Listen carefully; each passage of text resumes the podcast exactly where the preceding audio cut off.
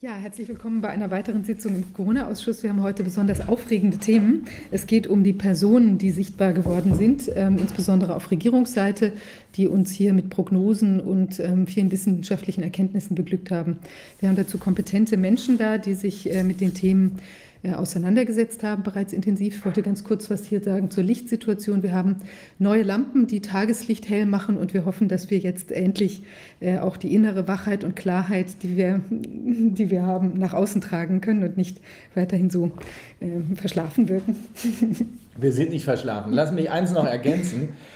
Wir, das möchte ich ganz deutlich sagen, wir haben Unmengen an außerordentlich positiven, hilfreichen Zuschriften äh, an Bitten um Telefonate. Wir versuchen das, nee, nee, wir versuchen nicht, sondern wir arbeiten das wirklich alles ab.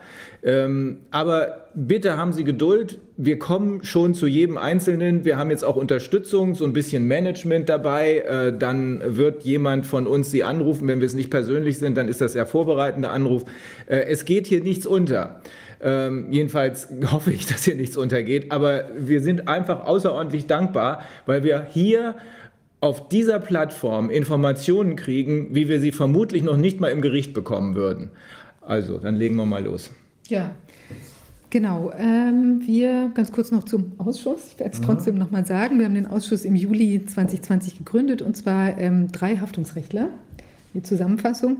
Äh, Dr. Rainer Füllmich hier anwesend, Dr. Justus Hoffmann, der vielleicht noch kommt, und Antonia Fischer, von der ich nicht ganz genau weiß, ob sie heute kommen kann, weil sie nee, auch die muss bei Gericht, Pflegeschule machen, eine Pflegeschule heute mhm. hat, genau. Und mein Name ist Viviane Fischer, bin Rechtsanwältin und Volkswirtin. So, jetzt wenden wir uns der ersten aufregenden Thematik zu, und zwar schauen wir uns den Herrn Professor Drosten heute näher an. Er ist unter vielfältigen Aspekten interessant. Es gibt äh, wissenschaftliche, sagen wir mal, seine wissenschaftliche Genese als ähm, Professor und ähm, also als Doktor und als Professor ist äh, von großem Interesse. Und auch dann die, äh, die Aktivitäten, die er entfaltet hat, insbesondere in Bezug auf die Entwicklung von sehr vielen Tests, speziell natürlich unserem letzten Drosten-Test, mit dem wir uns da äh, die ganze Zeit jetzt rumschlagen.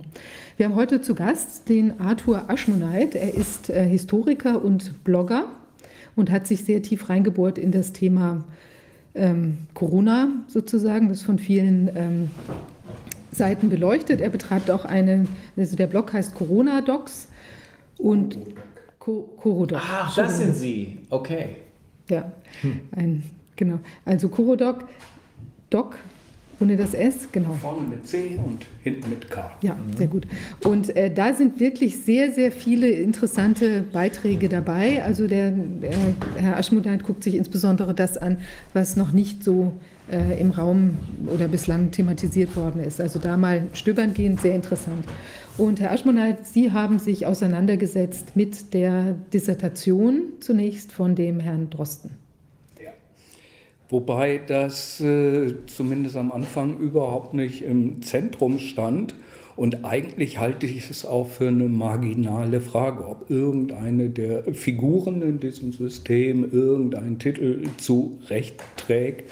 Mich interessieren eigentlich mehr Strukturen, wie wir kommen dann noch drauf, wie sind die wirtschaftlichen Verpflichtungen, die vielleicht eine Rolle spielen, dass wir uns in einer Situation befinden, so wie sie jetzt ist. Ähm, ich bin auch ab und zu gefragt worden, was soll diese ganze Aufregung? Der Mann ist ein international anerkannter Wissenschaftler. Er wird zehntausendfach zitiert und du kümmerst dich um die Doktorarbeit. Was soll das? Ähm, ich denke, da gibt es Präzedenzfälle. Es wird viele Leute gegeben haben, die Herrn Gutenberg für einen guten Verteidigungsminister oder Frau Schawan für eine überragende Kultusministerin gehalten haben die sind alle gestürzt über Unregelmäßigkeiten bei ihrer Doktorarbeit. Also man kann diese beiden Faktoren nicht trennen. Und es gibt den Einwand, du willst doch nicht einer deutschen Hochschule unterstellen, dass da irgendwas schiefgelaufen ist. Weil das ist ja der Vorwurf. Ich greife mal vor. Herr Drosten hat vermutlich seine Doktorarbeit nicht fristgemäß veröffentlicht. Und dann hätte die äh, Universität, die Goethe-Universität, die Promotionsurkunde nicht verleihen dürfen. Das ist der Vorwurf, um den es geht. Äh, wenn, es geht aber um mehr. Ne? Es geht bloß um mehr. nicht fristgemäße Herstellung, da wird der Normalbürger sagen, naja, ne? Mhm. sondern äh, der Angriff auf den akademischen Hintergrund bedeutet gleichzeitig einen Angriff auf die Glaubwürdigkeit einer Person. Mhm. Denn wer äh, Frau, bei Frau Schawan war es, glaube ich, im Verhältnis zu dem, was Sie gerade bei Herrn Gutenberg angesprochen haben, vergleichsweise harmlos. Äh, bei Herrn Gutenberg war es dramatisch, da war alles abgepinnt und das wirft dann natürlich Fragen auf betreffend die Glaubwürdigkeit der Person insgesamt. Und entsprechend hat Herr Gutenberg, auch wenn er nach wie vor viele Fans hat, sich ja inzwischen auch noch tiefer verstrickt. Ich glaube, wir wissen alle, worum es hier geht, unter anderem eben um die äh, äh, Nebentätigkeiten, die beim Lobbyismus äh, gegenüber Frau Merkel und der Bundesregierung erforderlich waren. Ich glaube, hier im Zusammenhang mit dem Amtor ist er da aktiv geworden und hat versucht, diese Betrügerfirma äh, der Bundesrepublik, äh, der äh, Bundesregierung anzudienen. Und ich glaube, auch bei äh, Wirecard war er aktiv. Also das ist keine Kleinigkeit. Äh, wenn es eine Kleinigkeit ist, wie im Verhältnis es bei Frau Schawan der Fall war, dann geht es ja noch. Aber wenn es sich um einen solchen Hammer handelt, wie bei Herrn Gutenberg, dann ist das was, was die gesamte Person und ihre Glaubwürdigkeit in Zweifel zieht. Und dann muss man natürlich, falls das bei Herrn Drosten ähnlich ist, sich fragen, wie könnt ihr so bescheuert sein, in der Bundesregierung nur diesem Mann zuzuhören? Wobei für mich äh, das Thema nicht ist, das kann ich überhaupt nicht beurteilen, ob es inhaltlich an dieser Arbeit, die uns vorgelegt wird als Dissertation von Herrn Drosten, äh, ob es dazu Einwände gibt. Die Fragestellung, wie ist es überhaupt zu diesem Papier gekommen, kann dieses Papier tatsächlich das sein, was er eingereicht hat als Inhalt seiner Promotionsleistung. Das sind für mich eher Fragen. Also ich sage nicht, Drosten hat abgeschrieben, Drosten hat äh, falsche Sachen in die Welt gesetzt in diesem Text. Ich habe Fragen daran, ob dieser Text etwa eine eigenständige wissenschaftliche Leistung ist, wann er denn erschienen ist, ob die Angaben dazu von der Goethe-Universität plausibel sind. Äh, das sind andere Vorwürfe. Nochmal zurück zu dieser äh, Frage, du unterstellst äh, einer deutschen Universität, sie macht irgendwas. Es muss dann ja Absprachen gegeben haben oder so. Naja, wir haben einige Dutzend Plagiatsfälle an deutschen Universitäten und die haben alle ein vermeintlich ordnungsgemäßes Verfahren durchlaufen mit einem Promotionsausschuss. Und, äh, und auf Anfragen war in jedem Fall die Universität immer der Meinung, bei uns ist alles richtig gelaufen. Und erst als Öffentlichkeit und Justiz gebohrt haben, sind diese Fragen aufgedeckt worden. Also deshalb ist eine Argumentation, wie die Goethe-Universität sagte, war alles in Ordnung, äh, nicht sehr belastbar. Mhm. So, äh, mich hat aber eigentlich mehr interessiert, am Anfang wusste ich gar nichts von dieser Doktorarbeit. Mich hat mehr interessiert, da ist ein wichtiger Mann, den sehe ich ständig in, in, den Medien. Wer ist das überhaupt? Und bin wie jeder andere dann dazu gekommen, er ist Professor an der Charité und ist da Virologe. Deshalb habe ich versucht, mich mit seinem Werdegang zu beschäftigen. Dabei bin ich auf zwei äh, Lebensläufe, die er selber ins Internet gestellt hat, gestoßen, die überhaupt nicht zueinander passten von den Daten. Äh, es gibt einen relativ neuen, der glaubwürdig mm, zu sein scheint, der auf der Internetseite des Deutschen Ärzteblatts, äh, des, der Ärztekammer veröffentlicht ist. Danach hat der Drosten 2003 promoviert ist später über die Universität Bonn an die Charité berufen worden. Er sitzt da auf zwei Lehrstühlen, wobei auch da Fragezeichen dran zu machen sind. Lehrstühle, damit verbindet man jemanden, der lehrt.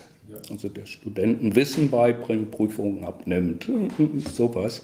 Nach allem, was ich und andere bisher haben ermitteln können, hat Herr Drosten, zumindest an der Charité, nie gelehrt. Es gibt kein Vorlesungsverzeichnis, das mir bekannt wäre.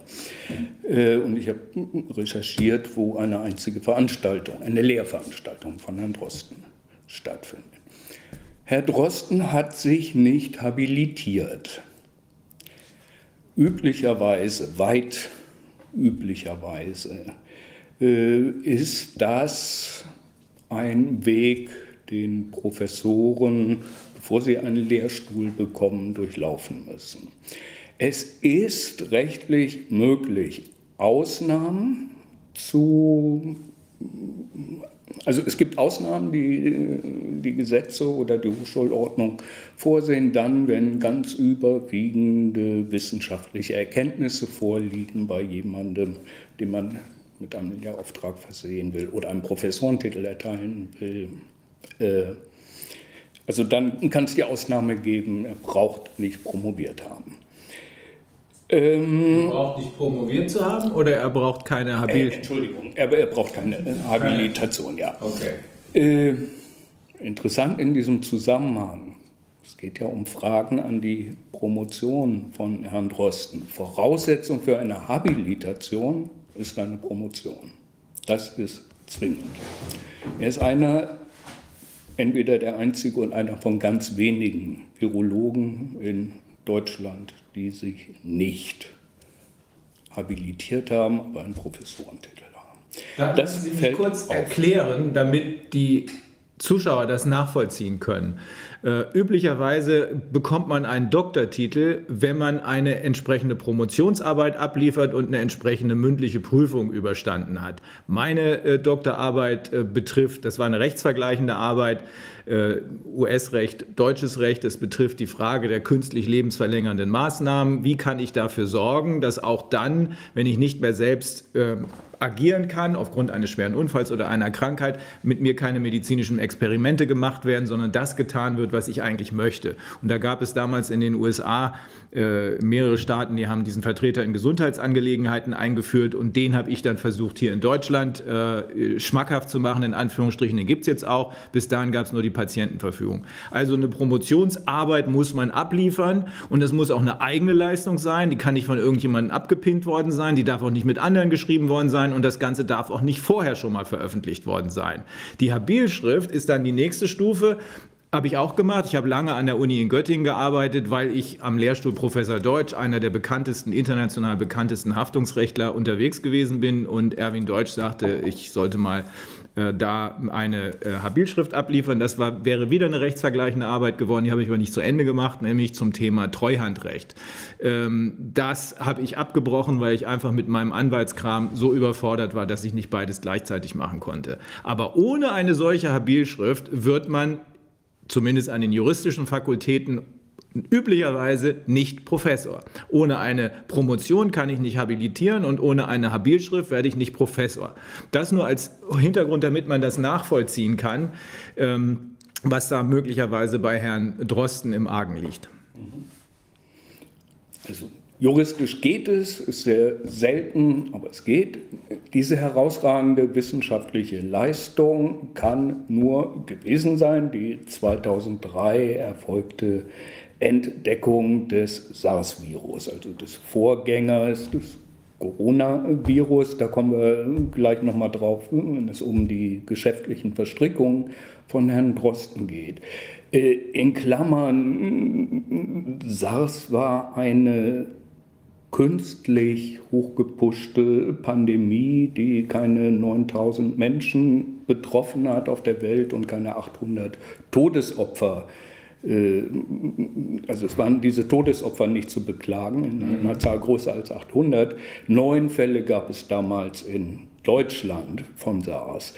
Äh, wenn man sich die Zeitungen oder Medien überhaupt anguckt aus dem Jahr 2003, war aber schon damals diesem jungen, aufstrebenden Wissenschaftler Christian Drosten ein Durchbruch in der wissenschaftlichen Welt gelungen, wie er in Deutschland noch nicht gesehen wurde. Er hat auch prompt sein erstes Bundesverdienstkreuz dafür bekommen. Er hat ja vor wenigen Wochen ein zweites erhalten für die gleiche oder die parallele Leistung um SARS-2.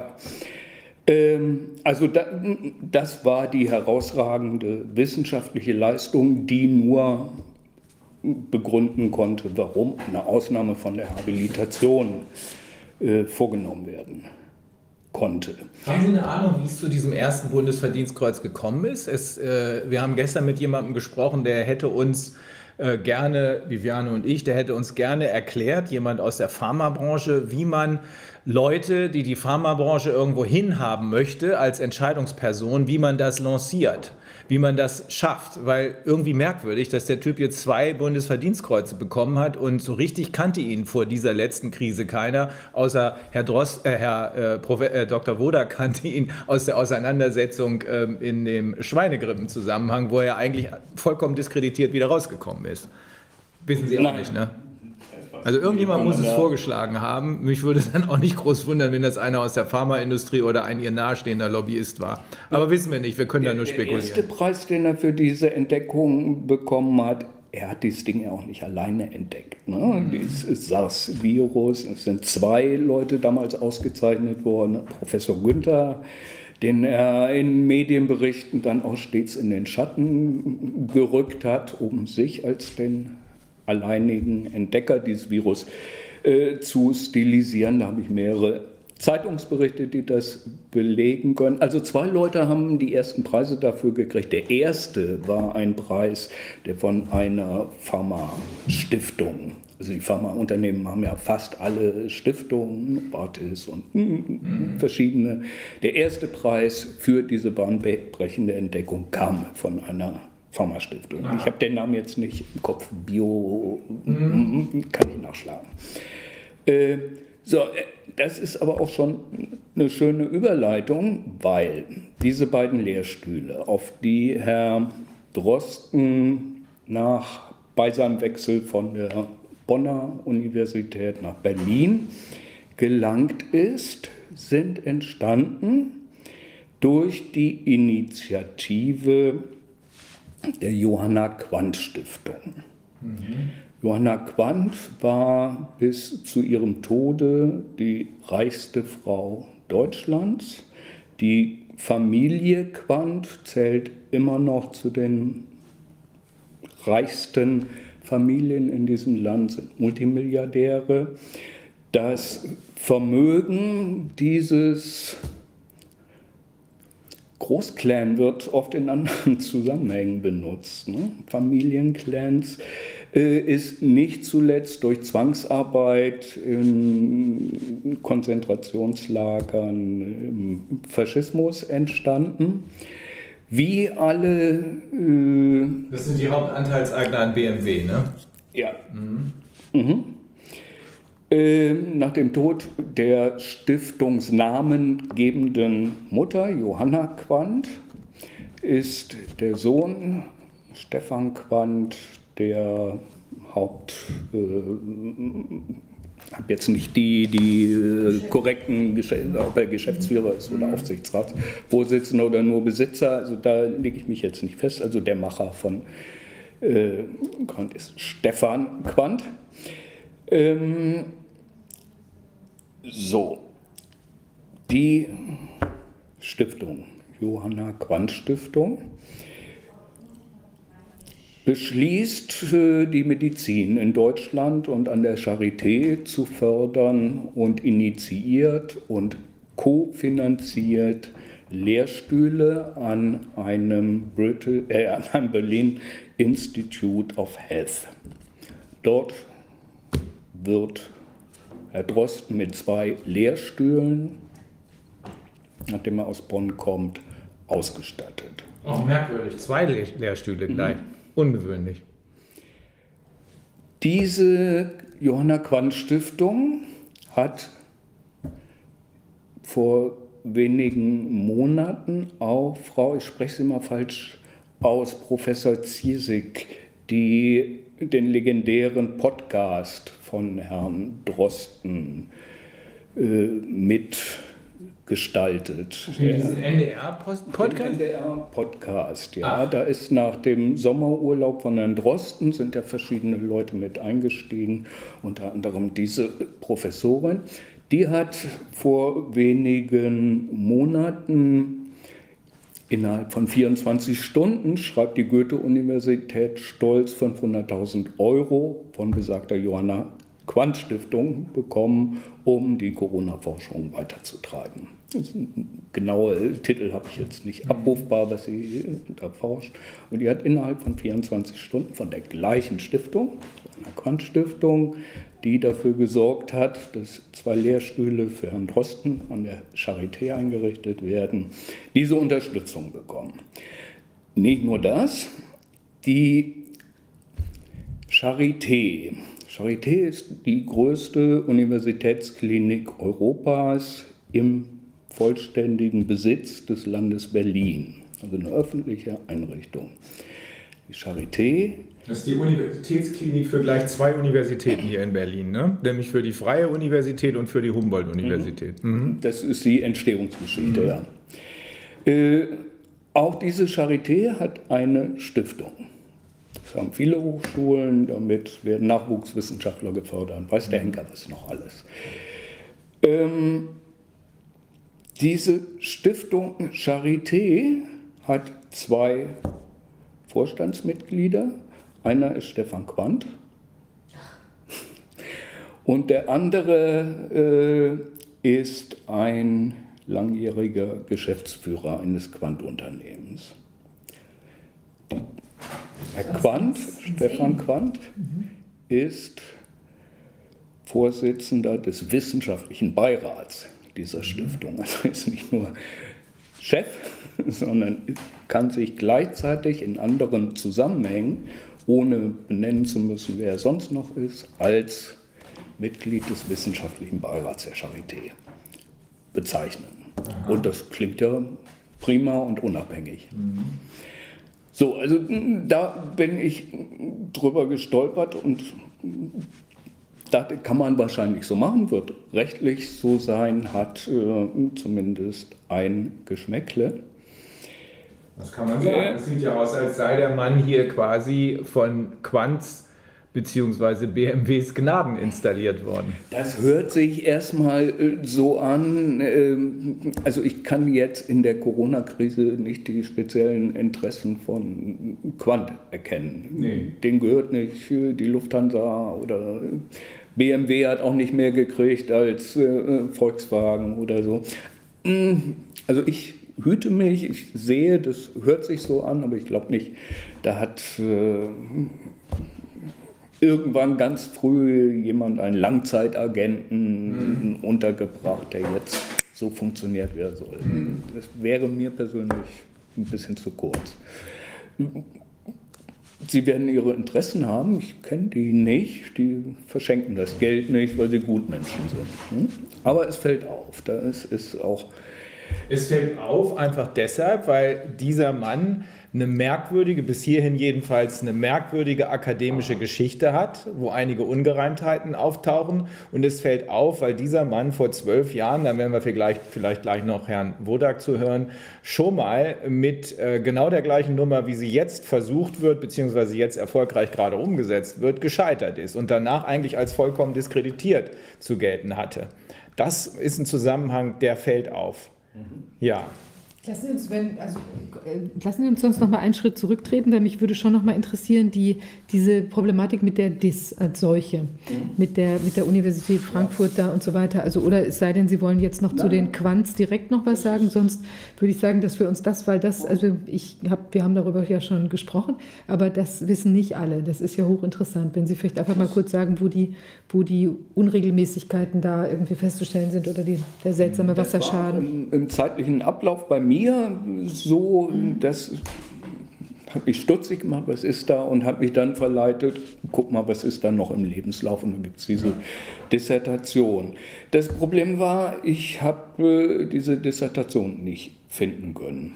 In einem dieser beiden Lebensläufe im Internet, von denen ich am Anfang sprach, stand 2003 promoviert auch ein Titel. Ähm, Google gab dazu nichts her, auch bei, äh, man kann ja bei Google, wenn man sich ein bisschen auskennt, noch so ein paar Optionen einstellen und dann gezielter suchen, gab es nicht. Es gab sie nicht äh, bei äh, der Goethe-Universität, also beim, im Katalog der Goethe-Universität. Es gab sie nicht bei der Deutschen Nationalbibliothek, der Pflichtstelle für Dissertation. Da müssen zwei Exemplare jeder Dissertation abgeliefert werden, und zwar auch schon damals im Jahr 2003. Äh, es gab sie nicht in Suchmaschinen, die sich mit wissenschaftlichen Werken beschäftigen. Darüber habe ich dann auf meinem Blog mehrfach geschrieben, habe diesen Suchweg, der verschiedene Stationen umfasste, dargelegt. Ähm, bin ich weitergekommen. Irgendwann sind die Faktenchecker aufgetreten und haben gesagt, äh, Verschwörungstheoretiker, Aluhüte behaupten, Herr Drosten tauge nichts und äh, hätte keine wissenschaftliche Qualifikation, weil es gibt die Doktorarbeit nicht. Und sie haben die Doktorarbeit gefunden. In der Tat war es so, dass sie auch auf meinem Blog hätten nachlesen können, das haben sie nicht getan, dass urplötzlich. Waren es diese Kasper von äh, Luftverfester oder so, naja gut, das sind nun wirkliche Dünnbreitbohrer. Und, ja, ja. Äh, okay. ja. Äh, die können ja auch nicht lesen, also werden sie auch nicht feststellen können, was sie Naja, für die war das neu. Für die, die haben sich nie mit dem Thema beschäftigt, haben recherchiert und haben gesehen, ja, es gibt diese Doktorarbeit. Mhm. Und das stimmt auch. Äh, das habe ich in meinem Blog auch beschrieben, dass im Juni tatsächlich die Goethe-Universität auf einmal ein, ein Exemplar, das auch nur im Lesesaal eingesehen werden durfte, also nicht ausgeliehen werden konnte, zur Verfügung stellte. Mein Glück war, nein, nicht mein Glück, die Ungeschicktheit der Goethe-Universität war, dass sie zwar nicht die gesamte Arbeit online gestellt hat, was man hätte erwarten können, weil es sehr viele Anfragen inzwischen ja. gab, sondern nur ein, ich glaube, zwölfseitiges Inhaltsverzeichnis. Mhm. Das gab es als PDF-Datei. Damit war das alles, was Sie in der Kürze der Zeit herstellen konnten. Das äh, habe ich jetzt nicht gesagt. Ähm, so, ich dafür. konnte äh, zeigen, dass diese PDF-Datei eingescannt wurde. Es war ein Scan von verschiedenen Seiten, elf Seiten oder wie viel, mhm. weiß ich nicht mehr. Äh, die, also dieser Scan trägt das Datum vom in einem Tag im Juni 2020 legen Sie mich nicht fest, ob es der 13. war, müsste ich nachgucken. Mhm. Also da sind diese Scans hergestellt worden. Damit war äh, äh, äh, klar, vorher können sie nicht in diesem Katalog gewesen sein. Ne? Also diese ganze Aufklärung der Faktenchecker, die steht dort da und es ist Lüge, dass es diese ja. Arbeit nicht gibt, hatte sich damit erledigt. Das Gleiche hat sich ein paar Wochen später wiederholt mit der Deutschen Nationalbibliothek. Auch da gab es inzwischen äh, diese in, in, zwei Exemplaren diese, dieses Inhaltsverzeichnis, dieses kurze Inhaltsverzeichnis und einen Eintrag, dass diese Dissertation 2003 vorgenommen wurde.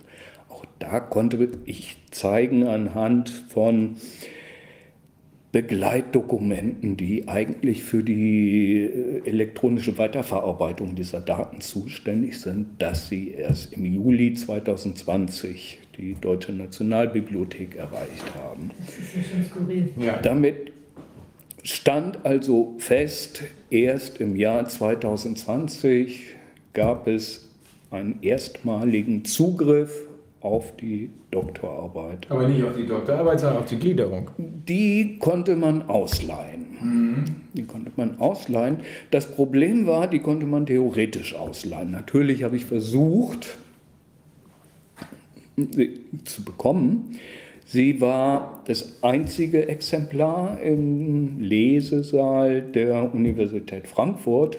Ein bisschen später ist ein zweites, das man ausleihen konnte, dazugekommen. Äh, das erste und später auch das zweite waren über Wochen ausgeliehen und man konnte auch keine Vormerkungen vornehmen. Also man konnte nicht, das sieht das Ausleihsystem, das Katalogsystem eigentlich vor, sagen, okay, jetzt nicht, aber sobald das frei ist, hätte ich gerne. Das ging nicht.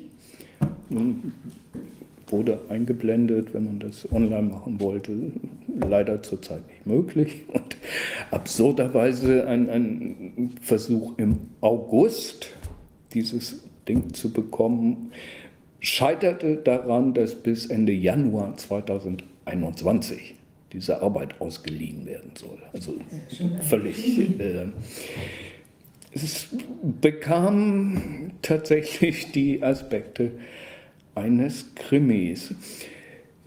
Das ist eine gute Überleitung. Also es soll nicht so aussehen, als ob ich jetzt hier der Drostenjäger bin und äh, in mühsamer Kleinarbeit entdeckt habe, was alle Welt sonst nicht herausgefunden hat. Also Mehr, das Ding kann man nicht ausleihen, weil es bis Ende Januar 2021 das war der Stand im August. Okay. Inzwischen ist es gelungen, Menschen an diese Doktorarbeit zu kommen. Gut, dann schiebe ich das noch ein. Äh, ein, ein, Journalist hat sich dann in die Leipziger Dependance der Deutschen Nationalbibliothek begeben, wo im Laufe der Zeit auch ein Exemplar, ich glaube zwei sogar, mhm. äh, vorrätig waren. Er durfte da mit einer Begründung, die sich niemandem erschlossen hat und die wir auch nicht äh, haben recherchieren können in irgendwelchen Vorschriften. Er durfte da maximal 75 Prozent dieser Arbeit kopieren. Das hat er gemacht. Dadurch stand sie zum ersten Mal der Öffentlichkeit zur Verfügung, der Inhalt, aber nur zu 75 Prozent. Äh, niemand weiß, woher diese Restriktion kommt.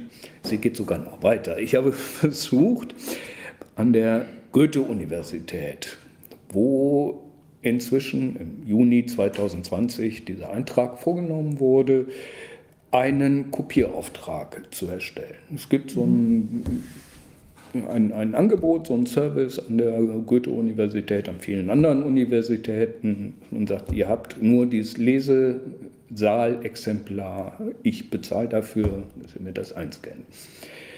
Äh, ich habe zweimal Antworten gekriegt vom Leiter des äh, Referats Lesesaals äh, der Goethe. Das heißt anders, der Titel ist jetzt nicht korrekt zitiert, geschrieben hat. Das geht nicht. Das geht erst, wenn der Autor in 70 Jahren, erst nach dem Tod des Autors, 70 Jahre nach dem Tod des Autors, Was? könnten Sie dieses Werk veröffentlichen. Was? Haben Sie das schriftlich? Das habe ich schriftlich. Oh, das werden wir brauchen. Oh Mann, das ist ja vollkommen absurd. Das, das sind wissenschaftliche Arbeiten, die müssen öffentlich zugänglich sein. Ja, das ist das Wesen einer ja. Promotion, dass äh, man eigenständige wissenschaftliche Erkenntnisse der wissenschaftlichen Gemeinde öffentlich zur Verfügung stellt. Da, da, da, da schicken wir unsere Privatdetektive los. Na gut, ich weiß nicht, ist es denn inzwischen gelungen, an den Rest heranzukommen? Äh, es gibt noch egal, was kann, gemacht haben. Das verpflichtet. Äh, ich habe ja eben gesagt, ich bin beileibe nicht der Einzige, der sich damit beschäftigt hat. Mhm. Und ich lebe auch davon, dass ich ganz viel äh, Informationen von anderen Leuten bekomme, die äh, nicht selber auftreten wollen. Ne? Also nicht, dass der Anschein ja. entsteht, ich bin hier der. Hm. Es gibt nämlich noch einen, einen weiteren Menschen, der da sehr aktiv war. Es gibt einen Dr. Markus Kübacher, der sehr gebohrt hat. Der macht seit mehr als zehn Jahren, beschäftigt er sich, ist selber Naturwissenschaftler, mit Wissenschaftskriminalität und hat verschiedene Sachen schon aufgedeckt, wo einfach Statistiken gefälscht wurden, Grafiken in wissenschaftlichen Arbeiten falsch dargestellt wurden. Äh, ich finde das deshalb. Das, das, das, muss bei der Gelegenheit gesagt werden. Ähm, Professor Ioannidis, der meistzitierte Wissenschaftler der Welt, der auch eine eindeutige Position hier zu Corona bezogen hat, von Anfang an gesagt hat, dass nach seinen Erkenntnissen das nicht gefährlicher ist als eine als eine äh, Grippe und der jetzt von der WHO bestätigt wurde.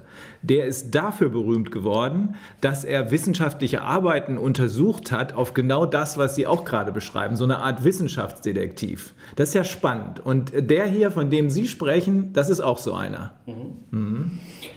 Äh, interessant an, an dem Mann ist, dass er eher aus der konservativen Ecke kommt er ist ein energischer Maskenbefürworter und er ist jemand, der davon überzeugt ist, dass die PCR-Tests super toll sind.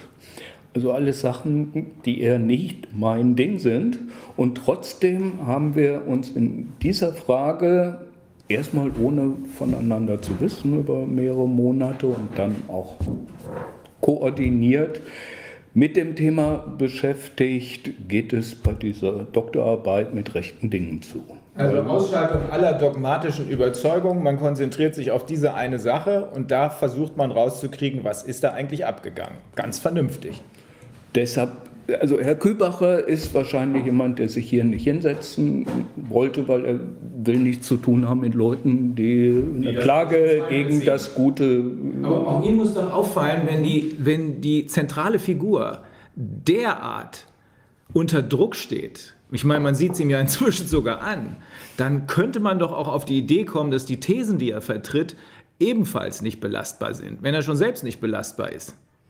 Ich gestehe Herrn Kübacher zu, dass er sagt, das ist okay. nicht mein Ding. Ich will, dass wie jeder andere Mediziner, der eine Doktorarbeit schreibt und viel Schweiß da reinsteckt, äh, dass bei dem mit rechten Dingen zugeht und dass es keine Sonderrechte gibt für irgendwelche Leute, die berühmt sind. Äh, das ist seine Intention. Meine ist vielleicht ein bisschen weitergehender, aber ist egal.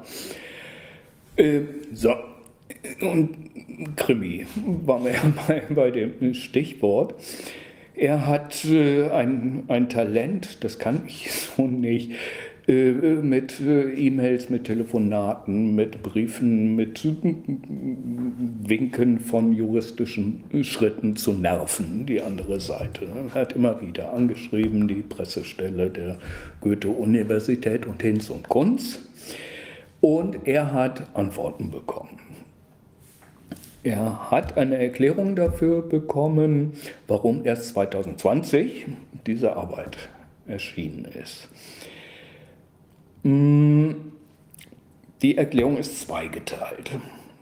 Eine, die erste Hälfte besteht darin, dass der Pressesprecher der Goethe-Universität sagt, hm, erst mit diesem aufkommenden Interesse an der Doktorarbeit haben Sie sich veranlasst gesehen, überhaupt darüber nachzudenken, das in die Bibliotheken, unter anderem an die Deutsche Nationalbibliothek zu stellen. Das wäre schwierig gewesen, weil es einen Wasserschaden gegeben habe, der sämtliche Exemplare der Dissertation von Herrn Drosten vernichtet, nein, nicht vernichtet, so beschädigt hat, dass sie nicht mehr ausleihfähig gewesen wären. Es gibt, haben wir dann recherchiert, in der Tat 2014 einen größeren Wasserschaden. Darüber berichtet die Frankfurter Feuerwehr und es gibt auch einen Pressebericht. Der hat Teile der Universität in der Tat betroffen. Es spricht nichts dafür, weder die Fotos bei äh, der Feuerwehr noch das, was in, den, in dem Pressebericht steht, dass dabei irgendwelche Dissertationen beschädigt worden wären.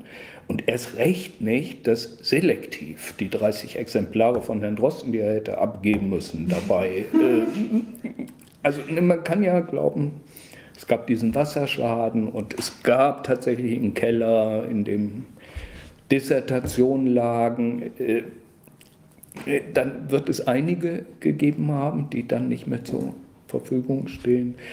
Und auch dieser Wasserschaden war 2014. Äh, auch dann äh, hatte es schon konservatorische Möglichkeiten gegeben. Ne? In sechs Jahren wird man doch dafür sorgen, dass die, dass die repariert werden, dass neue gebracht werden, dass der neue nachgedruckt werden. Meine gibt es nach wie vor bei mir auf dem Computer, also die könnte ich immer noch ausdrucken. Ja. Mhm sollte man denken. erklärt auch nicht die Frage, warum dann schon bis 2014 diese Arbeit nicht im Katalog war. Also ja, das passt auch nicht zum, zum Wasserschaden. Erklärt auch nicht die Frage, wo bitte kommt denn das Exemplar her, von dem jetzt Kopien erstellt wurden, die in Büchereien inzwischen vorhanden sind. Diese Fragen haben wir auch gestellt. Inzwischen gibt es eine öffentliche Erklärung der Goethe-Universität auf der Webseite der Goethe-Universität, mit der sie angeblich eine Klarstellung betreibt und den Fehler macht, die Fragen noch zu, die Zahl der Fragen noch zu potenzieren.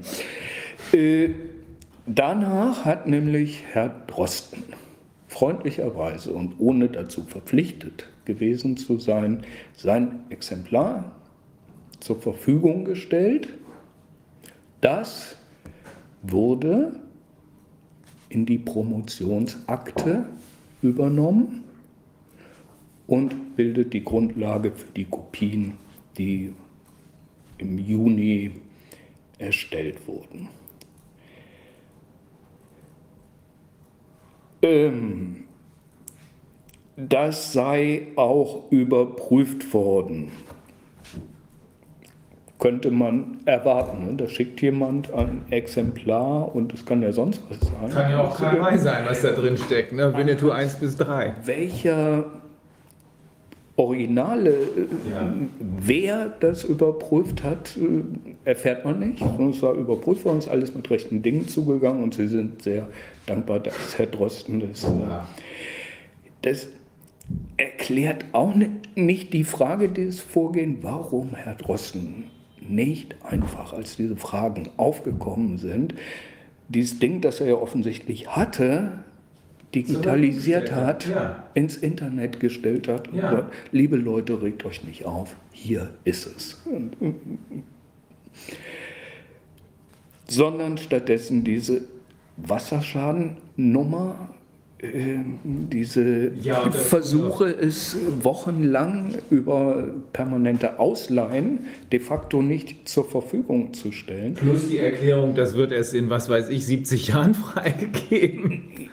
Ja, das war die eine Hälfte der Erklärung der mhm. Hochschule Wasserschaden und deshalb ging es nicht mhm. eher. Äh, die zweite Hälfte ist, dass die Dissertation gar nicht diese 122 Seiten sind, die jetzt ausgeliehen werden können, sondern dass Herr Drosten vorher schon in drei englischsprachigen Fachaufsätzen äh, diese Inhalte publiziert hätte. Nun das war behauptet worden ursprünglich von Drosten oder von wem? Das ist parallel in dieser, also in der gleichen äh, E-Mail des Pressesprechers der Goethe-Universität steht drin, wir konnten das nicht veröffentlichen, weil Wasserschaden. Und eigentlich hätten wir es auch gar nicht veröffentlichen müssen, weil es gab diese drei Fachaufsätze. Also doch, Winnetou 1 bis 3. Also hat er drei Aufsätze zusammengetackert und gesagt, das ist jetzt meine Dis. Das wäre doch gar keine eigene wissenschaftliche Leistung, denn die sind doch mit anderen zusammengeschrieben. Es ist ein vielschichtiges Problem. Also es gibt inzwischen kumulative Dissertationen, da kann man verschiedene Artikel, drei etwa einreichen, die man in Zeitschriften hm. veröffentlicht hat. Da muss das selbstständige wissenschaftliche Arbeiten daraus hervorgehen. Mhm. Aber das geht inzwischen. Mhm. Die Promotionsordnung, die von 1997 stammt und gültig war zum Zeitpunkt, als Drosten seine Arbeit eingereicht hat, sieht das nicht vor. Das meine ich, ja. Es sieht verschiedene Publikationsformen vor, unter anderem auch in einem Zeitschriftenaufsatz. Das geht. Ich kann sagen, das sind die Ergebnisse meiner Forschungsarbeit, die veröffentliche ich hiermit. Und in der Promotionsarbeit nimmt man, also die Promotion nimmt einfach Bezug darauf und damit ist der Veröffentlichung Genüge getan. Eine Veröffentlichung in drei verschiedenen Aufsätzen äh, gab es nicht in, in dieser Promotionsordnung. Also ich weiß, der normale Weg ist der, man schreibt so ein Ding, meistens dauert es Jahre, bis man damit endlich durch ist. Bei der Habilschrift ist es noch schlimmer. Bei den Medizinern geht es schneller. Ich weiß, ich weiß. Aber danach erst wird das dann als Aufsatz in wissenschaftlichen Fachzeitschriften äh, weiterverwurstet, notfalls. Ne? Das ist dann eine abgekürzte Version, die mal Ja, es diesen oder mal umgekehrt. Ja, ja, das Es wusste ich nicht. Aber zu dem Zeitpunkt ging es noch nicht, oder? In der Frankfurter Hochschule ging es nicht. Okay. Es gibt vier Publikationsformen, die äh, benannt werden. Die klassische, ich gebe 30 Exemplare ab als Fotokopien, Ja. ne, wenn ich keinen Verlag habe, oder ich habe es als Monographie bei einem Verlag veröffentlicht oder in einem Zeitschriftenaufsatz. Äh, Vierte habe ich jetzt nicht parat, kommt aber nicht, nicht in Frage. Äh, Dazu kommt die Frage, die Sie angesprochen haben, diese drei Zeitschriftenaufsätze hat er allesamt nicht alleine geschrieben, zwei davon mit seinem Doktorvater, der als Hauptautor da auftritt, sodass, wenn dieses Konstrukt gelte, äh, wir die Situation hätten, dass der Hauptprüfer, der Doktorvater, der befindet über die Note äh, über seine eigene Arbeit richtet. Natürlich findet er die toll, sonst hätte er sie nicht vorher veröffentlicht. Auch das wird rechtlich möglich sein. Ähm, Ja, die- trotzdem. Es- Das ist ja Das ist ja gar nicht passiert. Das ist quasi eine Fiktion. Das hatte er behauptet. Woher kommt die Information? Also die kam von der, von der Frankfurter Uni, aber hat Drosten selber mal irgendwie den Titel seiner Promotion benannt? Und war die dann englischsprachig oder deutschsprachig? Hat er da... oder hat er drei Aufsatztitel zusammengemischt und daraus kam dann Kauderwelsch raus? Aufsätze aus dem Jahr 2000 bis 2001. Die haben wir ermittelt. Die hat uns nicht die Goethe-Universität äh, oder sonst jemand zur Verfügung gestellt. Ich habe es nicht mehr überprüft. Zu dem Zeitpunkt im August war kein einziger dieser drei Aufsätze bei der Goethe-Universität verfügbar. Gab es nicht im Katalog, vielleicht haben sie die inzwischen auch nachgestellt wäre merkwürdig, ne? wenn ein großer Sohn der Hochschule äh, bahnbrechendes geschrieben hat zu diesem Thema. Das Dass man es nicht hat. Ist ja schon komisch. gut, aber äh, es gibt anscheinend ziemlich viele Zufälle in, Nee, die gibt's nicht. in der Geschichte. Äh, Faden verloren. Dann ist es ja dann doch am Ende ein echtes Berliner Kind. Das ist ja dann der Hauptmann von Köpenick, mit dem wir es hier zu tun haben. Ne? Ich äh, werte das. Hatte er irgendwo diesen englischsprachigen oder hatte er diese Titel benannt? Also die, die, hatte er ähm, Hinweise gegeben auf diese drei Artikel oder sind das die einzigen, die oder diese drei Publikationen, die er da, die er da in der Zeit englischsprachig publiziert hatte? Es gibt äh, in der Tat einen Hinweis auf diese drei Artikel. Der sagt, er, Auszüge dieser Arbeit sind in drei Artikeln erschienen. So, so formuliert er das. Ich, äh, Auszüge dieser Arbeit sind in drei Artikeln erschienen. Wenn er das Auszüge aus der vorliegenden Arbeit wurden in folgenden Zeitschriften veröffentlicht. Das Äh, versucht doch den Eindruck zu vermitteln, als hätte es erst die Arbeit gegeben und dann die Veröffentlichung. Und es ist genau umgekehrt. Es gab erst die Veröffentlichung, das Von ist auch eindeutig so, weil eine davon stammt aus dem Jahr 2000 und die Arbeit eingereicht wurde Anfang 2002. Also alle drei Artikel sind vorher veröffentlicht worden. Ist auch eine der beiden Varianten der, der Goethe-Universität. Also eine Wasserschaden, andere drei Aufsätze, damit ist der Veröffentlichungspflicht Genüge getan. Könnte man so sehen, wenn es damals diese kumulative Aber, das, aber Herr Aschmoneit, das würde doch bedeuten, wenn, es, wenn die Frankfurter Universität, ich hoffe mal, dass da keiner einen eigenständigen Amoklauf unternimmt, bei denen und äh, der Rest der Uni gar nicht Bescheid weiß. Obwohl das wäre vielleicht noch die beste Erklärung für die Uni. Aber wenn die Frankfurter Universität sagt, wir brauchten gar keine DIS, weil wir haben ja diese drei Aufsätze. Ja, dann kann es ja die DIS gar nicht gegeben haben. Ist so.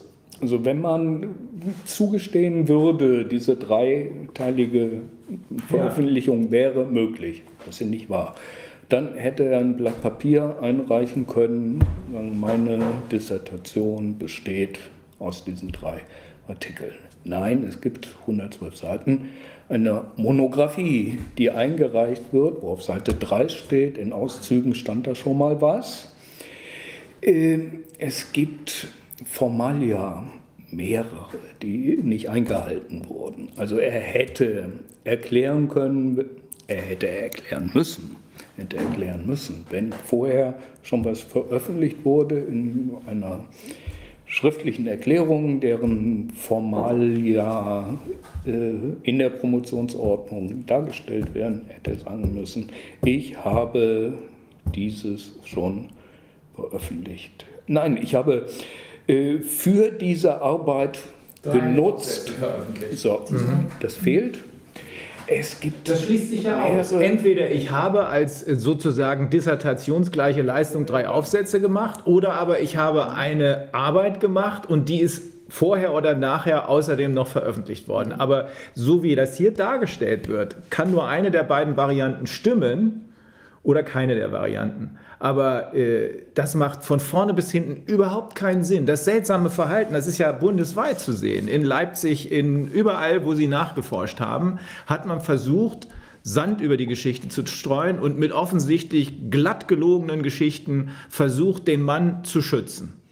Ach, für die Deutsche Nationalbibliothek würde ich das so nicht ja, stehen lassen. Die haben 2020 das gekriegt und haben auch die entsprechende Signatur des Buches so gestaltet, da steht okay. 2020 drauf. Okay. Dann bleibt uns dann bleibt uns allerdings. Die Fragen sind an die Goethe ja, zu richten. Die, Da müssen die Fragen dann wohl auflaufen. Also die, die äh, Nationalbibliothek hat auch nicht irgendwie behauptet, nee, das ist bei uns untergegangen und wir haben es erst jetzt, sondern die haben einfach nur gesagt, ist hier 2020 eingemeldet worden und gut ist, mehr können wir Ihnen nicht sagen, sinngemäß. Äh, es gibt eine Erklärung, die ich aber nur, äh, die habe ich nicht selber gesehen, sondern die habe ich nur zitiert gesehen auf einem anderen Blog. Ich glaube, sie trifft zu, aber dann kann ich mich nicht für verbürgen, wonach die Sprecherin, nein, der Sprecher der Deutschen Nationalbibliothek auch erklärt hat, diese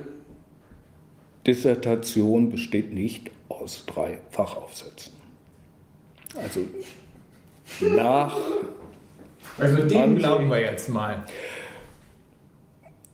Wir gehen mal davon aus, es gibt eine Dissertation, ja, die vermutlich die nicht deckungsgleich ist. eher nicht äh, mhm. aus Dreifachaufsätzen besteht. Weil das, das hier Whisky sein, das hält ja kein Mensch aus.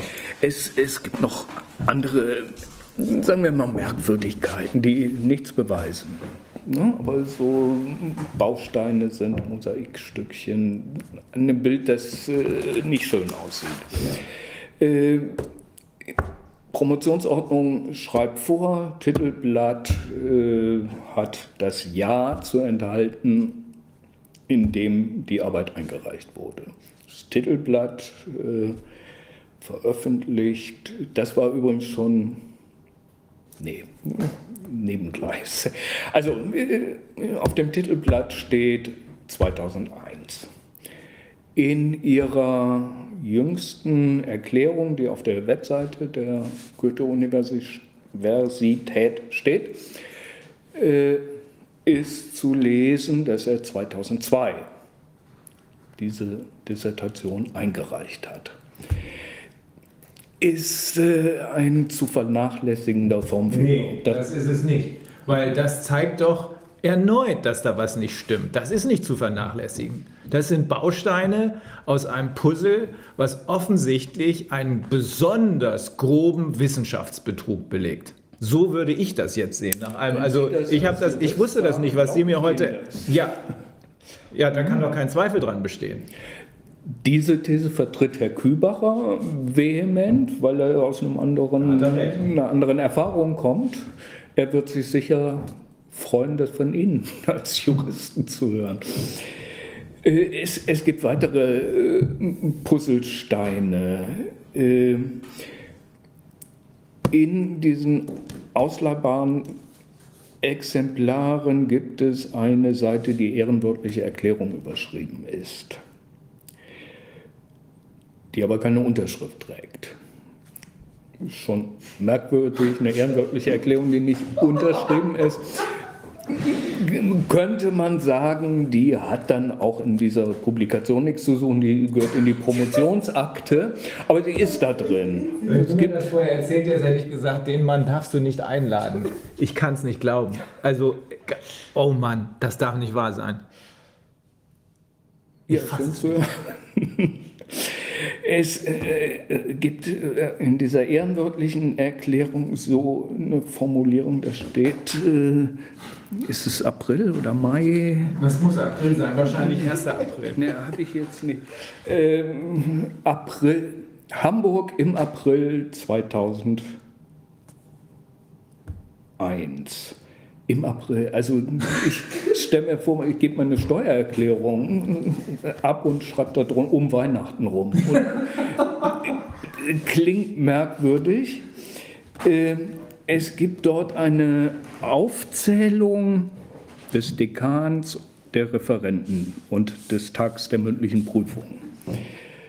Schon das ist möglich, dass in einem Werk des 2000, äh, schon das ist merkwürdig, dass in einem Werk des 2001 publiziert sein soll, ein Tag der mündlichen Prüfung, 22.03.2003 mhm. auftaucht. Da kann man noch sagen, das ist nachträglich eingereicht worden. So, aber diese Auflistung, wer ist Dekan, wer sind die Prüfer, mhm. äh, kommt in der Promotionsordnung von 1997 nicht vor. Sie kommt vor in späteren Promotionsordnungen. Also definitiv habe ich die von 2014 vorliegen. Da steht drin, aufgelistet werden müssen, der Dekan, der Prüfer, wenn bekannt, Tag der mündlichen Prüfung. 1997, also die Promotionsordnung von 97 damals galt, kennt das nicht. Jemand, der dieses Papier erstellt hat. Ab wann galt diese Regelung? Äh, ich weiß nicht, ab wann. Also diese alte Promotionsordnung von 1997, die galt 2003 zum, zum Zeitpunkt des angeblichen, muss man ja nun wirklich sagen, Entstehens dieser Arbeit oder Arbeiten.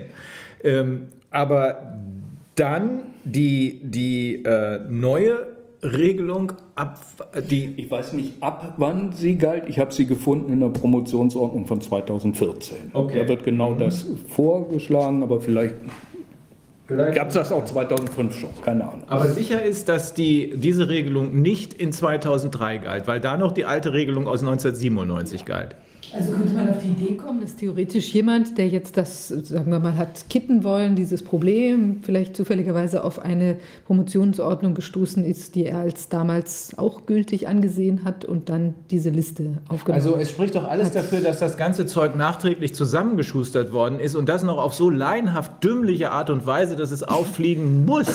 Das ist ja fast so wie die ganze Corona-Nummer selbst. Das, also nicht nur diese Sachen, das ist ja nur ein Ausschnitt, den, den ich erzähle, die derartig, sagen wir mal, unprofessionell sind, wenn man unterstellt, da äh, fälscht jemand was. Ja, also, also es geht um äh, es geht um Christian Drosten, ne? jemand, ja. der, der die Welt im Griff hat, mit dem, was er äh, uns erzählt, was wir zu tun oder zu lassen haben. Ich glaube, wir können inzwischen sagen, er hatte die Welt im Griff, er hat sie nicht mehr. Nee. Weil das ist eine andere Frage. Alles weg. Äh, Jetzt ist da irgend so ein Kasper mit Pferdeschwanz rum. Nicht, nicht irgend so ein, so ein, so ein äh, ja, Menschen dran, der einen Fehler nach dem anderen macht. Ja. Also deshalb Nein, ich spekuliere nicht. Ich, mir, mir aus dem Bereich der Spekulation längst hinaus. Also das, was Sie hier gerade berichtet haben, sind überprüfbare Fakten. Das ist ja nichts, wo Sie denken, oh, das könnte so oder so gewesen sein, sondern Sie haben doch eben Schritt für Schritt genau geschildert, was Sie und andere gemacht haben. Das ist keine Spekulation. Das sind überprüfbare Fakten, die in jedem Gericht standhalten werden.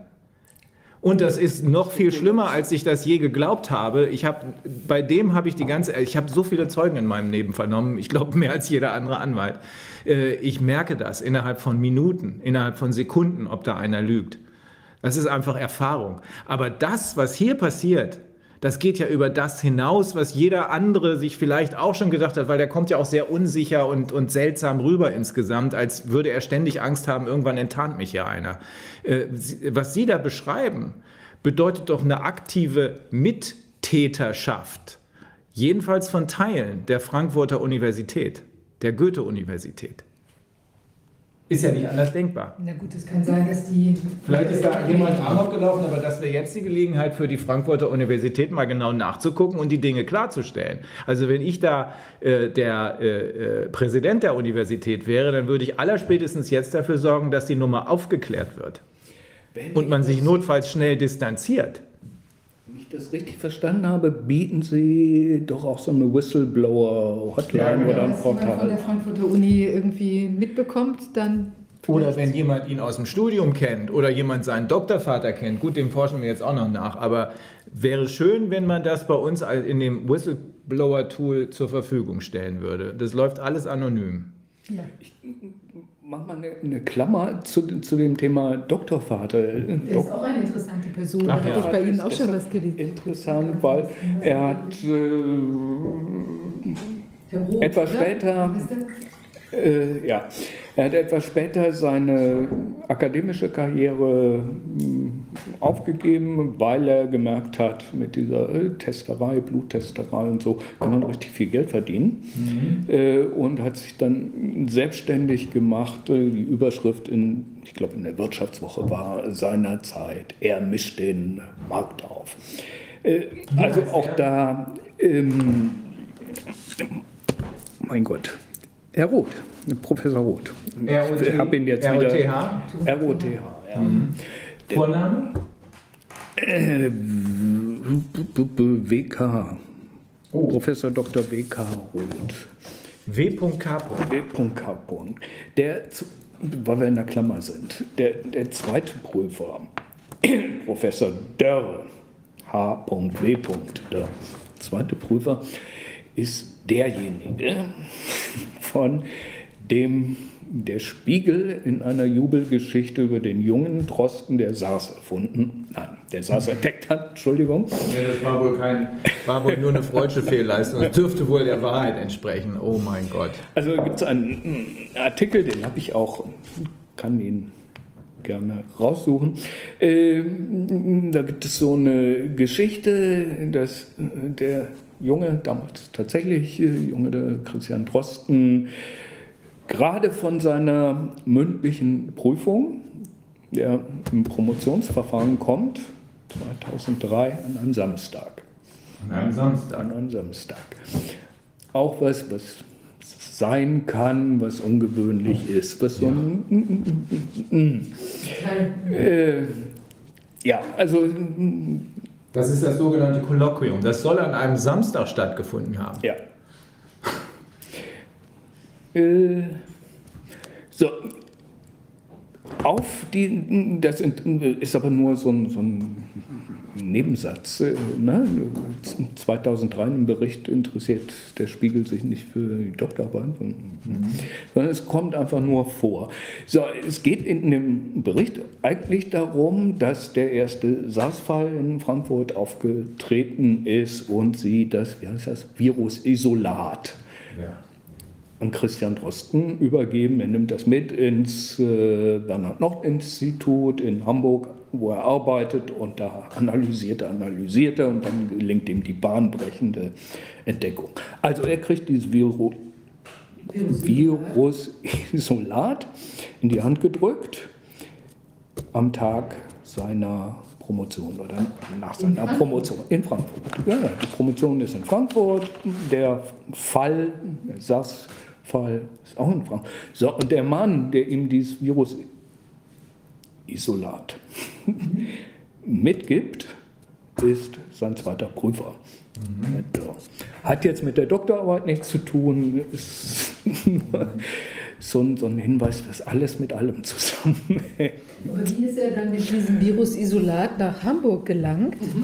Das ist ja wahrscheinlich Herr bei was, was man als gegebenenfalls hat, gefährlich einschätzen trägt würde. Man das im Rucksack mit sich rum? Gibt es nicht Vorschriften, die eine bestimmte Kühlung, ich kenne mich da nicht aus, vorsehen? Da hat er, wenn überhaupt, nur ausweichende Antworten bekommen. Diese Baustelle wollten sie nicht auch noch. Also ich hoffe mal ganz stark, dass Herr Aschmoneit nicht ein Fake ist, der hier reingesetzt wird, um uns lächerlich zu machen. Oh Mann, oh Mann, oh Mann.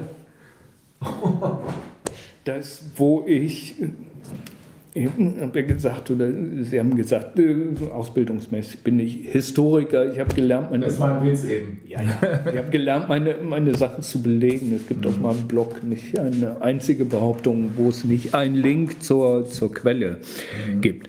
Ähm, Whistleblower, wollte ich nochmal äh, zurückkommen. Äh, wer weiß denn was an der Frankfurter Hochschule heute oder wer kann sich erinnern an das Jahr 2003? Das ist auch deshalb, weil auf der, Erklär auf der Seite der Goethe-Uni mit der offiziellen Erklärung zur Causa Drosten zu lesen ist.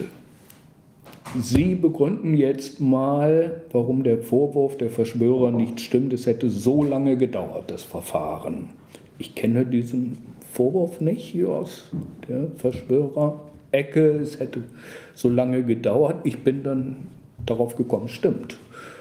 Ein Jahr zwischen Einreichung der Arbeit und dem Tag der mündlichen Prüfung ist ungewöhnlich lang. Äußerst ungewöhnlich. Normalerweise sind die, ich habe früher selbst Doktorarbeiten korrigiert an unserem Lehrstuhl, andere haben es auch getan und die äh, Doktoranden waren immer äh, ganz deutlich bestrebt, weil sie alle in den Job wollten und diesen Titel brauchten. Die waren alle ganz deutlich bestrebt, so schnell wie möglich. Die Arbeit muss korrigiert werden von zwei Prüfern und so schnell wie möglich wollen wir ins Kolloquium. Dass da einer ein Jahr abwartet, ist schon äußerst seltsam. Ist aber kein Beweis, sondern nur. Das stimmt, ist ein starkes Indiz. Wo man mhm. ein weiteres. So, also ich bin da gar nicht drauf gekommen, sondern erst durch den Hinweis der Goethe-Uni, dass irgendjemand das vorwurf. Gut. Äh, aber Sie begründen auch, warum das so ist. Und da wird es interessant für mögliche Whistleblower. Äh, das hat deshalb so lange gedauert, weil die beiden Erstprüfer der Meinung waren, das war eine super tolle Arbeit, die mit Summa Cum Laude zu bewerten ist äh, soweit so normal. Äh, ist auch nichts gegen einzuwenden. Dann kommt eine merkwürdige Variante dazu, weil sie sich nämlich einig waren in diesem Urteil, haben sie beschlossen, einen dritten Prüfer dazu zu ziehen. Weil sie sich einig waren, haben sie beschlossen, einen dritten Prüfer dazu zu ziehen? Ja, das schreibt die Goethe-Uni als Begründung, warum das Verfahren so lang gedauert hat. Der musste dann diese 122 Seiten ein halbes Jahr lang äh, studieren und äh, sich mit den anderen in hartem Ringen darauf einigen, dass die Arbeit mit Summa Cum Laude zu bewerten ist. So, und also da keiner von den dreien wird als Whistleblower auftreten, äh, aber für den nächsten Schritt. Es hat dann nämlich noch mal zwei Monate gedauert, nachdem die drei Herren sich einig wurden, äh, bis der Fachbereichsrat der medizinischen äh, Fakultät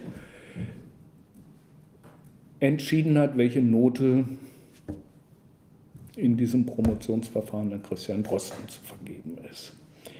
Das ist ein völlig äh, abwegiges Verfahren. Natürlich schreibt die Promotionsordnung vor, dass der Prüfungsausschuss, der aus diesen drei Prüfern besteht, diese Note festlegt und nicht irgendein Fachbereichsrat, an, an dem ich sag mal, äh, Studierende und Hausmeister mit beteiligt sind. Äh, natürlich bestimmt ein Fachbereichsrat nicht die Note der Promotion. Aber das wird als Argument äh, herangezogen, warum es so lange gedauert hat. Eine Frage, die keiner gestellt hat. Deshalb Profis, die irgendwas vertuschen wollen, äh, sind Nein, die nein, nicht. Nein, ist Sie doch wollen vielleicht was vertuschen, aber Profis sind sie. Nee, ja, schon nein. Das ist in, unter dem Druck passiert. Die alle haben geglaubt, den haben wir gut eingetütet, da sitzt er, wenn wir hier am Faden ziehen, dann hebt er den einen Arm, wenn wir hier am Faden ziehen, hebt er den anderen Arm und weil er ja der berühmte Professor ist, wird keiner nachfragen. Jetzt hat aber jemand nachgefragt und nicht nur einer. Ja, aber da setzt sich spätestens jetzt doch Ja. jemand dran, der sein Geschäft versteht. Das ist meine These die ganze Zeit schon gewesen. Auf der anderen Seite sitzen serienweise Deppen. Das merken wir doch immer wieder. Ja, man kann sich das nicht vorstellen, aber das ist ja auch keine monolithische Veranstaltung, sondern es sind widerstreitende Interessen. Die einen wollen politische Macht, die anderen wollen nur Geld, die anderen wollen alles. Äh, Aber sitzen offensichtlich serienweise Deppen. Deswegen sollten wir uns nicht so äh, vor Angst in die Hose machen, das tue ich sowieso nicht, aber wir sollten nicht davon ausgehen, dass da äh, geniale Wissenschaftler, der hier ist ja nun offensichtlich wirklich nur der Hauptmann von Köpenick, dass da geniale Wissenschaftler und, und geniale Geheimdienste äh, gegen uns antreten. Das Gegenteil ist der Fall. Meine Güte. Sie kriegen können. Das verstehe ich nicht. Ja. Warum sie nicht. Oder es gibt auch keine ge- genialen Geheimdienste. Vielleicht gibt es auch nicht so sein. viele. Leute, die bereit sind, ihre Seele zu verkaufen, Herr Aschmonheit. Das kann auch sein. Jedenfalls, äh, das war ähm, Whistleblower. Also das könnte interessant sein. Der, diese Fachbereichsräte Fachbe- ja. gibt es. Die haben auch eine Ja. gesetzlich vorgeschriebene Aufgabe. Da gehört nicht Begutachtung von Promotionen zu. Äh, Da werden aber 30 Leute drin gesessen haben zu diesem Zeitpunkt. Äh, Juli 2002. Ja. Vielleicht äh, erinnert sich ja jemand daran und hört ja zu oder kennt jemanden, der hier zuhört oder zusieht. Und ja, auf ihrer Webseite steht das, ne? an wen Genau, die sich wenden können. Corona-Ausschuss ist direkt der, der Link zum, zum Whistleblowing-Tool. Es ist ja wirklich faszinierend. Jetzt äh, würde ich gerne noch mal eine andere Schiene aufmachen. Also wir haben ja auch noch diese, also der, der Professor Drosten, der ist ja jetzt nun schon mehrfach in Erscheinung getreten, indem er immer wieder die heißesten Viren der die sich so auftaten, äh, durch einen PCR-Test da mh, habhaft gemacht hat, sozusagen. Ja, und wir haben das ja jetzt seit 2002, meine ich, war ja das, das ist ja das Startjahr, wo ja auch diese, das erste Bundesverdienstkreuz da vergeben worden ist, äh, saß. Und dann haben wir ja noch Ein MERS. ähm, Hütchenspieler kriegt hier zwei Bundesverdienstkreuze.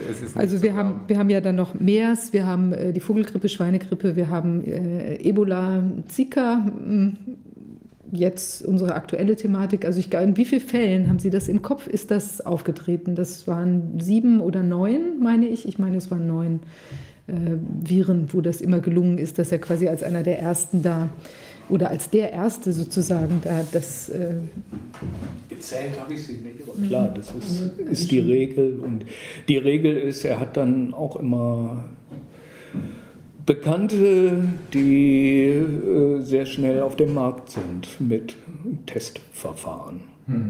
Das habe ich äh, erst äh, in der letzten Woche äh, gelernt, dass das nicht nur Olfert Land mit seiner Firma Molbiol ist, die sowohl 2000 2 als auch äh, aktuell davon profitiert, von der sehr engen Nähe zu Christian Drosten und der Charité und damals des Bernhard-Nocht-Instituts. Interessanterweise beide auch heute Akteure im öffentlichen Raum oder Menschen, die dort arbeiten bei diesem Arbeitgeber. Nee, es ist äh, mir noch eine andere Firma begegnet, von, die ich nicht auf dem Schirm habe. In der letzten Woche, weil mir äh, eine Leserin äh, einen Link geschickt hat zu einer Webseite. Da kann man sich visualisieren lassen, die Kontakte von Wissenschaftlern und Wissenschaftlerinnen in Sachen Corona. Wer zitiert äh, jemanden wie oft? So, äh, es gibt dann ein Riesennetzwerk natürlich, wenn man Drosten eintippt. Logisch, das ist zu erwarten.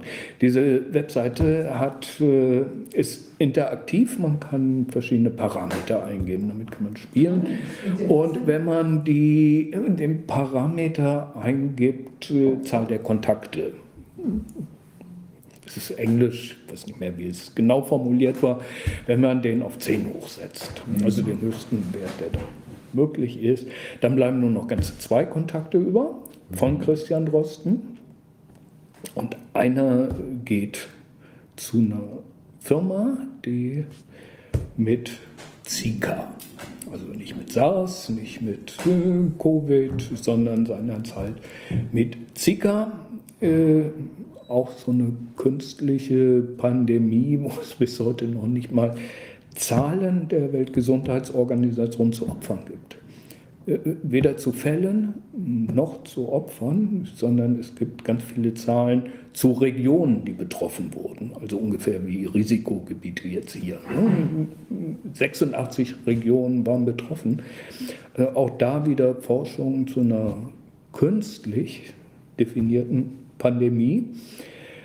Äh, Drosten hat dazu was gesagt und der Mensch, der in diesem Netzwerk genannt wird, stand mit seiner Firma dann bereit und hat ein großes Geschäft gemacht, auch deshalb, weil er proaktiv gedacht hat.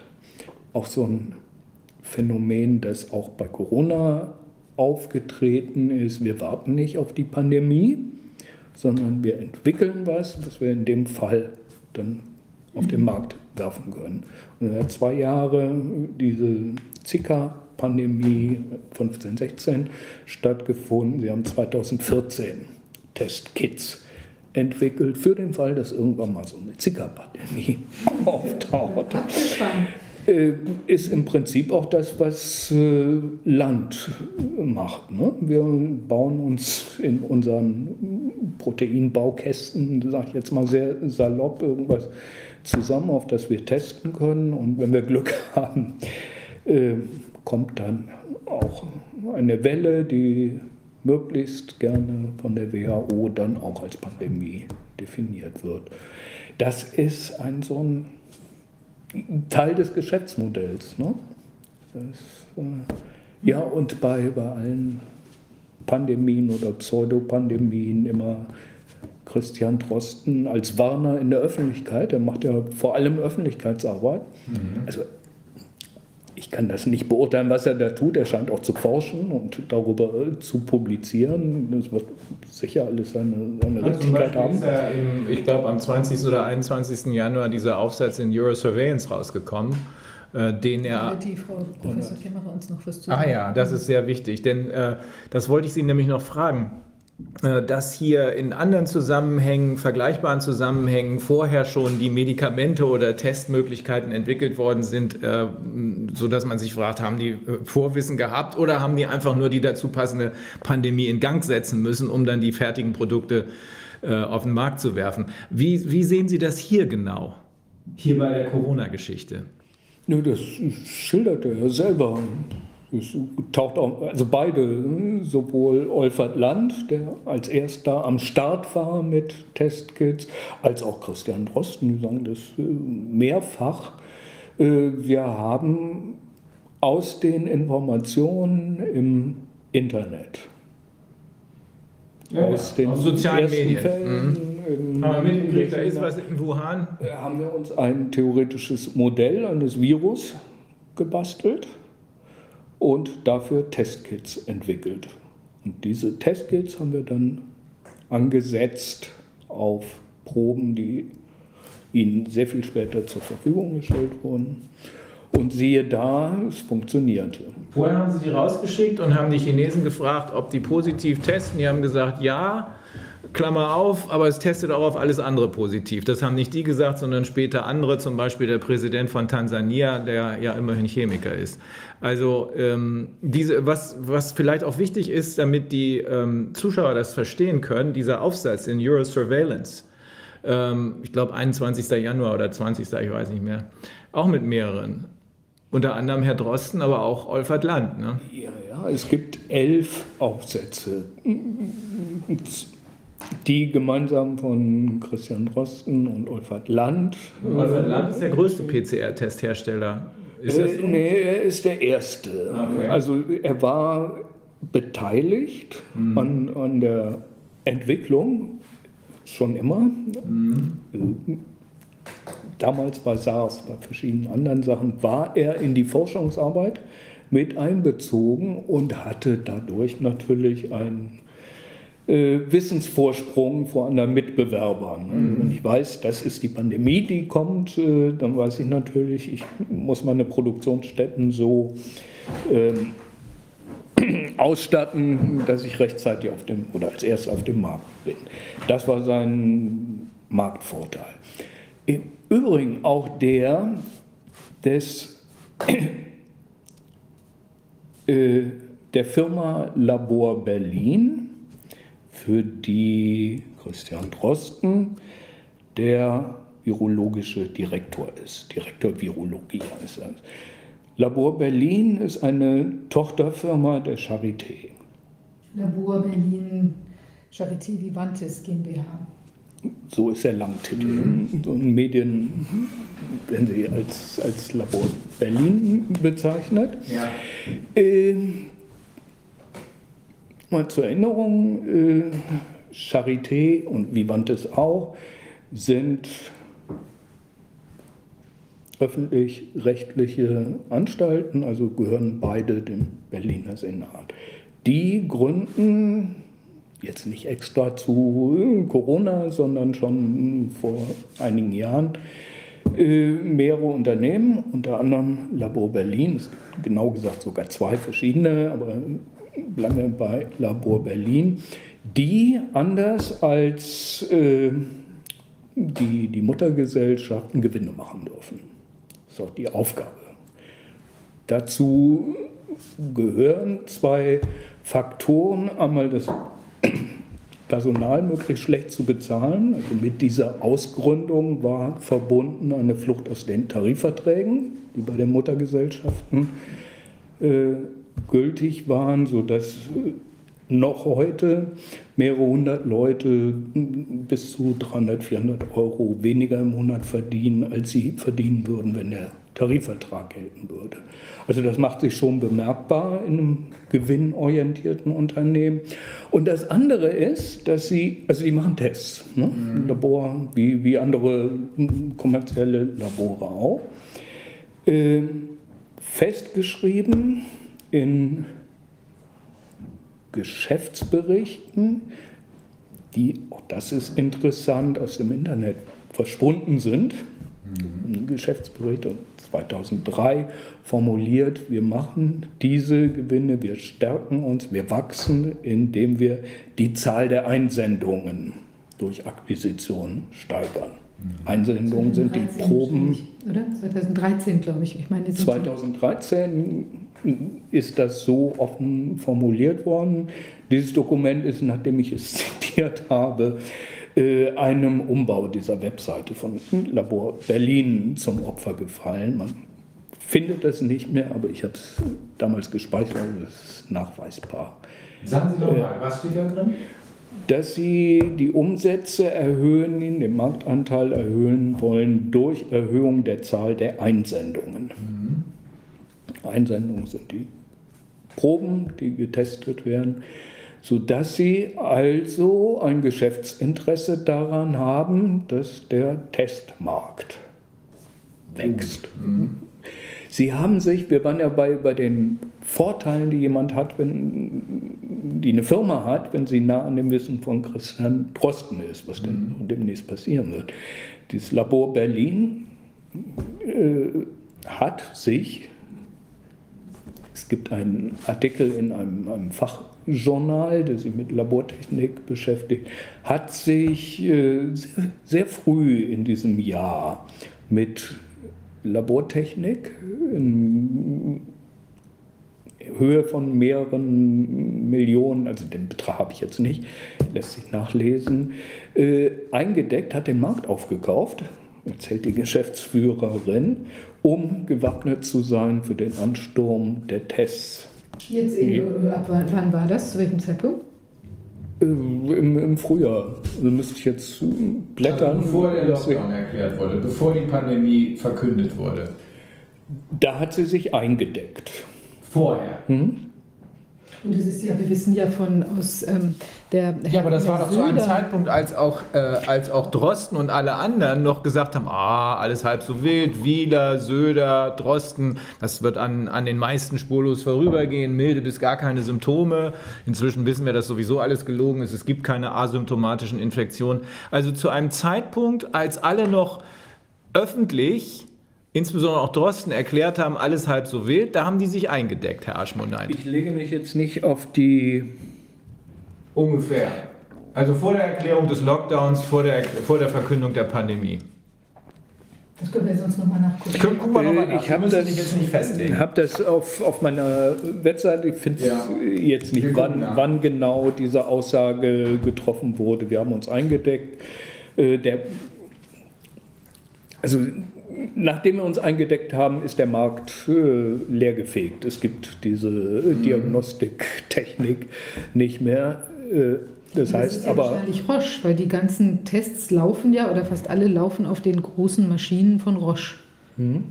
Also da ist auf jeden Fall, da ist überhaupt eine sehr enge Verbindung von Roche zu, also weil es ist auch so, dass Tipmolbiol, die Testkits von Tipmolbiol, die werden von Roche auch vertrieben. Also das ist irgendwie insgesamt eine, eine eng- enge Verquickung. Und wir wissen zum Beispiel auch, also ich muss ganz kurz, ich, ich mache jetzt Ja. mal gerade hier einen kleinen ähm, einen kleinen Exkurs. Und zwar es ist so, wir haben ähm, vor geraumer Zeit eine Vielzahl von ähm, Fragen an die Charité, also Presseanfragen an die Charité gestellt, und zwar in, in Zusammenhang mit dieser ganzen Testentwicklung. Und da kamen auch ähm, Antworten, die wir auch veröffentlicht haben äh, und nochmal nachfragen.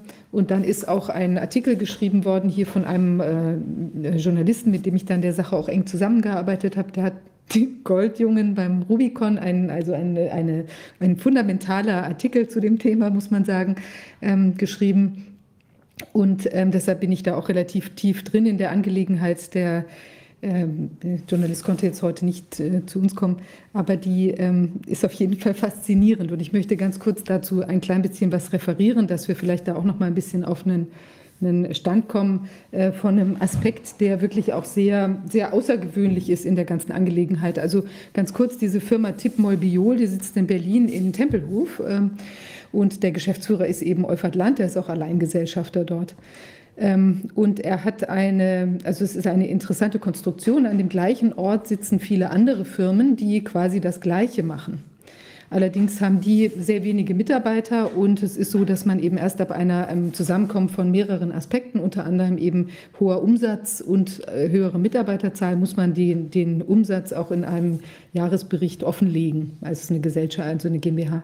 Und wir wissen jetzt von dieser Tipmol Biol, dass die äh, circa in normalen Zeiten 16 Millionen Euro Umsatz macht ungefähr und eben einen Reingewinn von 7 Millionen hat sie da in den letzten veröffentlichten Jahren gemacht. Also eine wirkliche Cash-Cow, ja, ganz exorbitante Gewinn- oder, oder Überschussquote da. Das ist also, äh, also unheard of. äh, Ja. Ganz enorm. Und die anderen, äh, also bei den anderen Firmen, die da auch noch sind, die sich alle einen sehr kleinen Briefkasten teilen. Also auch nicht, es ist nicht ganz klar, was da eigentlich, äh, also die haben unter Umständen tatsächlich genau das gleiche Business oder jedenfalls scheinen sie nicht ungeheure ähm, unterschiedliche Aktivitäten zu entfalten. Die machen also inhaltlich auch tatsächlich das Gleiche, teilweise so ein bisschen unterschiedlicher Auftritt, mal mehr so PCR, kann sein auch im Tierbereich oder so, aber jedenfalls machen die inhaltlich alles Gleiche. Die anderen Firmen, weiß es nicht mehr ganz genau, ich glaube, die einen haben also diese Tipmol Biol, wie viel haben die? 40 Mitarbeiter oder haben irgendwas in der Größenordnung oder jedenfalls schon eine relativ signifikante Menge und die anderen haben, glaube ich, nur drei, vier Mitarbeiter, die wahrscheinlich, muss man vermuten, äh, eben vielleicht auch die gleichen Gerätschaften nutzen. Also irgendeine Kollaboration wird da vermutlich stattfinden. Aber das ist jetzt nur angenommen, weil ich jetzt außer dieser Tatsache, dass der Briefkasten da von denen geteilt wird, keine, haben wir keine Erkenntnisse über die Räumlichkeiten dort oder so. Naja, also auf jeden Fall. Ähm, die, dieser Herr Land, Olfert Land, äh, arbeitet eben sehr, sehr eng mit dem Herrn Drosten zusammen, schon quasi seit 17 Jahren haben sie eben genau diese Konstellation immer schon gemeinsam. Kommt es immer zu irgendwelchen Begebenheiten, wo die beiden dann sehr schnell so einen Test auf den Markt werfen oder beziehungsweise der Gestalt, dass eben Professor Drosten dann erzählt, äh, was es eben viral da auf sich hat in der Angelegenheit und der Herr Land mit seiner Firma Tipmol Biol äh, verkauft die Dinge dann sozusagen, also die Testkits. Und also der eine verkündet die Pandemie und der andere baut das entsprechende Instrumentarium, um mit Testkits der Pandemie auf den Leim zu gehen. Naja, aber eben in enger Verzahnung auch des Herstellungsprozesses oder Entwicklungsprozesses ja. von diesem Test. Also das ist auch sehr merkwürdig, weil Herr Olfert Land auch zum Beispiel thematisiert, dass er den, den Drosten, dass sie keine besonders engen Freunde seien. Ja? Man kennt sich jetzt seit 17 Jahren und ich kann jetzt nur so von, also von mir würde ich mal davon ausgehen, wenn ich jetzt mit 17 Jahren immer wieder erfolgreich mit jemandem da Tests entwickle, dass ich doch ein gewisses Näheverhältnis habe und vielleicht auch von dem angerufen werden würde, in so einer Krise jetzt, die sich da abzeichnete im Januar. Aber da will Wolfert Land laut einem äh, Pressebericht äh, oder einer eigen, also einem Interview, was er in der Presse gegeben hat, äh, will er eben quasi den nur zufällig irgendwie getroffen haben und dann hätten sie darüber gesprochen. Also ein glücklicher Zufall, aber eigentlich würde man ja schon hoffen, dass der Professor Drosten dann auch von selbst auf die Idee kommt, jetzt den Wolfert Land mal in so einer Krise anzurufen. Aber das ist jetzt nur am Rande. Also der Punkt war, die Charité hat uns dann mitgeteilt auf die Presseanfrage, äh, weil als wir gefragt haben, zu welchem Zeitpunkt, aus welchen Gründen ist die Firma Tippmoll Biol bzw. ihre Geschäftsführer Olfert Land von der Charité oder Herrn Drosten in die Testentwicklung mit einbezogen worden, so und dann antworten die von Beginn an. Das klingt jetzt wiederum eher so in die Richtung gehend, wie man das eigentlich vermuten würde, dass sie sich eben doch gut kennen und das dann gemeinsam entwickelt haben. Und dann gibt es sehr ähm, unterschiedliche Aussagen darüber, wer jetzt wie was erfunden hat, wer da tatsächlich der, ähm, der, ähm, also der, der Schöpfer dieser, dieses, ähm, äh, also dieses Produkts ist. Ja? Aber eigentlich ist also aus den unterschiedlichen Antworten der Charité ist eigentlich hervorgegangen, dass im Prinzip Drosten diesen Test entwickelt hat und der Euphrat Land quasi nur Reagenzien geliefert hat. Ja? So, aber da, ähm, was dann sehr irritiert ist, dass der ähm, Olfert Land äh, dann aber quasi ähm, die, die Heraussendung dieser Testkits übernommen hat, ja, und zwar der Gestalt, dass er sie, ähm, weil also angabegemäß die Charité nicht über die postalische, also die Poststelle verfügen würde oder die Möglichkeiten eben Reagenzien abzufüllen und zu versenden. Das ist jetzt überrascht jetzt schon ein bisschen, bei so einem großen Haus würde man vermuten, dass die sowas auch können. Aber gleichwohl war das anscheinend nicht der Fall. Und dann hat eben der Herr Land dann quasi auf Weisung von Christian Drosten äh, diese Tests äh, in, diese, in die Welt versandt, wo eben Bedarf war. So, dann haben wir weitergefragt, wie ist denn das geschehen? Ist das dann mit einem Sticker Charité passiert oder ist das vielleicht mit einem Sticker äh, Tippmol-Biol passiert? Weil wenn das mit dem Sticker Tippmol-Biol rausgeht, dann ist ja sehr stark zu erwarten, dass die Kunden oder die, sagen wir mal, Staaten, wo das dann aufgeschlagen ist, äh, sagen, oh, wir wollen mehr davon. Und dann wendet man sich nicht unbedingt an Professor Drosten, sondern eben an Tippmol Biol. Sprich, wir hätten es mit einer Art Geschäftsanbahnungskonstellation zu tun, jetzt für, diesen, für diese Firma. Und das ist ja schon etwas, etwas irritierend. Da übrigens auch wieder ein kleiner Zusammenhang nochmal. Aber das sagst du jetzt, weil das ja eigentlich eine Erfindung der Charité ist? Genau, also weil es, ja, darauf komme ich gleich. Also unabhängig davon wäre ja jetzt auch schon eigentlich, wenn jetzt sozusagen ein Professor, also die Anweisung gibt, das sagen wir jetzt mal von Roche oder von Bayer oder von sonst wem, mhm. ein Testkit irgendwie in die Welt geschickt wird, ja, mit Hinweis, dass, also das wäre vielleicht auch schon so ein bisschen eine etwas unschöne Konstellation oder würde man irgendwie vielleicht auch ein bisschen merkwürdig finden. Also so, als er, dass er als Geschäftsanbahner tätig wird, ja. Hier ist er jetzt nun zusätzlich noch ganz, ganz eng dran. So, und da stellt sich nämlich tatsächlich die Frage, der ich auch dann mit dem Journalisten ähm, da auch nachgegangen bin oder wo wir zu ähm, Überlegungen angestellt, angestellt, haben, auch ein Jurist übrigens. Ähm, äh, die Frage der, der, der grundsätzlichen ähm, Patentfähigkeit oder Schutzfähigkeit dieser, dieser Erfindung. Normalerweise oder die Problematik, die sich daraus ergibt, ergibt. Es ist so, dass die, ähm, der Professor äh, Drosten ist ja angestellt bei der Charité. Also er sprich, er unterliegt grundsätzlich der, ich glaube, es nennt sich Technologierichtlinie, die die Charité hat. Also sprich, das ist das Arbeitnehmererfindungsgesetz, was es bei der Charité auch gibt. Und da ist, danach ist es so, dass grundsätzlich jegliche Erfindung oder ähm, schöpferische Leistung erstmal dem Arbeitgeber zusteht. Und der der Erfinder, der Arbeitnehmer hat eben normalerweise, ich glaube, 10 Prozent oder so würde er dann von Umsätzen abbekommen. Jetzt unterliegt Professor ähm, Drosten ja dem, sogar dem Hochschullehrerprivileg, würde also 30 Prozent bekommen können. Zum Beispiel, wenn die Charité hergehen würde, eine Erfindung verwertet. Oder er hat eben die Möglichkeit, auch eine Ausgründung selber zu machen. Aber dann müsste er natürlich auch mit seinem Namen in Erscheinung treten. Ja, würde man das eben auch sehen. Professor Drosten ist beispielsweise daran beteiligt. Und es ist ja so, sowas, ähm, sowas ist ja grundsätzlich sehr viel Geld wert, so ein Patent. Also es muss ja auch nicht unbedingt jetzt äh, genutzt werden, um damit Geld zu machen, aber man könnte es ja auch in einen Pool äh, zur Verfügung stellen, dass eben niemand anderer damit Geld macht, also wie auch immer. Jedenfalls ähm, ist es seltsam, äh, dass der, oder was man wissen muss, ist, wenn ein, die, ein Patent offengelegt wird, bevor es eben der Antrag, der Patentantrag gestellt wird, äh, dann ist es quasi nicht mehr schutzfähig, weil es ja nicht mehr neu ist. Das ist ja schon bekannt. Ja? Okay, lass mal eben kurz, ähm, damit wir den Überblick nochmal bekommen. Da wird von den beiden in enger Kooperation dieses, diese Testkit entworfen. Äh, der, der eigentlich nach außen verantwortlich ist, ist Drosten. Der ist aber Arbeitnehmer, letzten Endes Angestellter bei der Charité. Das ist ein, ein öffentlich-rechtliches Institut, also vom Steuerzahler äh, bezahlt. Dieses, das, die, die Verwertung dieses Tests müsste eigentlich durch die Charité erfolgen, passiert aber nicht, äh, sondern die, der Test wird dann entwickelt von Olfert Lanz, äh, dem äh, äh, Alleingesellschafter der Firma Tipmol-Biol. Und nicht nur entwickelt er oder bastelt er diesen Test zusammen, sondern er sorgt auch dafür, dass das Zeug in alle Welt verschickt wird. Und zwar mit seinem Sticker drauf, oder? Naja, also es ist natürlich jetzt für uns nicht völlig klar, in, welcher, in welchen Einzelheiten was wie passiert ist. Aber wir wissen, das ist die klare Aussage der Charité, dass das eben auf Anweisung oder auf Entscheidung von, von Professor Drosten eben dieses, dieser Test, der dann also quasi von ihm entwickelt, aber letztlich, sagen wir mal, nennen wir es so, vielleicht von Euphert Land äh, versandfähig, marktfähig, ver verbrauchsfähig, gebrauchsfähig gemacht worden ist. Das sind ja so zwei, zwei Röhrchen hier irgendwie mit äh, Verpackungen und so weiter. Ähm, die sind dann auf, quasi auf, auf äh, Input von Professor Drosten eben versandt worden. Zum einmal, um zu gucken, funktioniert es. Und da war auch eine, eine der Empfänger war äh, Hongkong, also die, das Labor von Roche wiederum in Hongkong. Mhm. Ja? Und da kam dann auch die Antwort zurück, ja, es funktioniert ganz toll. So.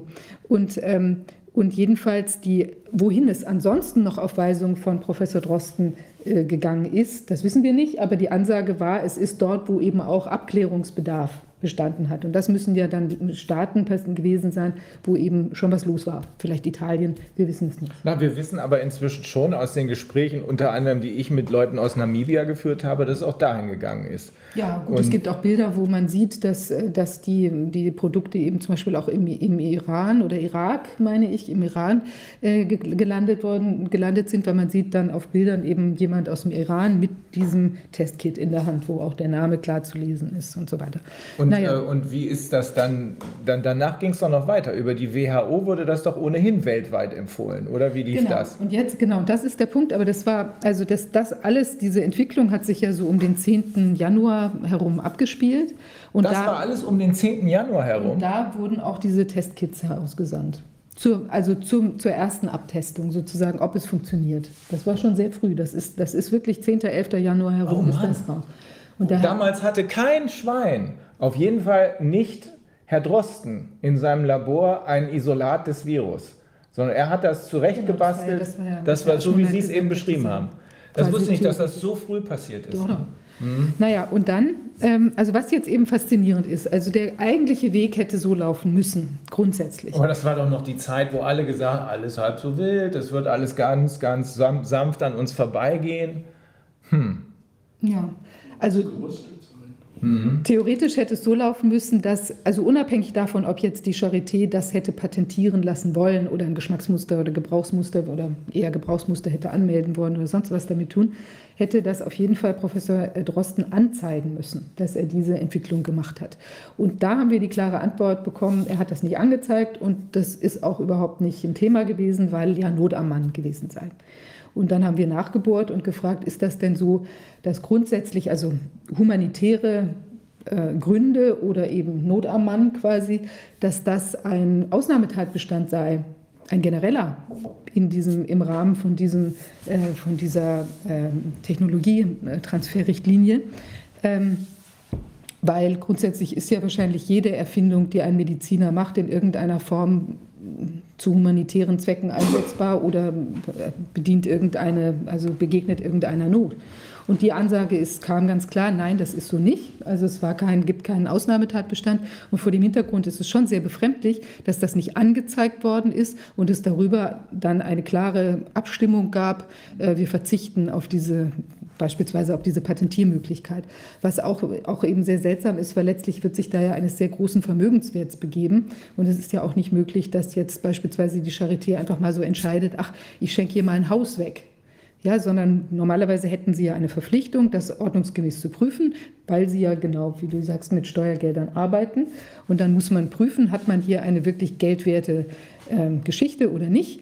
Und dann trifft man danach seine Entscheidung. Aber das haben sie überhaupt nicht gemacht, sondern im Prinzip ist, ist Drosten dann nämlich losgeschossen und hat das veröffentlicht bei der WHO.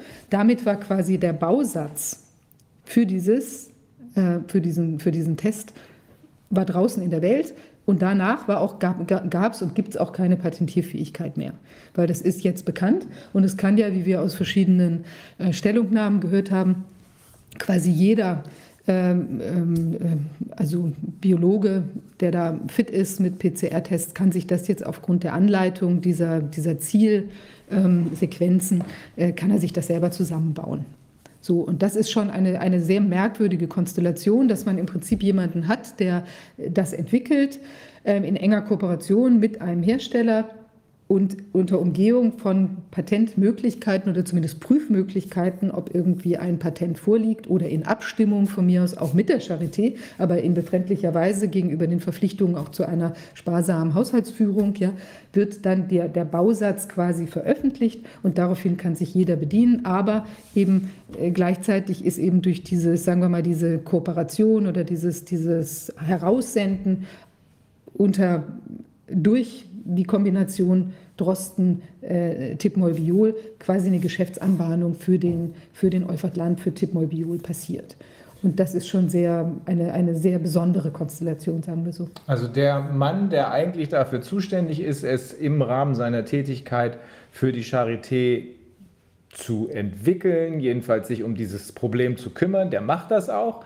Ähm, der hatte dafür sogar, wie Sie uns mitgeteilt haben, spezielles Funding. Ich glaube sogar aha. von einem EU-Projekt, das er eben genau. Also mit öffentlichem Geld. Mit öffentlichem Geld, ja. Und äh, als das Produkt dann fertig ist und man auch bereit ist, das ist jetzt meine Version der Geschichte, die Pandemie zu verkünden oder kurz bevor man sagt, so, jetzt brauchen wir das Produkt aber richtig, richtig doll, da schickt das schon mal in der Gegend rum, aber nicht im Namen von der Charité, sondern das macht sein. Äh, ich würde mal sagen, Geschäftspartner von Tipmol Biol, der verschickt den ganzen Kram. Erstmal verdient der damit Geld und nicht nur am Anfang, sondern auch später. Und als nächstes äh, bedient er sich seiner Kumpels bei der WHO, dieselben Typen Tedros, die auch äh, im Mai 2019 auf dieser CDU-Veranstaltung alle rumgehangen haben. Und über die WHO wird es dann weltweit vermarktet. Weiß man irgend, so ist es ungefähr, ne? Naja, also vermarktet würde ich da jetzt nicht sagen. Also die, es ist ja so, es wird auf jeden Fall weltweit bekannt. Also es wird auch ja. insofern weltweit bekannt, als da natürlich, da steht ja, da stehen ja verschiedene Menschen drauf auf dieser WHO-Veröffentlichung. Äh, und zwar nämlich Herr Drosten, aber auch Olfa Eckhard Land und Frau Kuppmanns aus Holland und noch andere, ich glaube jemand von Hongkong und so. Mhm. Also eine kleine äh, Liste von Personen, die daran mitgewirkt haben. Übrigens ohne bei Tipmol-Biol müsste man ja vielleicht sagen, vielleicht hätte da, ich weiß nicht, ob das jetzt üblich ist bei der WHO oder, nicht, aber da könnte man sich auch vorstellen, dass man so einen Interessenskonflikt, dass man gleichzeitig Hersteller ist, vielleicht veröffentlichen muss. Das weiß ich aber nicht. Also das, das sage ich jetzt nur so am Rande. Auf jeden Fall ist dort als Kontaktperson der Herr Professor Drosten benannt. Also das heißt, die Leute, die jetzt da was äh, tätig werden wollen, die in die Richtung, weil sie Ängste haben, dass sich das in ihrem Land abspielt, ähm, oder Labore, die da eben schon mal aufstocken wollen oder so, würden sich erstmal an den Professor Drosten wenden und oder haben da jedenfalls als Kontaktperson den benannt. Und dann hat er ja offenbar auch die Heraussendung übernommen, ja, oder Ja, diese, ah, ja. diese Verbindung übernommen. Also der Mann, der erstens das Also nicht die Heraussendung, sondern eben die wiederum das weiterzuleiten quasi oder wie auch immer die, die Anfrage, wenn, wenn gesagt wurde, es bestand ein Bedarf in den Ländern, haben sie sich an Drosten benannt, gewandt, die entsprechende Person, und er hat dann Tipmol Biol gesagt, wo soll es denn hingehen? Ist, ist, äh, ein, eins noch. Ist bekannt, dass irgendwann Geld wieder zurück an die Char- Charité kam aus diesem ganzen, ganzen Projekt? Naja, also da ist jetzt natürlich zu Da geistern ja bemerken, Geschichten rum, dass da so 150 Millionen hier rumflattern und keiner traut sich so richtig ran und dann na, es gab jetzt, also ich glaube, der Professor Drosten hat ja eine, eine große Förderung bekommen. Ich meine, dass das 150 Millionen Euro waren jetzt für den Aufbau von einem, äh, von dieser, dieser großen Gesundheits, äh, wie will man sagen, Krankenhaus, Behörde, was immer da, ein, ein, ein Zentrum, was da entstehen sollte oder soll. Äh, Dafür hat er Geld bekommen. Aber es ist zum Beispiel auch so, dass die Charité in ihren Laboren, die Sie vorhin angesprochen haben, natürlich auch ganz viele Tests dieser Art durchführt. Die ist ja ein Konsiliarlabor für Coronaviren, denen wiederum Professor Drosten vorsteht.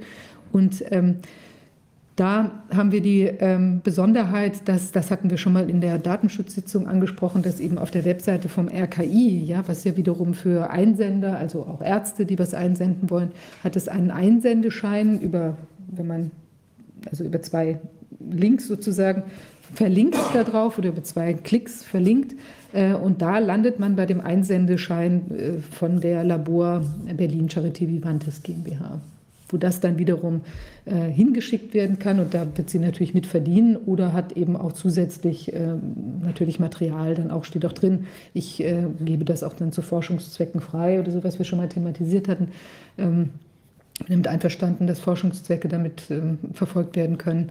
Ähm, also da hat sie auf jeden Fall, eine, profitiert sie davon. Und tatsächlich, wir, wir wissen auch ja aus ähm, quasi, sagen wir mal, einer ähm, ja, also aus den aus Ausführungen von der Charité, dass sie schon auch ein großes Interesse daran hat, eben äh, hier sozusagen auch über Tests oder dass sie sich aufgestellt hat, sagen wir so, um eben über Tests, auch Sie hatten ja angesprochen, sie hat sich da eingedeckt mit vielen Maschinen oder hat da den Markt leer gefegt, ja, ähm, hat sich da aufgestellt, dass sie auch tatsächlich in großem, sehr großem Umfang Tests durchführen kann. Also das ist natürlich schon was, was wiederum der Charité zugutekommt. Aber wenn sie jetzt, sagen wir mal, ein Patent tatsächlich hätte oder irgendwelche Lizenzabreden hätte, wäre das garantiert in ein, natürlich Die ein. Gewinne von Labor Berlin kommen nicht der Charité zugute. Da, Werden nicht Nein, abgeführt. genau. Die von, Das aber die von Tipmol Biol auch nicht, ne?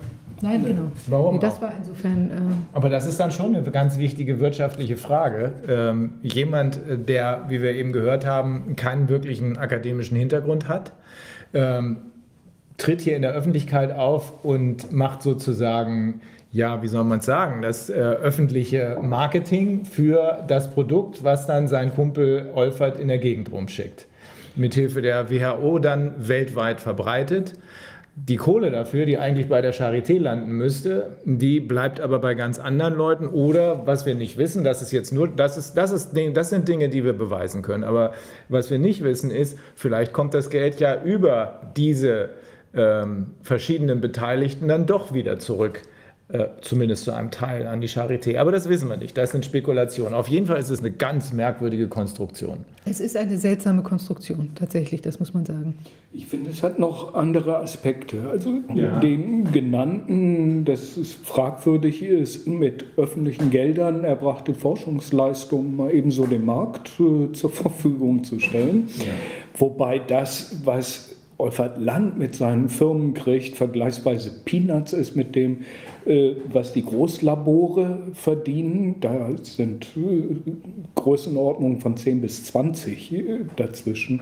Und das sind wieder Peanuts gegenüber dem, was mit den Impfstoffen zu verdienen sein wird. Nur um, äh, also das ist, äh, es hat was Schurkenhaftes, was die beiden da äh, Ja. zusammenkummeln. Äh, aber man muss es, glaube ich, in den Dimensionen sehen. Vielleicht möchte ich Ihnen an einem Punkt widersprechen. Es ist nämlich tatsächlich so, dass es ist ja jetzt, äh, wird ja eine, soll ja eine etwas andere Teststrategie verfolgt werden. Und da geht es ja wirklich so in die Richtung, also auch mit diesen ähm, Anti, Antikörpertests und diese Schnelltests und so weiter, die da verfolgen, verfolgt äh, werden.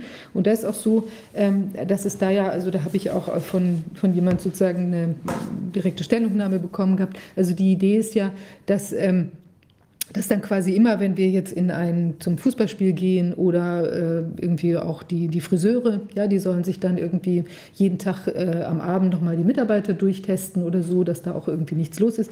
Also das heißt, dieses Testing, das ist unabhängig von dem, was wir jetzt akut sehen, wenn sich das weiter ausweitet, das ist ja der blanke Wahnsinn, was da auch an ja. Geld zu verdienen sein wird. Und ich habe zum Beispiel einen Clip gesehen, ich habe das neulich, glaube ich, schon hier gesagt, von einer, einer Firma, die auch gesagt hat, sie ist ganz, ganz früh am Markt gewesen, C-Gene, also mit S-E-E, Gene. Äh, die ja einen Clip, äh, einen Werbeclip habe ich zufällig bei YouTube irgendwie gesehen, wo sie sagen, oh, es kommen irgendwie im Winter 12.000 Viren, irgendwie wahrscheinlich unterschiedlichste Varianten, wie auch immer, Mutationen. Und eigentlich sei es doch nur sozial verantwortlich, wenn man sich permanent testen lassen würde. Und da klingelt natürlich die Kasse. Also es ist exorbitant. Und die Player, die da jetzt bereits im Markt sind, Wahrscheinlich, vermute ich jetzt mal, hat Tipmobiol auch so einen Schnelltest oder vielleicht Antikörpertest am Start, wer weiß. Ähm, wer sich da erstmal ein bisschen etabliert hat, der hat vollen Zugriff. Und wir wollten gerne nochmal auf, auf zwei Aspekte dieses äh, Patents äh, ja. zurückzukommen, beziehungsweise darauf, dass die Charité und 2003 das Bernhard-Nocht-Institut für Tropenmedizin darauf verzichtet haben. Mhm. Äh, die Erkenntnisse von Drosten sich patentieren zu lassen. Das kommt ja erstmal sehr, sehr positiv rüber. Also in beiden Fällen war die Lesart, die gern auch von Medien weiterverbreitet wurde, wie selbstlos ja. sie da sind. Der breiten Forschergemeinschaft wird dieser, diese Technologie zur Verfügung gestellt, sodass wir schnellstmöglich bedrohliche Krankheiten gemeinsam bekämpfen können. Das war ja die Erzählung. Äh, klingt ja auch erstmal gut, wenn es tatsächlich so wäre, dass dann Forscher und Krankenhäuser und äh, Institutionen, die sich mit Gesundheit beschäftigen, äh, dieses Wissen verwenden. Immer mal vorausgesetzt, die entsprechenden Pandemien sind vorhanden, aber es soll ja welche geben, die tatsächlich da sind und bedrohlich sind und wo es gut wäre, wenn solche Erkenntnisse weiter verbreitet würden. Aber sie sind ja nicht an Gesundheitsinstitutionen verbreitet worden, sondern dem Markt mhm. zur Verfügung gestellt werden soll. Äh, so, und damit hat man auf Regulierungsmöglichkeiten verzichtet. Hätte man sich das Patent genommen, dann hätte das ja nicht heißen müssen, die Charité macht jede Menge Gewinn damit.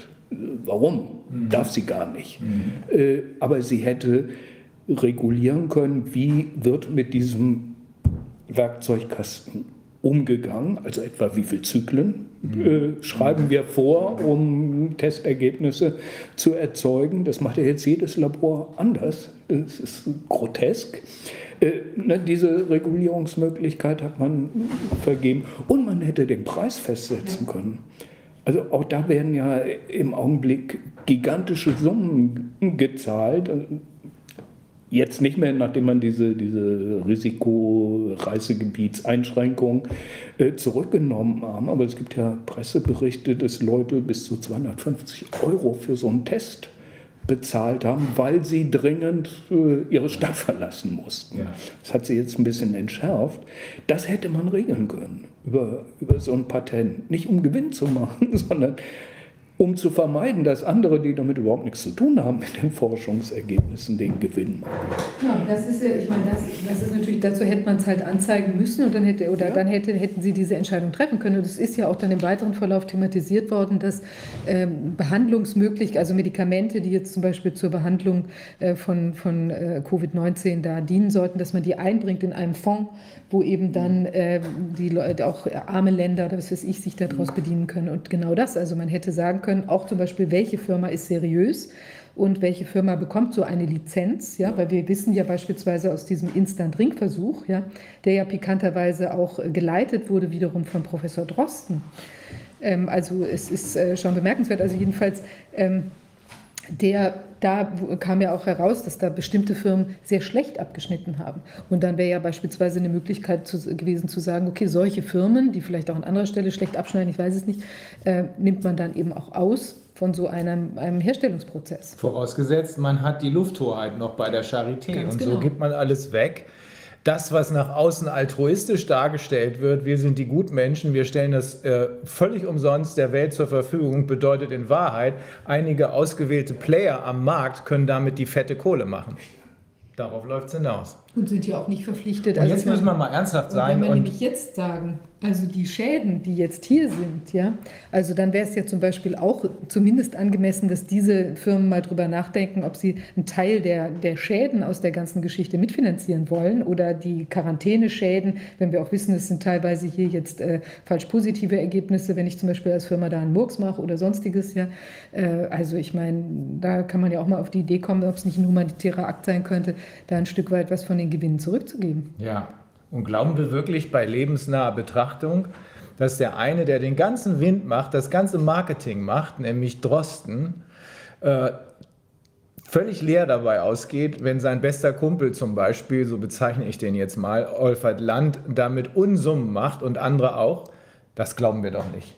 Das glauben wir nicht. Da läuft was, vielleicht über Treuhandverträge, aber müssen wir jetzt im Moment auch nicht wissen. Für mich war das Wichtigste und Interessanteste erstmal natürlich die äh, wirtschaftliche Verflechtung zu sehen, die mir so noch nicht klar war, aber vor allem äh, das, was ich die ganze Zeit aus dem, was ich gelesen hatte, ich hatte Teile von Ihnen gelesen, Teile von anderen gesehen, diesen Blödsinn von den Elfjährigen da mit ihrem Luftverpester, wie die heißen, das guckt man sich natürlich nicht an, aber äh, die ganze Zeit war da was. Und Sie haben das jetzt in, äh, in sehr äh, gut nachvollziehbare Fakten gekleidet. Also das ist der Hauptmann von Köpenick, der hier frei in der Gegend rumläuft. Muss man so sehen. Muss man so sehen. Äh, Ich sage das ja nicht einfach so, wir werden ja gesehen da draußen. Ne? Äh, Herr Drosten müsste jetzt eigentlich alles tun, um mich zum Schweigen zu bringen. Er müsste mir eine einstweilige Verfügung verpassen, er müsste mich anzeigen wegen Verleumdung. Das Problem ist nur, dass im Rahmen einer solchen gerichtlichen Auseinandersetzung dann genau diese Fakten überprüft werden. Und ich, wird er die Finger davon lassen, so wie ja auch. Herr Küberer, der öffentlich genau das geäußert hat, Ah, ja. äh, äh, das nicht gemacht hat. Also wenn man es juristisch klären will, äh, muss man einen Weg finden, es aktiv zu tun. Ja, wir haben schon äh, gefunden. Diese Fehler werden sie nicht machen, Nee, nee. sie anzuzeigen. nee, ich auch. Äh, ja, ähm, Faszinierend. Herr Wodak, das ist doch, das ist das nicht so ähnlich wie die Geschichte, die Ihnen auch schon passiert ist? Äh, Vor Jahren haben Sie doch mal so eine Art Imposter gehabt. Hieß er nicht Gerd Postel, der sich als äh, Mediziner ausgegeben hat und der äh, bei Ihnen im Gesundheitsamt vorübergehend angestellt wurde? Ich glaube, Sie haben ihn dann rausgekegelt, äh, noch vor Ablauf oder bei Ablauf der äh, Probezeit, ne? Ja, ich habe das nach 14 Tagen gemerkt, dass da, nichts, dass da etwas nicht in Ordnung ist und habe mir seine Approbationsurkunde äh, von der Personalabteilung der Stadt schicken lassen.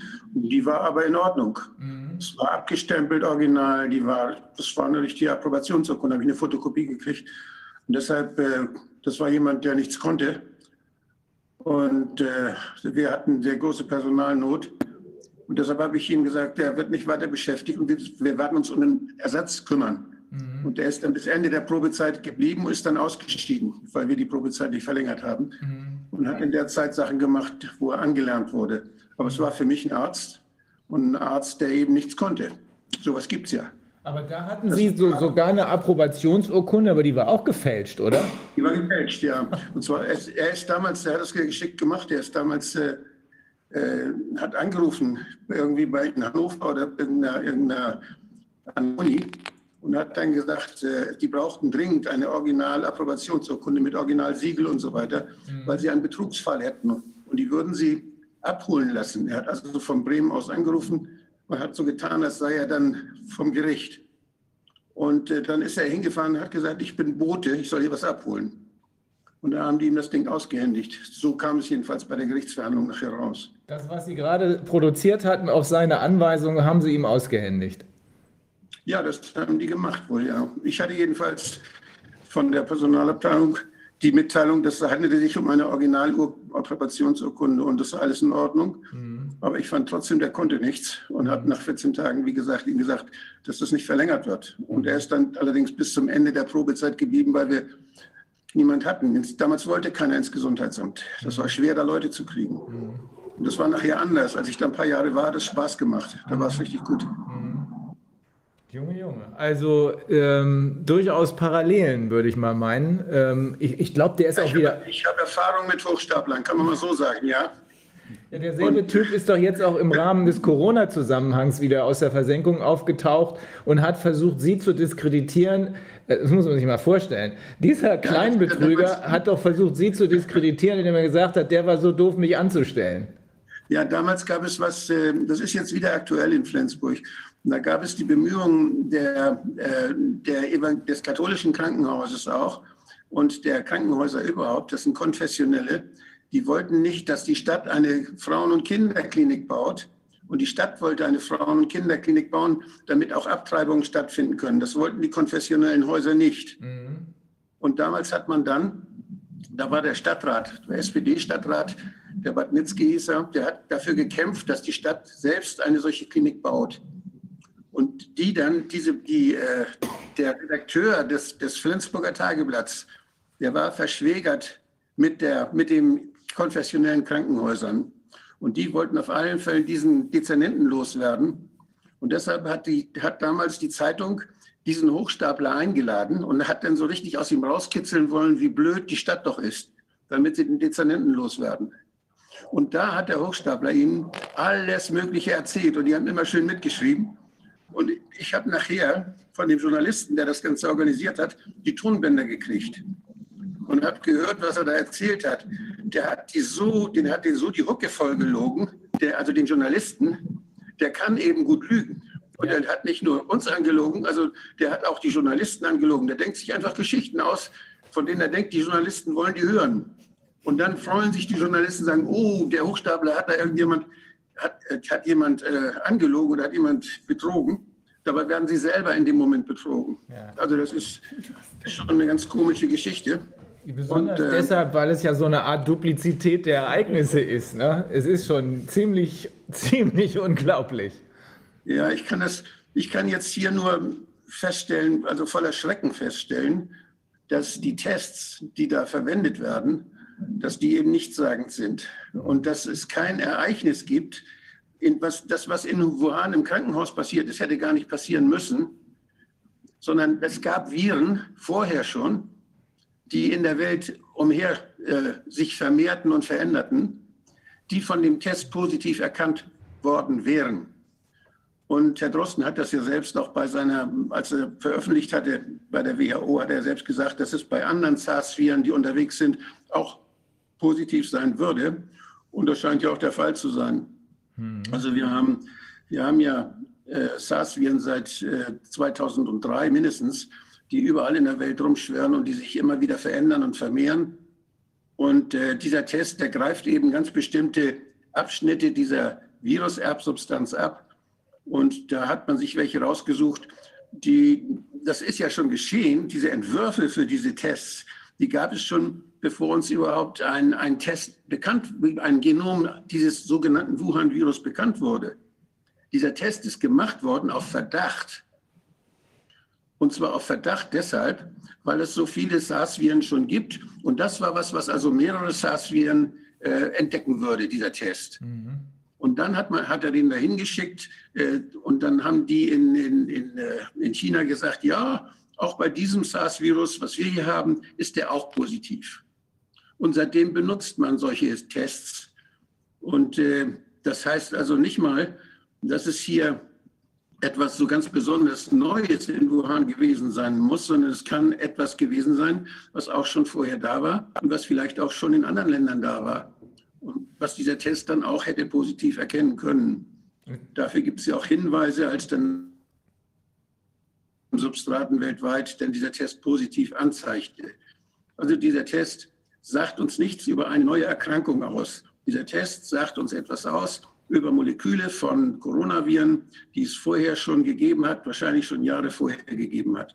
Und den benutzen wir jetzt, um etwas zu finden, was angeblich ganz neu war. Und das ist das, das ganze Verrückte an der Sache.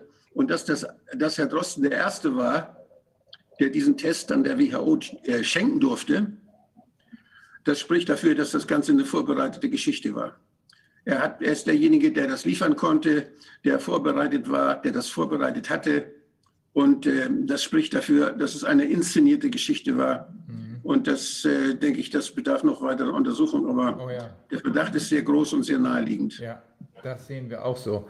Ähm, ich habe gestern Nacht mit den Kollegen in den USA äh, telefoniert, äh, mit denen wir die genaue Strategie weiterverfolgen. Und ähm, da im Zentrum steht eben der PCR-Test. Wahrscheinlich werden wir ein Kind klagen lassen, was Opfer eines False Positive geworden, äh, geworden ist.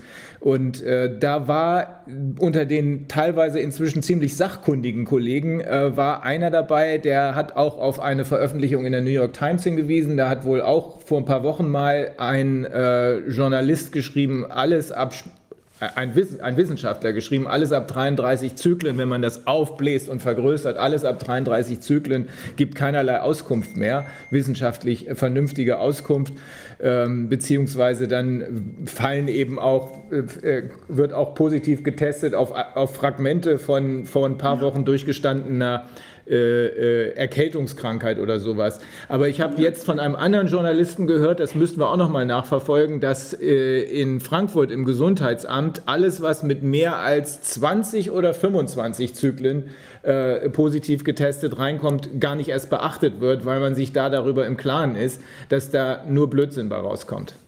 Also wenn, selbst wenn man das nach zehn Zyklen finden würde, dann heißt es, dass da Viren sind, die diese Merkmale haben. Aber dann sagt es nichts darüber aus, was das für Viren sind und ob diese Viren jetzt wirklich krank machen oder nicht krank machen.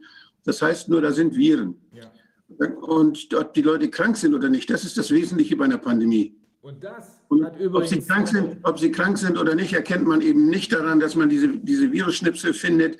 Diese Virusschnipsel, die sind in der, auch in der Vergangenheit immer ganz wichtig gewesen, die PCR, weil man dann wusste, in welcher Richtung sich es lohnt, weiter zu untersuchen, damit man was über, die, über eine Krankheit erfährt. Mhm. Man könnte jetzt auch Virusschnipsel von anderen Viren suchen, dann könnte man da auch versuchen, diese Viren zu finden. Wir wissen doch, dass es, dass wir haben plötzlich die Influenza total vergessen, die viel wichtiger ist.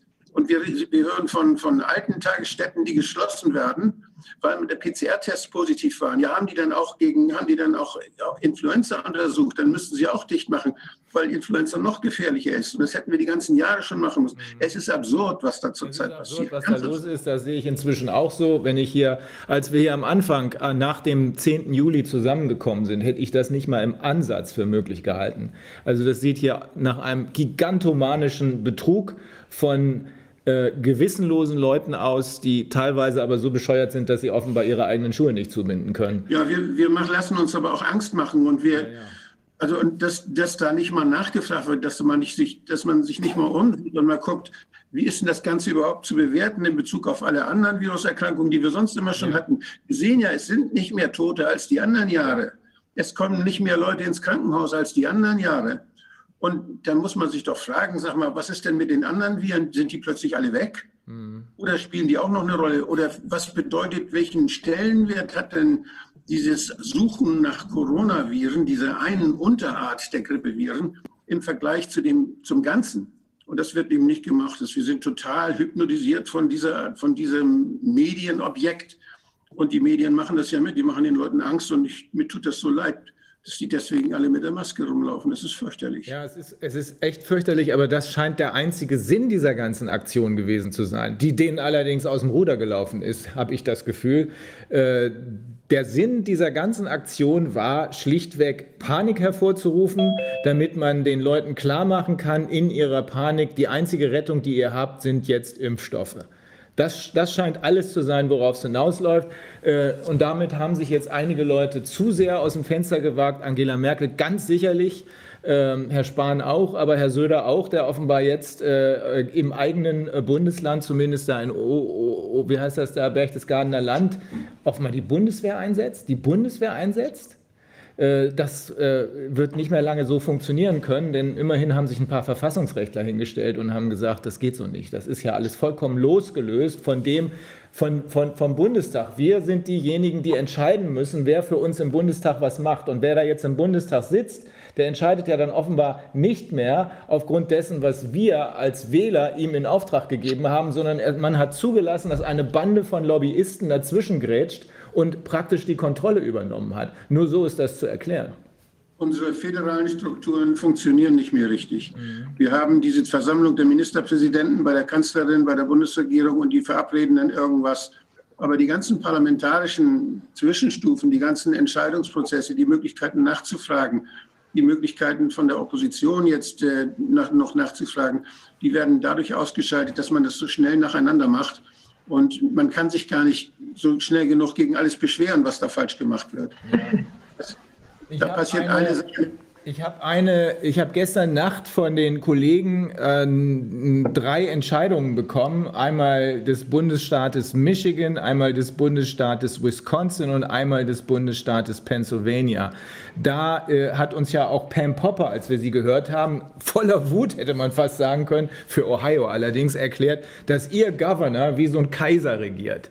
Na, sowas gibt es ja bei uns eigentlich nicht mehr, ähm, dass äh, jemand vollkommen losgelöst äh, von äh, den Checks and Balances, die wir haben, macht, was er will. So wie Söder jetzt offenbar in Bayern macht, was er will. Und in allen drei Entscheidungen ist von dem, ist, zweimal war es der Supreme Court des jeweiligen Staates, einmal in Michigan, einmal in Wisconsin und einmal war es ein Federal Court in äh, Pennsylvania, ausdrücklich erklärt worden, so geht das nicht. Man kann vielleicht in einer Notsituation für ein paar Tage äh, zur Gefahrenbegrenzung äh, irgendwelche Maßnahmen unabhängig von der Legislative machen, aber nur für ein paar Tage. Und haben also in allen drei Bundesstaaten den zuständigen Gouverneuren klargemacht, hier ist die Grenze, sofort hebt ihr alle Maßnahmen auf. Und die sind auch alle aufgehoben worden. Das müssen wir hier auch machen. Man muss für Deutschland auch mal eindeutig sagen, die Maßnahmen des Gesundheitsschutzes vor Ort, die verantwortet das Gesundheitsamt, das heißt der Landrat, der Oberbürgermeister mit seinem Gesundheitsamt. Und die Amtsärzte sind diejenigen, die die Landräte und Oberbürgermeister beraten. Und die hören sich um und die machen sich schlau, wie sieht es aus in Deutschland, wie sieht es aus in der Welt. Und dann entscheiden sie vor Ort, ganz konkret. Und ich bin so froh, dass es einige Amtsärzte gibt, die das auch tun, die sich umhören, die sich schlau machen und die nicht einfach diesen Medien hinterherlaufen und die nicht einfach von der Angst getrieben das tun, was alle machen, sondern die wirklich als Mediziner Verantwortung übernehmen und sauber entscheiden zum Wohle ihrer Bevölkerung. Und das finde ich ganz toll. Die sind mutig. Die werden jetzt verprügelt, die kriegen Schwierigkeiten, dienstrechtlich wahrscheinlich. Aber das sind die einzigen, auf die wir uns verlassen können. Das werden jetzt ja auch immer mehr. Ist ja jetzt auch der Herr Pürner da in Bayern herausgekommen und hat auch gesagt, dass er das so nicht mehr akzeptieren kann. Also es ist wirklich toll. Ich glaube, es sind jetzt drei, vier, fünf, die sich da schon Ja. entsprechend artikuliert haben, dass sie das auch ganz große Bedenken haben oder dass es in der Form jedenfalls nicht laufen kann. Ja, jetzt, ähm, wir haben jetzt den, den Thorsten Engelbrecht, Journalisten hier bei uns. Ähm, ich weiß nicht, Herr Aschmonat, wollen Sie, Sie bleiben weiter, weiter bei uns? Oder? Wenn ich nicht muss, Dann haben wir noch was anderes zu tun, oder wie? Also Ja. wir haben jetzt erstmal, glaube ich, unser gemeinsames Thema erschöpft sozusagen und dann würden wir uns, ähm, genau, Herrn Dann also Pause, Sie- Pause oder gleich vielleicht weiter? machen wir fünf Minuten Pause, ganz Fünf kurz, Minuten. dass wir uns organisieren können. Dann bedanken wir uns nochmal ganz herzlich, Herr Asch, Herr, äh, herzlich, Herr Aschmann, das war wirklich toll. Sie haben wirklich äh, viel erzählt und es ist auch sehr anschaulich und äh, wirklich spannend. äh, Sie gemacht. brauchen wir als Zeugen im Gericht. Erstmal brauchen wir jemanden, der klagt. Da sind wir schon dabei. Ja. Manu. Dann, äh, genau, dann machen wir kurz Pause und dann Regie. sehen wir uns gleich wieder.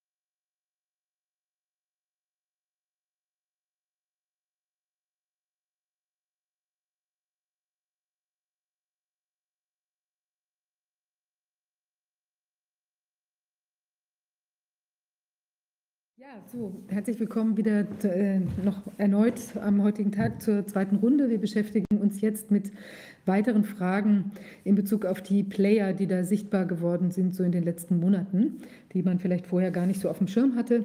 Und äh, jetzt haben wir ein, eine Person, oder vielleicht sprechen wir über mehrere, aber insbesondere eine Person auf dem Schirm, und zwar der Neil Ferguson.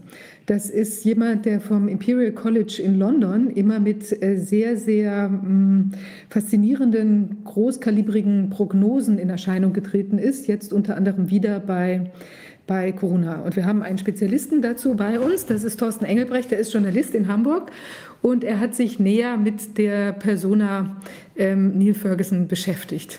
Herr Engelbrecht, schön, dass Sie da sind. Vielleicht ja, teilen Sie unser Wissen mit, mit, uns. Ich, ich, hoffe, ich kann was Substanzielles jetzt äh, beitragen. Ähm, also eigentlich bin ich ja, wie gesagt, Journalist aus Hamburg und ähm, mein Hauptwerk ist ähm, Viruswahn, das Buch, ähm, das ich zusammen mit jemandem geschrieben habe, den ihr auch vor kurzem mal interviewt habt, äh, Dr. Mick Klaus Köhnlein. Und das Buch gibt es ja auch schon länger. Ähm, und ähm, ja, wir haben das dieses Jahr aktualisiert und äh, dieses Jahr ist natürlich auch, schreibe ich auch eine ganze Menge. Und wir haben, ähm, ich habe jetzt einen Artikel zusammengeschrieben mit einem Schweizer, Konstantin Demeter, der sollte hier nicht unerwähnt bleiben, weil der hat, mit dem habe ich den Artikel zusammengeschrieben über diesen Neil Ferguson, der Leiter ist von der Abteilung Epidemiologie und Infektionskrankheiten an der School of Public Health am Imperial College. Ja, und äh, das Problem bei Neil Ferguson ist, dass, äh, glaube ich, dreierlei hat, dass er nicht, nicht nur bei Corona, sondern auch schon vorher immer wieder Prognosen rausgehauen hat, die ähm, ja völlig überzogen waren und äh, völlig haltlos waren. Äh, zum anderen, dass er ähm, ja, ähm, eklatante Interessenkonflikte aufweist, dass er ja, äh, nicht unabhängig ist, würde ich mal sagen. Und äh, speziell auf Corona bezogen, dass er natürlich das hm, nochmal das i-Tüpfelchen, dass er ähm, selber die Empfehlungen, die er äh, sozusagen Lockdown-mäßig da rausgehauen hat, dass er die selber gebrochen hat, ja, was natürlich besonders absurd ist. Wir haben, äh, Herr Engelbrecht, äh, wir haben Herrn Ferguson schon in der Schweinegrippe kennengelernt. Da lag er ebenfalls, genau wie Drosten, meilenweit jenseits der Realitäten. Eigentlich müsste auch der längst völlig diskreditiert worden sein, aber wir gehen ja diesen Zusammenhängen jetzt nach. Wieso sind solche Leute in diesen, Pers in, in diesen Positionen? Wer hat sie da reinlaviert und wer hat das Interesse, sie da zu halten?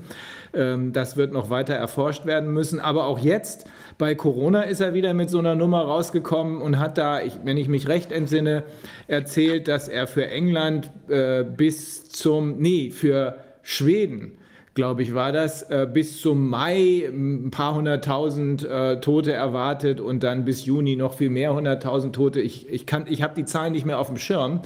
Äh, der ist mir nur deshalb dann wieder vor, äh, vors Auge gekommen, weil der ehemalige Vizechef von Pfizer und äh, ehemalige langjährige, 16 Jahre lang ähm, Chief Science Officer von Pfizer, Mike Jeden, Dr. Mike Jeden, kennen Sie auch, ne? Äh, ja, klar. Weil der ja deutlichst gesagt hat, kein Wissenschaftler, der sein, äh, der, der, der, der seinen, deren Ruf zu verlieren hat, nimmt diesen Neil Ferguson auch nur ansatzzeise ernst. Deswegen ja, was natürlich umso absurder ist, also die Zahlen, die ich jetzt habe, sind, dass er für Großbritannien, hat er gesagt, bis zu 510.000 und für die USA bis zu 2,2 Millionen innerhalb kurzer Zeit sozusagen, ja. Und was hat er für Deutschland ja. gesagt gehabt?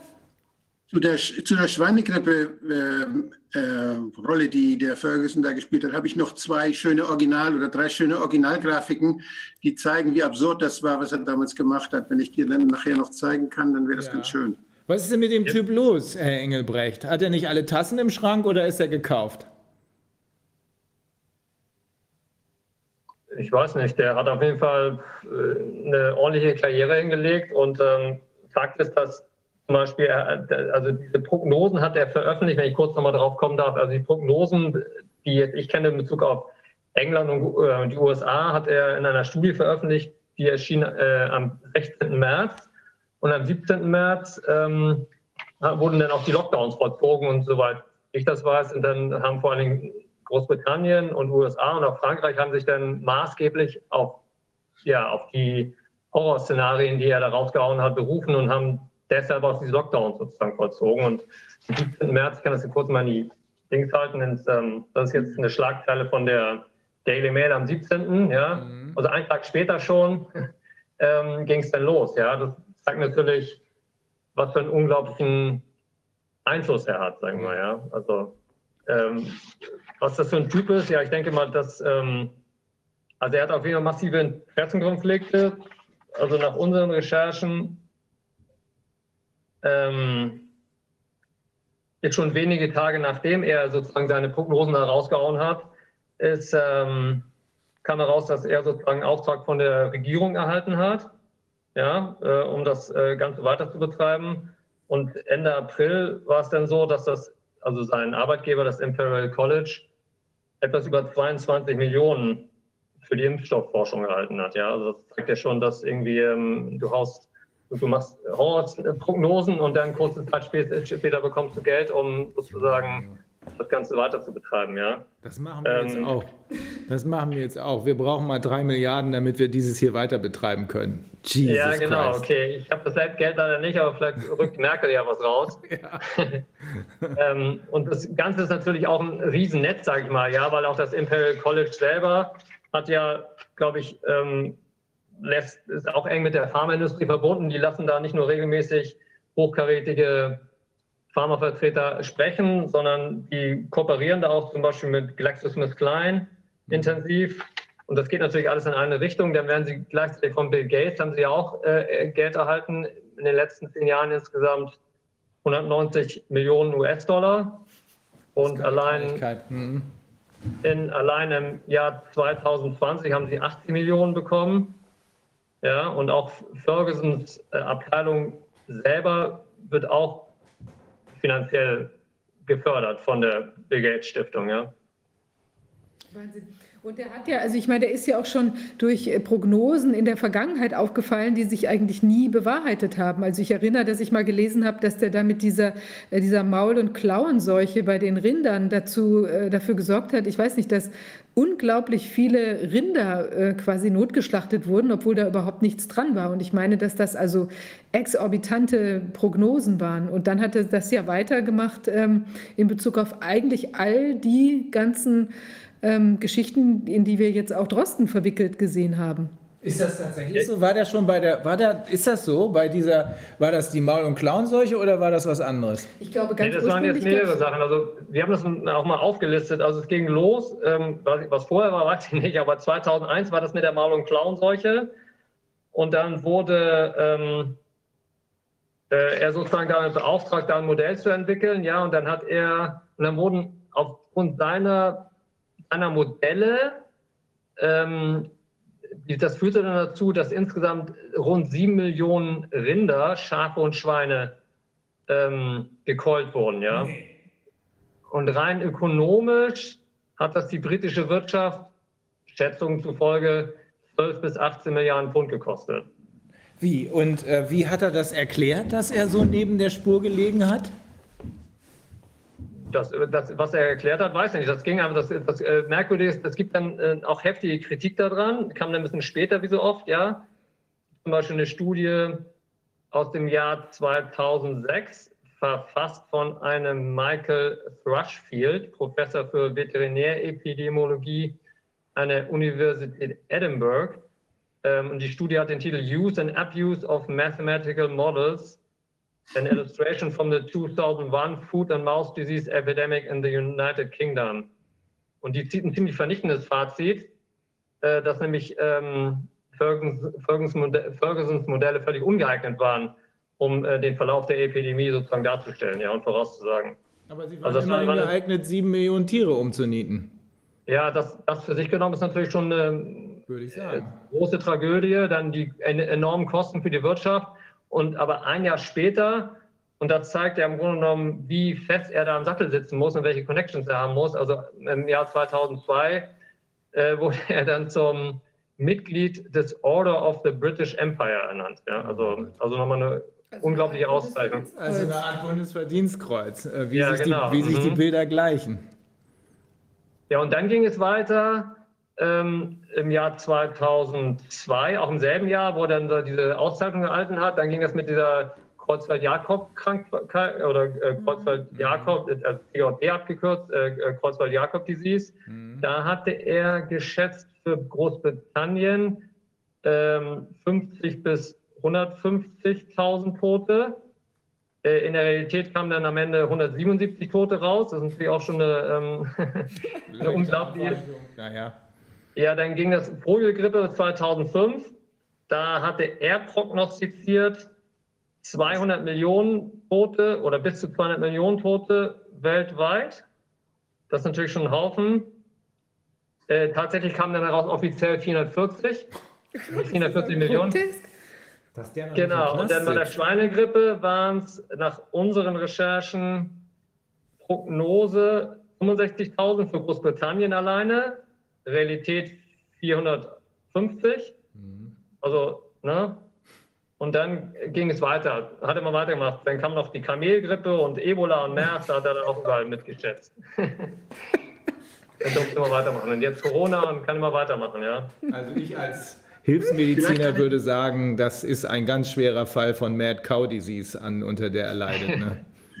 Also vielleicht kann ich jetzt bei der passenden Gelegenheit passen, wie er das macht, mal kurz einblenden. Ja, Wenn ich das darf, dann würde ich das gerne mal machen. ja.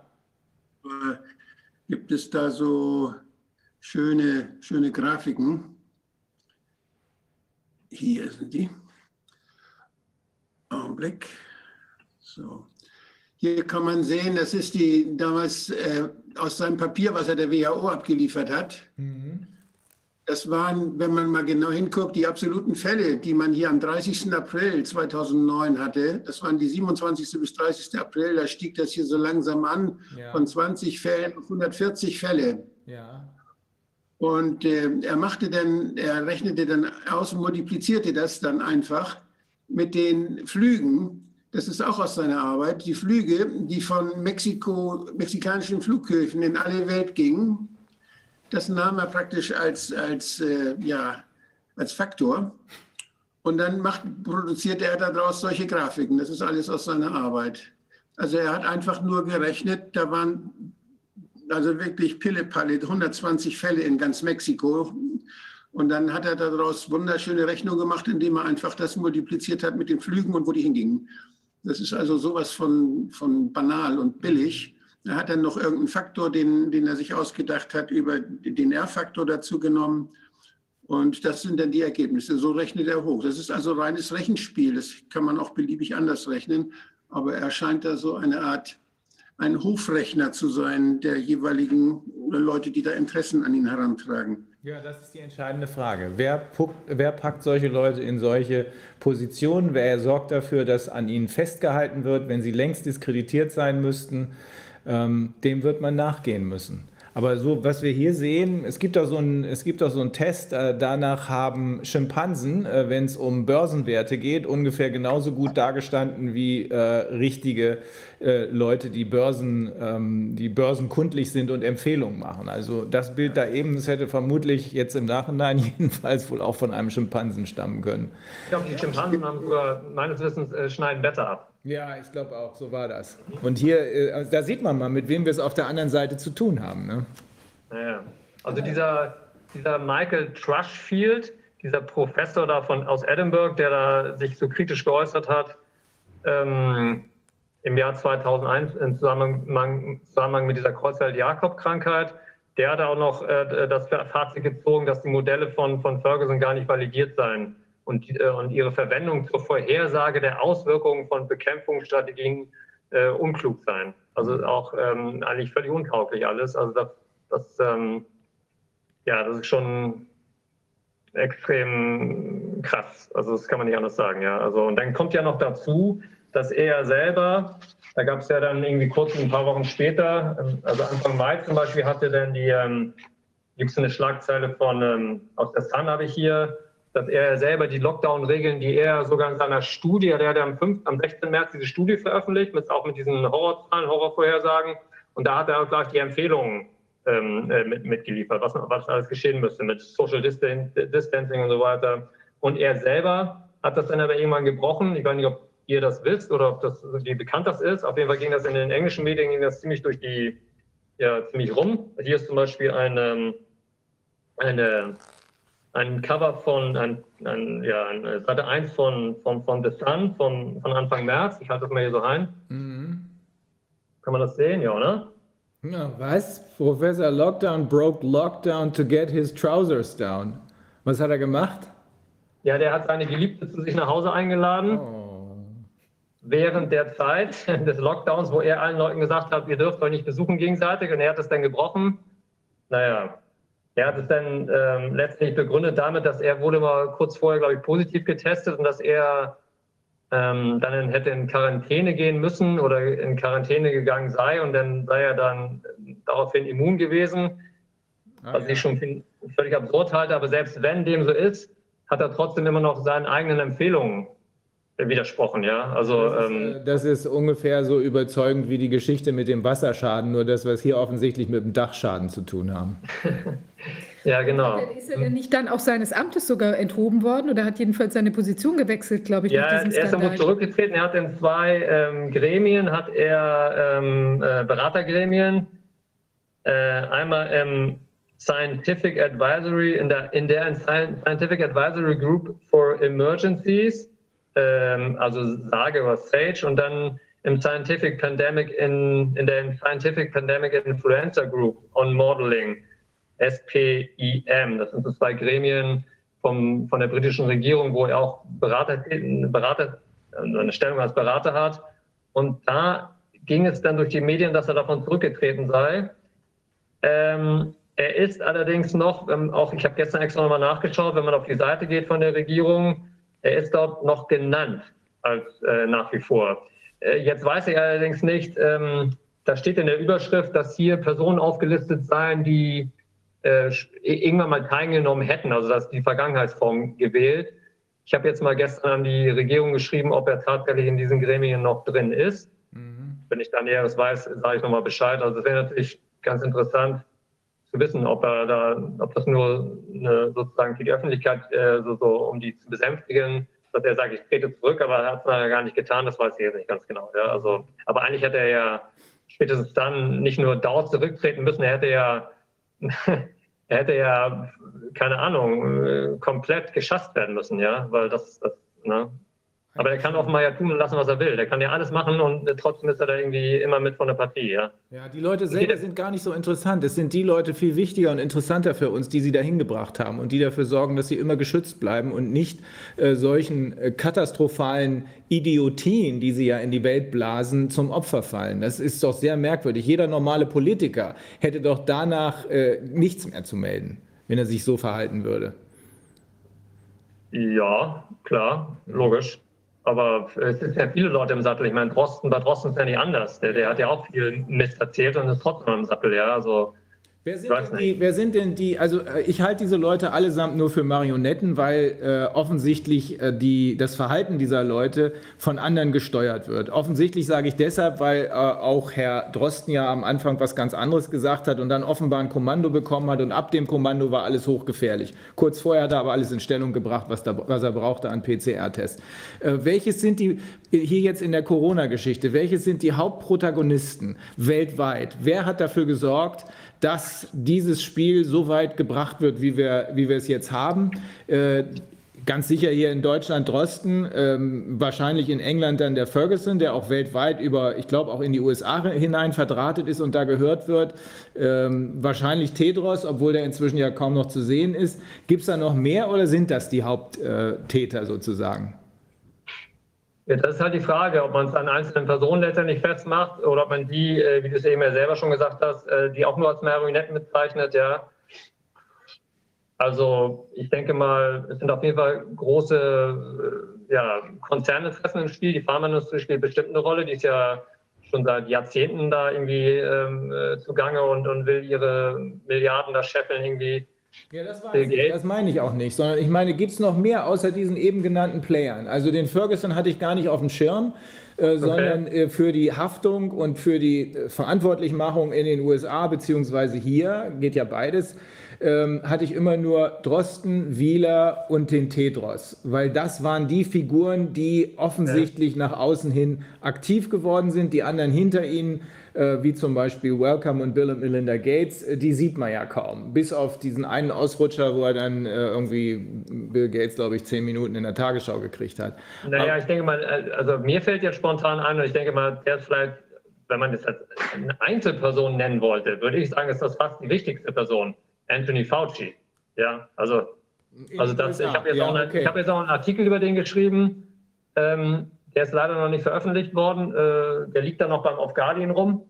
Ähm, weil den halte ich ja für den Keyplayer letztendlich. Ja, wie gesagt, wenn man dann Einzelpersonen festmachen will, ja, äh, der ist ja seit, wisst ihr ja vielleicht selber, der ist ja seit, seit äh, Jahrzehnten dran. Der ist ja seit 84 ist er der Chef des NIAID und der hat ja schon ähm, äh, ja, äh, fünf Präsidenten, glaube ich, äh, durchlebt oder überstanden oder äh, keine Ahnung und hat ja auch AIDS bei AIDS äh, es geschafft, das mit auf die Weltbühne zu heben. Und ich denke, der ist sicherlich der alles entscheidende Mann, ja. Ja.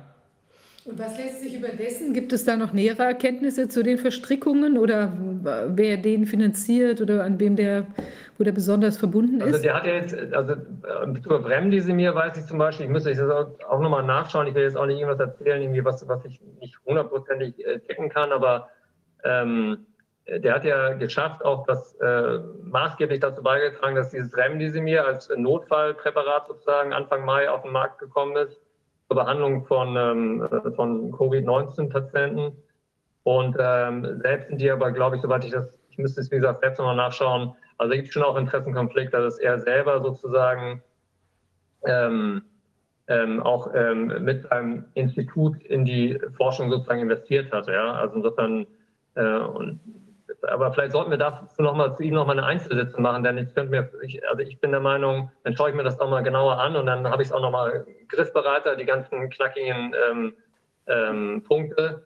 Also ich denke mal, der, der ist so wichtig. Deswegen habe ich auch nochmal jetzt einen Artikel geschrieben ähm, äh, für den Off Guardian, weil ich denke mal, das ist eine noch entscheidendere Person als, als Ferguson. Und letztendlich spielt die Musik ja auch in Amerika nach wie vor, Ja, muss man ja sagen. Und der, der sitzt ja auch in Amerika, ja. Ja. Und äh, vielleicht ist da noch wichtig, dann Herrn Chao mit äh, zu, bes- äh, zu betrachten, der ja mit ihm zusammen dann wahrscheinlich auch sehr viel vereinbart und gemacht hat, der in- für China die, die Gesundheitsbehörde le- geleitet hat und der dort eine ganz wichtige Rolle spielt in dem Zusammenspiel zwischen China und USA. Wer, wer jetzt? Herr Gao, ich weiß nicht genau, wie sich das ausspricht, aber Mhm. unterschiedlich geschrieben manchmal, der auch in dem Gremium, im Leitungsgremium ist bei, bei der WHO. Äh, Okay.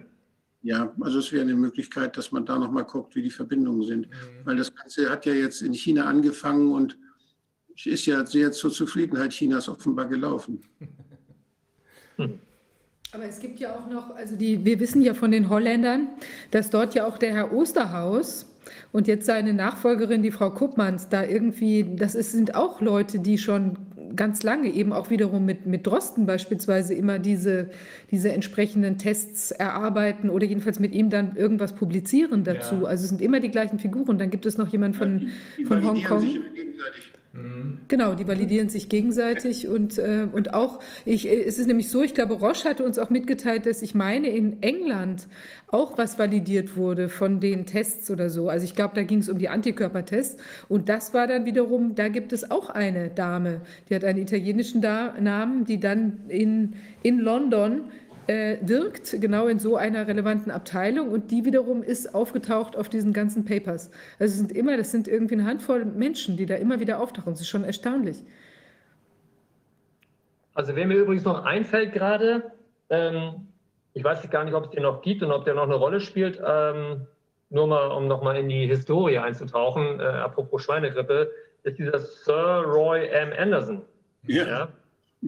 Der Medizinprofessor und Rektor am Imper auch Imperial College, lese ich hier in meinem eigenen Artikel, der am 1. Mai 2009, als es sozusagen um die Schweinegrippe ging, Ja, äh, die Schweinegrippe mal per Radiointerview zur Pandemie erklärte, ja. genau, der hat sie Ähm, angeschaltet. Wie bitte? Der hat sie angeschaltet. Mhm. Ja, sozusagen. Und dann, ähm, äh, ich glaube, ein paar Wochen später, also Mitte Juni, hat ja dann die WHO die, die Schweinegrippe tatsächlich zur Pandemie erklärt. Aber als dieser Roy Anderson das rausgeballert hat, ähm, war erst recht überhaupt nichts von Pandemie zu spüren, kaum Tote, gar nichts irgendwie. Äh, und dann gab es, ich weiß gar nicht, ob ich jetzt gerade, ich jetzt gerade im Bild bin, sehe mich gerade selber nicht. Ich sehe jetzt dich, Wolfgang. Ja.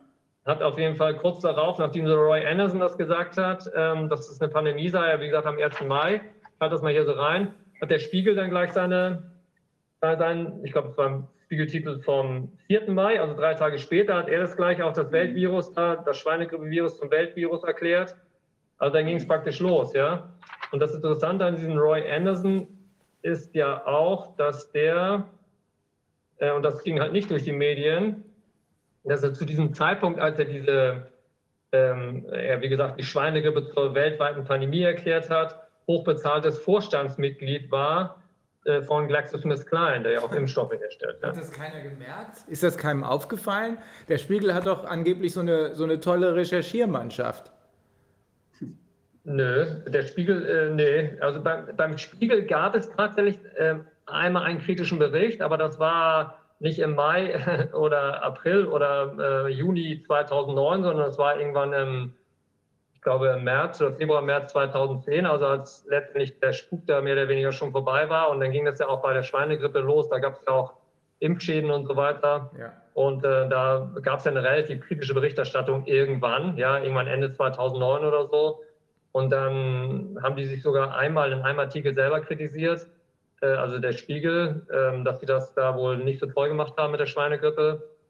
Aber im Großen und Ganzen, auch wenn man sich die letzten Jahrzehnte anschaut, hat der Spiegel eigentlich eher an vorderster Front. Ja, angefangen bei AIDS, HIV-AIDS, da war ja ein gewisser, ähm, ich komme auf den Namen gerade nicht, aber da war ja der, der Spiegel Vorreiter, ja, ganz vorne mit dabei und immer ähm, immer schön nach dem offiziellen Narrativ da berichtet, genau wie jetzt bei Covid-19. Da kommt ja auch vom Spiegel nur Bashing und ähm, wir sind alles Nazis, die das kritisieren. Und ich hatte sogar vor ein paar Wochen mal Kontakt aufgenommen mit einer Spiegelredakteurin, die zwei Artikel geschrieben hatte im Spiegel und ähm, uns sozusagen, ähm, also was heißt uns, also die das offizielle Narrativ kritisch äh, kritisieren, ähm, ziemlich scharf angegangen ist und hatte der auch mal ein persönliches Treffen vorgeschlagen, aber dann, aber da, genau, mit, da warst du ja sogar auf CC hier, äh, Rainer, und, ähm, und äh, auch mit meinem Co-Autor Dr. Klaus Köhnlein, aber letztendlich wurde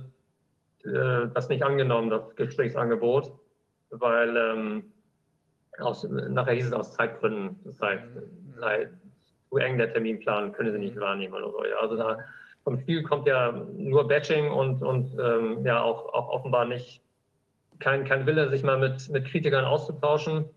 Ich hatte mal vor, ich glaube, es war im Jahr 2007 oder sowas, hatte ich mal mit meinem, also mit Dr. Klaus Köhler aus Kiel, mit dem ich ja das Buch Viruswahn zusammengeschrieben habe, hatte ich mal ein Gespräch, ein persönliches Treffen mit zwei Spiegelredakteuren. Der eine ist auch mit, ist noch aktiv, auch den kenne ich auch noch, oder ich weiß den Namen noch, und der, der ist mittlerweile aber nicht mehr beim Spiegel, aber mit dem haben wir uns, mit denen haben wir uns mal persönlich zusammengesetzt und dieses Thema AIDS ähm, äh, diskutiert und äh, da kam sogar ein tolles Gespräch zustande. Also die haben, da waren die ganz offen, das waren jetzt allerdings keine Redakteure aus dem Wissenschaftsbereich, aber das war einer der seltenen Momente, die ich erlebt habe, wo, wo dann etablierte Medien mal wirklich in den Dialog gehen wollen und mal ganz sachlich und nüchtern äh, die Dinge auseinanderpflücken wollen, ja, und nicht nur das nachbeten wollen, was das Robert-Koch-Institut oder die CDC sagt. Wahnsinn. Und ähm, Herr Engelbrecht, jetzt hatten Sie noch mal erwähnt, als wir uns da ausgetauscht haben im Vorfeld, äh, die Leopoldina.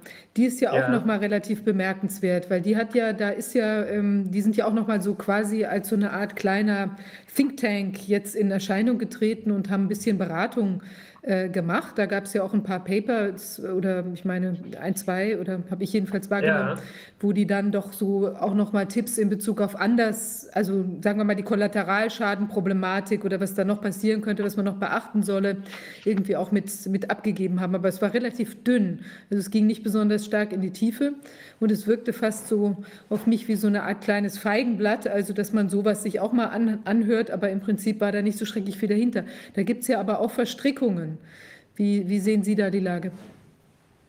Ja, also ich würde sagen, wenn man jetzt äh, über die Einflüsterer, die sogenannten, spricht, sollte man die Leopoldina auf jeden Fall nennen. Äh, man müsste aber meines Erachtens auch diesen äh, NRW-Expertenrat zu Corona auch nochmal nennen, in dem übrigens ja auch ähm, der Virologe Henrik Streeck sitzt. Und das werden auch nochmal, was Deutschland angeht, auch nochmal Personen, die natürlich die, ähm, ja, die, die Politikentscheidung maßgeblich beeinflussen. Und wir haben mal, ähm, auch das habe ich zusammen mit dem erwähnten Konstantin Demeter aus der Schweiz, ein ganz toller Rechercheur, habe ich, äh, haben wir auch mal einen Artikel geschrieben für das Magazin Rubicon und haben das mal, ähm, ja, da mal aufgezeigt. Und wir haben dazu auch eine Tabelle gemacht, die äh, natürlich nicht abschließend ist. Ich meine, die Leopoldina ist eine, eine Gesellschaft, das sind ja, die haben ja unglaublich viele Mitglieder. Die, die, die, wir konnten jetzt nicht äh, leisten, äh, das ähm, umfassend äh, zu recherchieren, welche Mitglieder nun irgendwie, irgendwie in welch, irgendwelche Interessenkonflikte haben. Aber wir haben mal eine Tabelle gemacht, äh, und da sind ähm, 1, 2, 3, 4, 5, 6, 7, sieben Leute aufgelistet. Ich zeige es mir so hin. Ich meine, das ist jetzt ähm, nur mal eine Tabelle von, von, von Leuten, die, ähm, ähm die sozusagen in äh, Mitteilung der Leopoldina zum, äh, zu dieser Corona-Thematik äh, mitgeschrieben haben und gleichzeitig eine Nähe zur Industrie bzw. zur Pharmaindustrie haben. Ja? Und ähm, los geht es eigentlich schon, was ich fast am bemerkendsten finde, mit ähm, Joachim Sauer. Joachim Sauer ist der Ehemann von Angela Merkel. Und ähm, ich meine, wenn so jemand bei der Leopoldina ist und die Leopoldina gleichzeitig sozusagen ähm, ähm, ja, Papers verfasst oder Artikel verfasst oder Statements verfasst zur zur Corona-Thematik, ja, und dann aber so jemand wie der Ehemann von Angela Merkel da sitzt, dann finde ich das, äh, also bei der Leopoldina dabei ist, dann finde ich das allein schon deswegen schwer vorstellbar, dass so eine Einrichtung wie die Leopoldina wirklich äh, fundamentale Kritik übt an, an, der, an, der, an, der, an der Regierungspolitik von Angela Merkel. Ja. Für, mich, für mich wird die, die Leopoldina sich so profiliert, so ähnlich wie der Hofstaat äh, der jeweiligen Regierung. Das heißt, dass da äh, ausgewählte Leute, auf die man sich verlassen kann, die die Regierungspolitik mittragen, dass die bevorzugt dort äh, ja, aufgenommen werden. Den Eindruck hat das also als wissenschaftlicher Hofstaat äh, dient diese Einrichtung meiner Meinung nach. Also der was Spiegel. Sind das, was sind das für Verquickungen mit der Pharmaindustrie? Also können Sie da mal, wer, wer steht da jetzt auf der Liste und können Sie noch mal ein, zwei Beispiele machen? Ja, kann ich gleich nennen. Ich wollte ganz kurz nochmal, ähm, um nochmal die Bedeutung der, auf der Leopoldina, also, ähm, also am 20. März hat zum Beispiel, äh, stand in der Bild zum Beispiel, dass Angela Merkel gesagt hätte, also, oder sagte Angela Merkel in, der, in ihrer Ansprache zur Corona-Krise am 20. März, ja, da ging es ja eigentlich so richtig los, alles, was ich Ihnen dazu sage, kommt aus den ständigen Beratungen der Bundesregierung mit den Experten des Robert-Koch-Instituts und anderen Wissenschaftlern. Also das zeigt ja schon mal, dass die Politiker Marionetten sind und die, die das Sagen haben, eigentlich gerade was Covid-19 angeht oder die Corona-Krise angeht, dass da das Robert-Koch-Institut auf jeden Fall dahinter steckt und andere Wissenschaftler. Und der Spiegel, Spiegel Online schrieb zum Beispiel am 14. April zur, zu einer Leopoldiner Ad-Hoc-Stellungnahme, äh, Folgendes, wenn Kanzlerin, Kanzlerin Angela Merkel und die Ministerpräsidenten der Länder am Mittwoch die weiteren Corona-Eindämmungsmaßnahmen besprechen, wird das Papier, also von der Leopoldina, ein wichtiger Input sein. Also das zeigt ja schon, dass die ähm, großen Einfluss haben, sag ich mal, ja. Und ähm, wer zum Beispiel, also bei der Leopoldina ist, wie gesagt, zum einen ein, äh, der Ehemann von, von Angela Merkel, und der ist seit 1997 im Forschungsbeirat des Fonds der chemischen Industrie und seit 2008 Panel Member im European Research Council. Und der steht wiederum der Pharmaindustrie sehr nahe. Der European Research Council hat zum Beispiel 2019 19 einen neuen Präsidenten bekommen, einen gewissen Mauro Ferrari. Und ähm, der der ist zwar jetzt seit April nicht mehr Präsident, aber der war zwischenzeitlich Präsident und der ist Präsident oder konnte Präsident werden von diesem European Research Council, obwohl er im Verwaltungsrat der Firma Arrowhead Pharmaceuticals sitzt, also so einer kalifornischen Pharmafirma sozusagen, ja. Ähm, dann gibt es hm, dann gibt es zum Beispiel, also äh, es gibt es gab drei dieser, die mir jetzt jedenfalls bekannt sind, drei äh, ähm, Besenpapiere zur Corona-Politik von der Leopoldina. Und ähm, die wurden mitverfasst, also je nachdem erstes, zweites oder drittes, unter anderem zum Beispiel von einer gewissen Bärbel Friedrich. Und die ist seit 1994 ähm, bei der Leopoldina. Ähm, und ist Ehrenmitglied zum Beispiel bei der Vereinigung für allgemeine und angewandte Mikrobiologie, zu deren Mitgliedern unter anderem die Firma Symo Research gehört. Und das ist auch so ein, so ein Laden, die da, äh, ähm, die, die, das ein Freiburger Unternehmen, die, die liefert Komponenten für die gegenwärtig verwendeten sogenannten PCR-Tests. Ja? Also da wird natürlich so jemand wie, wie so eine Dame wird natürlich schwerlich jetzt äh, den PCR-Test kritisieren können. Ja? Also das, das, das, geht ja gar nicht. Also ähm, dann gibt es einen gewissen Thomas C. Mettenleiter. Ähm, ähm, der, der, der, ist nicht nur seit 96 Präsident des Friedrich-Löffler-Instituts, sondern seit 2010 auch Mitglied des Scientific Advisory Boards of the Institute for Animal Health, äh, Purbright in England. Und äh, dieses Purbright Institute wiederum, äh, die, äh, zu den äh, ja, Major Stakeholders von diesem Purbright Institute gehören das Wellcome Trust, die Belinda, Bill und Melinda Gates Foundation und die WHO, die ja auch ganz eng mit der Pharmaindustrie in Verbindung steht. Äh, genau, und da gibt es noch auch ein, das Thesenpapier der Leopoldina vom 3. April, hm, da, da, da, wurde auch mitverfasst von einer gewissen Katja Becker. Und diese Gießener Biochemie-Professorin ähm, ist seit dem 1. Januar 2020 Präsidentin der Deutschen Forschungsgemeinschaft, ähm, die auch die Impfstoffentwicklung für, für, für Corona, für das sogenannte Coronavirus fördert. Ja. Also das, das, die Liste könnte man jetzt noch weiter fortführen, aber das ist, überall sind diese Verbandelungen da. Ja. Also dass ähm, diese Leopoldina irgendwie, und die sagen das auch, warte mal kurz, ich muss hier auch irgendwo stehen, die sagen das auch irgendwie, ähm, dass die, auf, die positionieren sich auch ziemlich klar. Ähm, ich suche das gleich nochmal raus.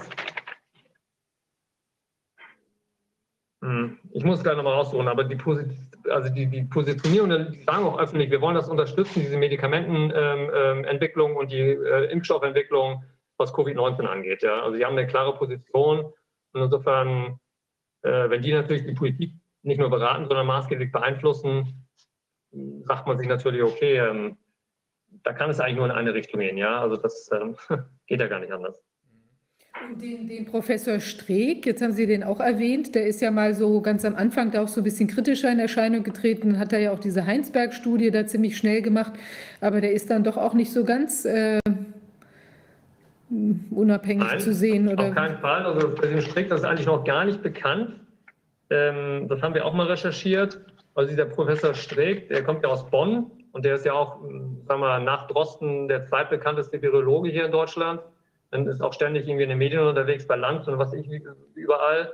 Ähm, Problem bei dem ist, dass der halt sozusagen ähm, ja, finanzielle Zuwendungen erhält von Pharmafirmen wie äh, Gilead und Hexal, ja. Und ähm, ich hatte das auch mal angefragt bei ihm, ob das, wie das eigentlich aussieht konkret und, und so weiter. Und äh, da kam sogar was von seinem Sekretariat zurück. Da wollten sie mir Infos schicken, aber dann kam dann doch nicht. Dann kann ja da auch kein, keine Kritik kommen, sozusagen. Ja, das, das, das ist ja auf jeden Fall ein starker Interessenkonflikt. Ne? Und diese, diese neue ähm, Personalie da, dieser Herr, äh, wie heißt der noch, der äh, Meier. Der, der von der Helmholtz, äh, vom Helmholtz, kommt der doch Helmholtz-Institut oder woher kommt der? Ja, ja, dieser Helmholtz. Äh, Meier, noch irgendwas, Meier Hermanns oder so ähnlich. Ja, so ungefähr. Haben Sie den äh, schon auf dem Schirm? Der soll ja jetzt, ist ja quasi irgendwie der neue Drosten, soll das werden oder was auch der immer. Alte der Drosten scheint schon so sehr verbrannt zu sein, dass man ihn nicht mehr gebrauchen kann. Also ich denke mal, wie gesagt, auch die Leopoldine hat ja, ich weiß nicht, hunderte oder wie viele Mitglieder. Ich meine, das wäre ja eigentlich mal eine Aufgabe für so ein Magazin wie der Spiegel, die auch die Ressourcen haben, da massiv einzutauchen.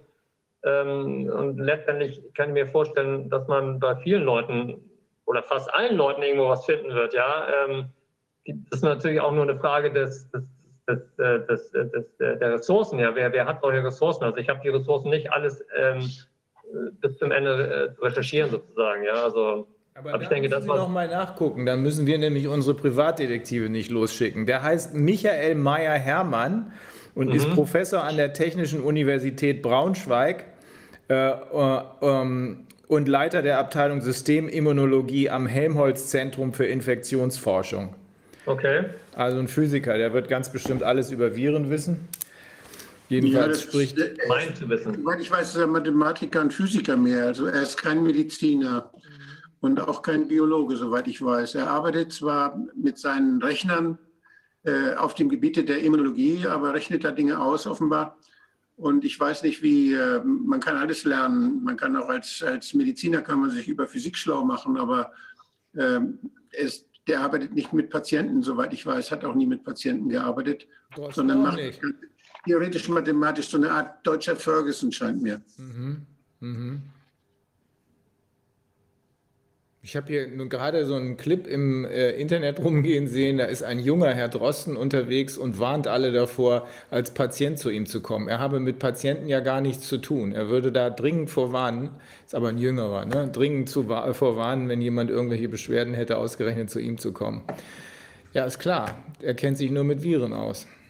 Also das Problem bei Mathematikern ist ja, die Dinge, die man errechnen kann, äh, die sind meist, äh, ja, das ist, da wird nicht, wird nicht so leicht einge oder wird nicht eingerechnet, das, was das Leben macht. Das Leben ist rekursiv. Mhm. Und das ist nicht, äh, das ist nichts, was, was, was man ausrechnen kann, sondern da gibt es so viele Reaktionen und so viele Verknüpfungen, unendlich viele Verknüpfungen, Kommunikation zwischen lebenden, lebender Materie, zwischen Tieren und Menschen, zwischen Viren, Mikroben auf der, Mikro, auf der mikrobiologischen Ebene, aber auch in der Psychologie.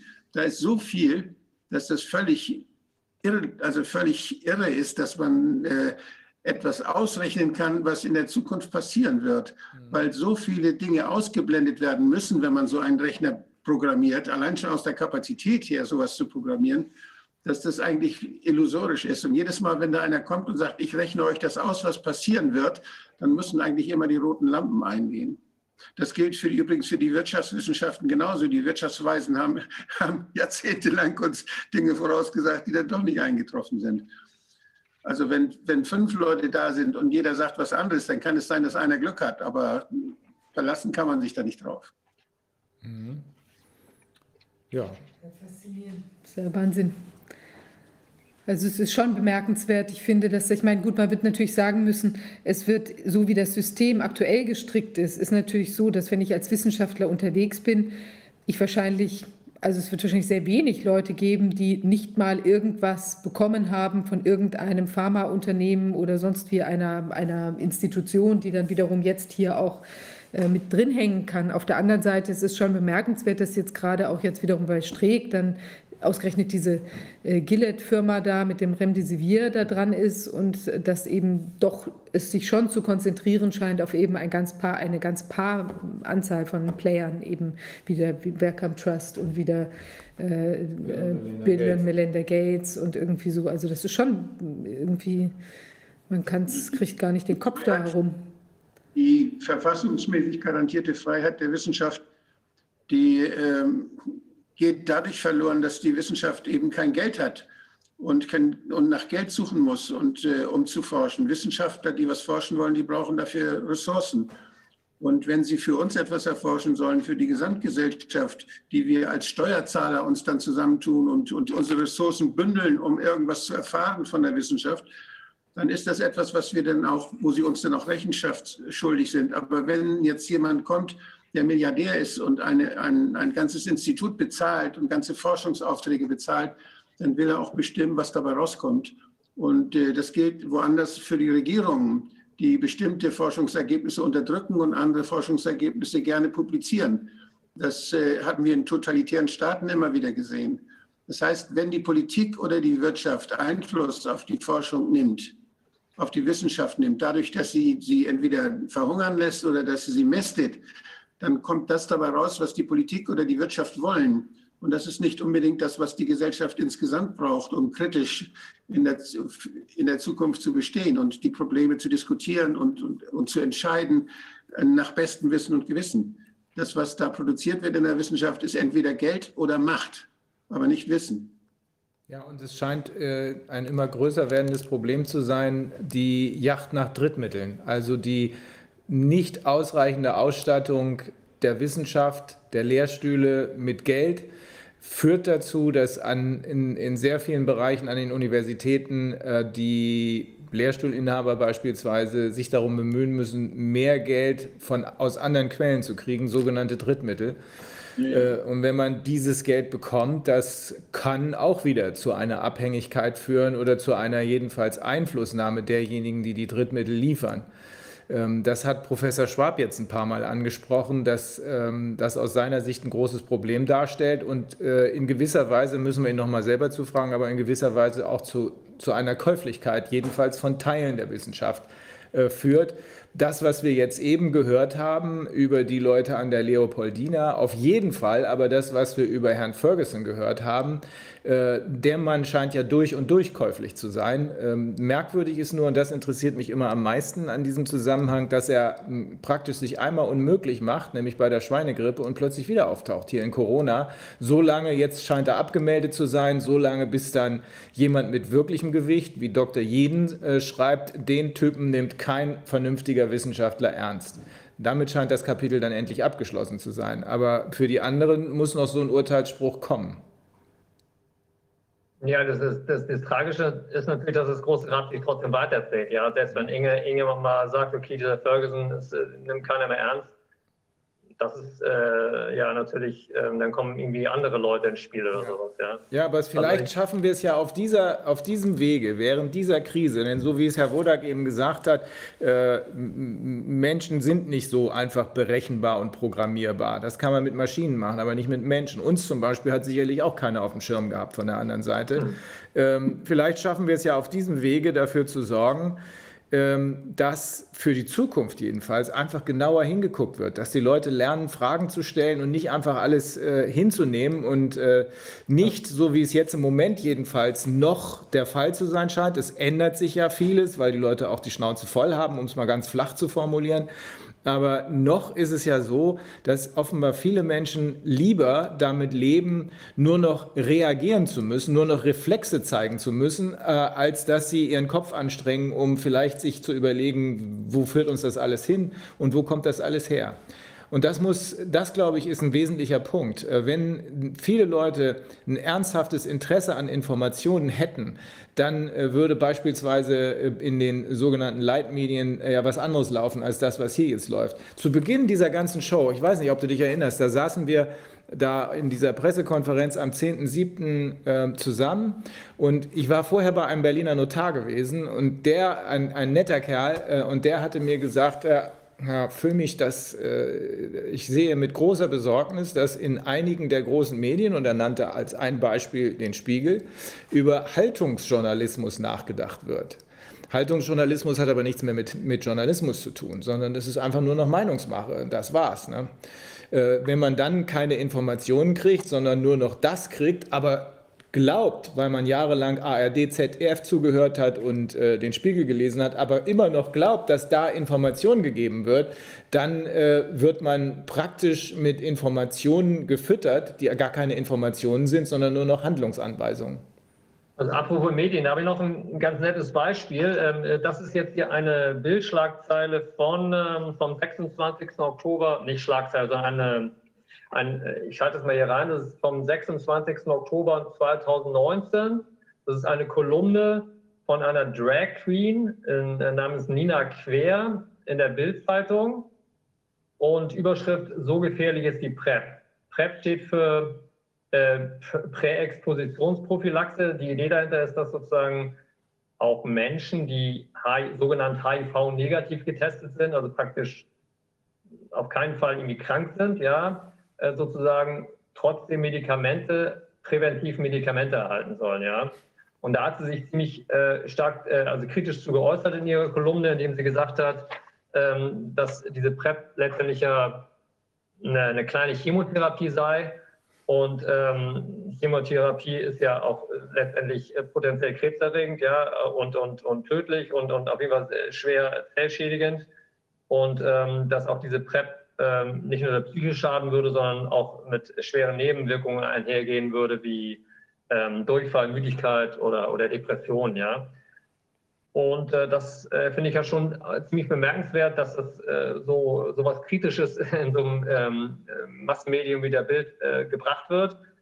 Äh, das Tragische, nur, Tragische ist letztendlich nur, dass eine Woche später der uns mittlerweile jetzt bekannte Henrik Streeck die Gelegenheit bekam, in der Bildzeitung darauf zu antworten und dann behauptet hätte, dass die Wirksamkeit der PrEP auf jeden Fall belegt sei und dass es auch zum Beispiel gar nicht ähm, äh, stimmen würde, auch wenn sie natürlich mit Nebenwirkungen ein, einhergehen würde, dass sie zum Beispiel Depression macht, macht. ja. So, und das ist natürlich in mehrfacher Hinsicht äh, absurd, ähm, weil nicht nur zum Beispiel ähm, gibt es ein Medikament, also äh, das Medikament Truvada, das im Zusammenhang mit PrEP eingesetzt wird, hat nachweislich, also macht nachweislich de depressiv. Also da liegt äh, Herr Streeck definitiv schon mal falsch, was er in seinem Bild, äh, in seiner Bildantwort äh, geschrieben hat.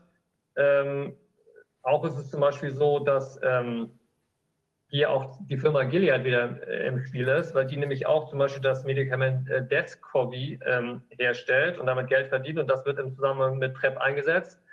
Also ähm, in der Bildzeitung aber nicht erwähnt wird, dass Herr äh, Streeck sozusagen von Gilead finanzielle Zuwendungen erhält, ähm, von einer Firma, die sozusagen auch mit, äh, mit, Medikament, oder mit einem Medikament Geld verdient, das im Zusammenhang mit dieser PrEP eingesetzt wird. Ja. Aber so, so läuft es dann halt am Ende des Tages. Da kommt mal was Kritisches in den Massenmedien wie der Bild oder im Spiegel. Im Spiegel gar nicht, aber in der Bild zumindest vielleicht und dann wird es gleich wieder konterkariert und äh, die Leser werden oder die Medienrezipienten werden überhaupt nicht wirklich aufgeklärt, ja, also was dahinter steckt. Ja. Das ist wirklich verrückt, ja. Haltungsjournalismus. Ja. Hm. Na gut, ich glaube, ähm, vielleicht machen wir, ich weiß gar nicht, ist jetzt ist Frau, Frau Kämmerer schon bei uns? Herr, Herr Dr. Bude? Sie ist hier. Ja. Okay. Ja, Verzeihung. Ich habe es nicht gesehen, sie hat schon gewartet. Okay, das ist ja klasse. Mach mal die Einführung. Soll ich mich erst verabschieden oder? Also, äh, Herr Engelbrecht, Sie können gerne dabei bleiben, wenn Sie interessiert. Und falls Sie andere wichtige, wir sprechen jetzt nochmal diese, diese äh, Euro-Surveillance-Studie durch mit der Frau Professor Kämmerer, wo die eben, äh, sagen wir mal, ähm, wo es da gewisse Unstimmigkeiten gibt oder wo man Zweifel anmelden kann an der wissenschaftlichen Basis von der ganzen Geschichte. Das hat sie. Von Drosten, die Studie, ja, von ja, Drosten, genau. Drosten, und so weiter. Da haben, das haben, genau, ich sage kurz was dazu. Wir haben, äh, es gibt eine, also eine Gruppe von Wissenschaftlern, die die sich jetzt mit diesem Papier hm, da äh, etwas näher auseinandergesetzt haben. Also das ist die Studie, in der äh, sozusagen die, ähm, also quasi der PCR-Test als, als ähm, Messinstrument für diese neuartige Erkrankung, das neuartige Virus eben präsentiert worden ist. Und da gibt es eben gewisse Zweifel an der, an der wissenschaftlichen Genauigkeit. Und das hat sich jetzt eine Gruppe von Wissenschaftlern auch in, in unserem Auftrag tatsächlich, oder wir hatten sie animiert, sich das näher anzuschauen.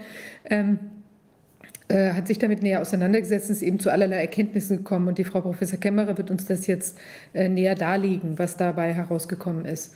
Ich weiß jetzt nicht, in welcher Form Frau Professor Kämmerer da ist, ob sie telefonisch äh, anwesend ist oder ob sie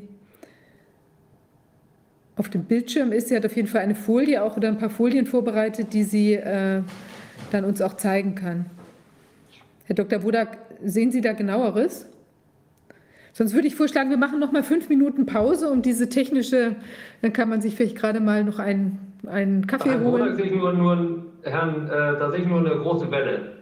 Eine Welle, okay, dann klärt, versucht er das dann vielleicht zu klären. Pause, bleiben Sie ruhig drin, Herr Engelbrecht. Diese PCR-Nummer ist ja was, äh, was auch äh, Ihren Beritt betrifft, ne? Auf jeden Fall, ja klar. Okay, machen wir nur mal kurz eine Pause. Mit Frau Kenner hatte ich auch schon Kontakt, also die ist, ähm, die ist super. Mhm. Ja, das ja. ist richtig. Machen wir kurz Pause? Ja. Jetzt sind Sie da. Ja, Hallo, Tag, Frau Kämmerer. Ah, jetzt doch. Dann hört man Sie? Frau Kämmerer, können Sie uns hören? Also, ich glaube, wir machen trotzdem jetzt mal gerade eine Pause, fünf. Minuten, dann sind wir wieder da. Ja.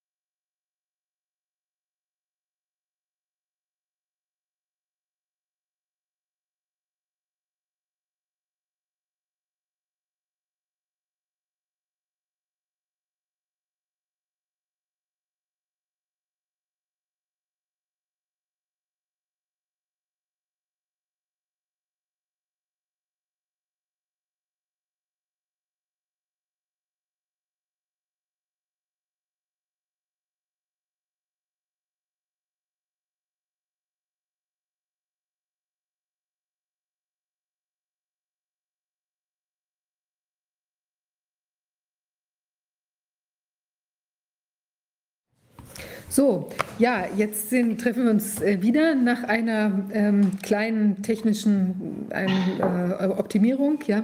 Wir haben jetzt die Frau Professor Kämmerer hier. Ähm, sie hat sich näher auseinandergesetzt mit der Studie, die der äh, Professor äh, ähm, Strick, wollte ich schon sagen, Professor Drosten und andere, Kornen und äh, eigentlich ist sie von Kornen als, als Hauptautor, meine ich, und äh, Professor Drosten hat dabei entscheidend mitgewirkt und auch eben unser Freund Euphert Land von der Firma Tipp Molbiol und andere äh, Personen. Und da haben sie sich auseinandergesetzt mit der, mit der näheren Analyse des, äh, des PC. Entschuldigung. Das ist vom 20.01. oder so, ne? Genau, ich glaube, die ist vom 21.01. eingereicht und ich meine 23.01. hochgegangen. Äh, da ist quasi die, die Genese dargestellt von diesem PCR-Test und wie er da auf die, ähm, wie den, das SARS-CoV da ähm, detektieren kann. Und jetzt hatten wir ja, ich hatte schon gesagt, wir haben einer Gruppe von Wissenschaftlern ähm, quasi den Auftrag erteilt, sich näher mit der Thematik auseinanderzusetzen. Und Frau Professor Kemmerer wird uns jetzt die Erkenntnisse darstellen, was an dieser Studie auffällig ist oder wissen, nicht den wissenschaftlichen Anforderungen genügt, weil da gibt es wohl einiges. Hören Sie uns, Frau Kämmerer? Ja, ja. wunderbar. Dann Super. Ich, ich, ich, ich höre Sie, hören Sie mich auch? Ja, wir hören Sie ja, sehr gut. Sehr gut. Gut. Und Sie sehen ja jetzt auch die Folien, ne? weil ich denke mir, es ist wichtig, dass ich das auch im Bild zeigen kann. Okay. Ähm, wir sind ja als Gruppe mit Molekularbiologen, Immunologen, es sind also mehrere gebeten worden, uns mal diese Arbeit ähm, Kormann et al. anzuschauen die ähm, als ja der sogenannte Drosten-Test gilt. Und es geht um diese Arbeit, die ist in der ähm, Zeitschrift Eurosurveillance äh, publiziert worden. Ähm, und wir haben uns mal angeschaut, wenn man das Ganze jetzt begutachten würde, was sind Auffälligkeiten? Die erste Auffälligkeit, die steht gleich auf der Titelseite, da steht Article submitted on January 21, accepted 22, published 23. Das heißt, die Zeit zwischen Einreichung, Annahme und Publikation jeweils einen Tag. Das ist also für einen wissenschaftlichen Begutachtungsprozess erstaunlich kurz. Ja, also eigentlich kann man einen Review-Prozess in dieser Zeit nicht durchführen. Also was schon mal die externe, unabhängige Begutachtung etwas fragwürdig erscheinen lässt. Ein zweiter Punkt, der auffällt, ist der, also vielleicht für die, die sich nicht auskennen, nochmal, bei den Autoren gibt es in der Wissenschaft eine definierte Reihenfolge. Es ist immer so, der, der die Hauptarbeit macht, ist der Erstautor und sozusagen der, der Chef ist der Senior Author. Das sind die zwei wichtigsten Positionen. Und dann kommen der Reihe nach der Wichtigkeit die Autoren hinten dran. Und also das heißt, der entscheidende und auch der hier korrespondierende Autor ist der, der Herr Drosten. Und wenn man sich das anschaut, dann gibt es eine auch wieder mal, sag mal, mal Sache, die ein bisschen Geschmäckle hat. Das ist ja in der Zeitung ähm, Eurosurveillance publiziert worden. Und ähm, das Editorial Board, also das Board der Herausgeber, da ist aufgeführt hier Herr Drosten. Der ist jetzt an Position 4 inzwischen. Der war vorher an Position 3 oder 2 zu dem Zeitpunkt, wo diese Zeitung, äh, dieser Artikel herausgekommen ist. Also man publiziert üblicherweise nicht seine eigene Arbeit in einer Zeitung, wo man Herausgeber ist, weil das hat sowas von Hausmitteilung. Ja, also die zwei Sachen zusammen sind schon mal ein bisschen, sagen wir es mal, ein bisschen anrüchig. Ja, ähm, das wäre schon mal das Erste, was da auffällt. So, wenn wir jetzt zu den wichtigsten Autoren kommen, ich habe die mal in zwei Farben gemacht. Und zwar der erste Autor, eben der Herr Corman und der Senior Author, der Herr Drosten. Und der zweite und der dritte Autor. Ähm, die geben als ihre Affiliation, also Zugehörigkeit, hier korrekt die Firma Tipol Biol an. Und äh, diese beiden geben die Charité an. Was sie aber nicht angeben, ist, dass sie auch für das kommerzielle Labor Berlin, die Abteilung Virologie wird von Herrn Drosten geleitet und die ähm, Leitung spezielle Virusdiagnostik macht der Herr Kormann. Also das heißt, die sind in verantwortlicher Position auch noch neben der Charité in einem kommerziellen äh, Bereich tätig. Und diese hier haben Tippmolbiol und beides zusammen würde dazu führen, dass man eigentlich einen Konflikt of Interest angeben muss. Und in dem Artikel ist definitiv Conflict of Interest non-declared. Und wir haben aber mindestens vier Autoren, die hätten eigentlich einen massiven Interessenskonflikt, einen kommerziellen Interessenskonflikt angeben müssen, ähm, weil eben auch hier für diese beide sieht man ja hier der Anforderungsschein für die äh, Covid-PCR. Also das heißt, ähm, diese beiden müssen ein erhebliches Interesse an der PCR haben, weil ja in dem Labor, in dem sie in leitender Position beteiligt sind, diese Tests kommerziell angeboten werden. Ja. Unabhängig davon, ob sie was verdienen oder so, das ist egal, aber man hätte den Conflict of Interest angeben müssen. Inzwischen ist zumindest für die zwei Tipp-Molbiol-Leute der Conflict of Interest nachgereicht worden, aber nur auf der Seite, wo man die Publikation bei Violence nachlesen kann. In PubMed, PubMed in dem Original ist natürlich noch nichts geändert. Also das ist jetzt Stand heute. Also da haben wir nochmal ein Problem, dass der Conflict of Interest ähm, angegeben werden müsste. Also normal, wenn jetzt Herr Drosten nicht Editor wäre, hätte man an die Zeitschrift schreiben müssen und sagen, Leute, so geht's nicht. Ja, aber so landet es natürlich bei ihm selber auf dem Tisch, wenn man hinschreibt. Ähm, dann zu den Formalia weiter. Ähm, es gehört sich nicht oder es ist auch eigentlich ein K.O.-Kriterium für eine Publikation, wenn man die Sachen vorher schon breit ähm, publiziert, weil die Publikation in der Fachzeitung soll ja ein ähm, Erstwert haben und danach kann man die Sachen irgendwie verbreiten. Und das PCR-Protokoll aber eins zu eins wurde bereits am 13.01., also eine Woche vor Einreichung der Publikation an die WHO übermittelt. Ja, das ist hier, kann man, ähm, dann kann sich hier abrufen, das Protokoll. Äh, Diagnostic Detection of Wuhan Coronavirus 2019, so hieß es damals noch, was ja jetzt SARS-CoV-2 heißt, bei Realtime RT-PCR. Da sind auch einige von den Autoren drauf. Es sind nachher für das Paper dann noch ein paar mehr dazu gekommen. Ja. Ähm, das ist schon mal eine Sache. Und auch das äh, Deutsche Zentrum für Infektionsforschung, wo Herr Drosten ja das hat er ja in seiner Affiliation angegeben, hat bereits einen einschlägigen Presseartikel am 16. Januar herausgegeben. Erster Test für das neuartige Coronavirus in China ist entwickelt. Auf dieses mit erster Test komme ich dann ganz am Schluss nochmal. Auch diese Pressemitteilung kann man äh, beim DZIF noch auf der Homepage schön nachlesen. Ähm, jetzt zu dem Fachlichen. Äh, in der Publikation sind ja diese sogenannten PCR-Primer ähm, und die Sonden publiziert. Vielleicht noch eine kleine Besonderheit zu dieser Art der PCR. Ähm, die wird ja praktisch die zwei Startmoleküle links und rechts, also der F-Forward und der R-Reverse-Primer. Ähm, und dazwischen hängen sich sogenannte Sonden dran. Die sind mit Farbstoffen markiert und immer wenn diese Polymerase, die das Gen vervielfältigt, hier an diesen Sonden vorbeiläuft, dann schmeißt die von der Sequenz runter und dann fängt es an zu leuchten. So entsteht das Signal. Ähm, und hier sind also die ganzen Angaben, so wie sie es für eine Publikation gehört, zu den Primern und zu den ähm, äh, Konzentrationen. Und da fällt schon mal eins auf, das sind zwar Flüchtigkeitsfehler, aber das gehört sich nicht und hätte eigentlich auch in einem Review-Prozess gefunden werden müssen. Wenn Sie hier sehen, das sind unterschiedliche Einheiten angegeben. Einmal n großes m und einmal n kleines m. Ja, wenn man es ganz korrekt machen würde, würde man sagen Nanomol pro Liter als Einheit für ähm, die Konzentration in der Chemie. Da geht Nanomolar, aber NM ist nun mal die Einheit Nanometer. Das ist falsch. Also wie gesagt, das sind Flüchtigkeitsfehler und das spricht einfach dafür, dass das alles ziemlich schnell und zusammengeschustert wurde. Und bei so vielen Autoren, denke ich, hätte das auffallen müssen. Ähm, was das nächste ist, sind unterschiedlich hohe und ähm, auch, also da sind sehr hohe und es sind unterschiedliche Primerkonzentrationen.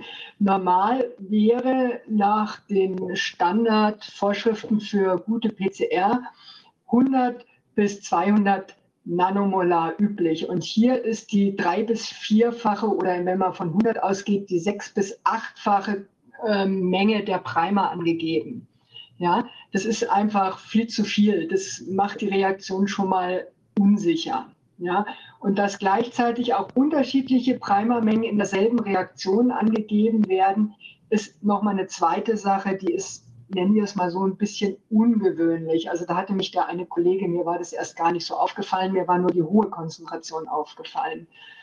Ähm, was bedeutet es, wenn jetzt diese, weitere, ja. was bedeutet es, wenn diese Konzentration jetzt so viel höher ist? Also je mehr Sie da reinkippen, umso größer ist die Wahrscheinlichkeit, dass da irgendetwas unspezifisch reagiert oder Hintergrundreaktionen macht. Also normal, wenn man eine PCR optimiert, muss man mit allen diesen Konzentrationen und Bedingungen erstmal spielen, äh, bis die, bis die Reaktion passt. Und mit diesen hohen Konzentrationen kann es nicht wirklich optimiert sein, weil sonst hätten die viel weiter runtergehen müssen. Das ist aber, das hat überhaupt nichts mit Virologie zu tun. Wir besprechen hier ein reines Kochrezept. Ja, also das ist, das hat überhaupt nichts. Da brauche ich kein virologisches Wissen haben. Das kann jeder, jeder ähm, naturwissenschaftliche Doktorand, der sich mit Biologie ein bisschen und Molekularbiologie beschäftigt, der weiß das. Ja, das ist eigentlich ist es Lehrbuchwissen inzwischen. Ja, okay. weil eine PCR ist ja jetzt nichts Besonderes. Das ist eine Standardmethode im Labor. Ja.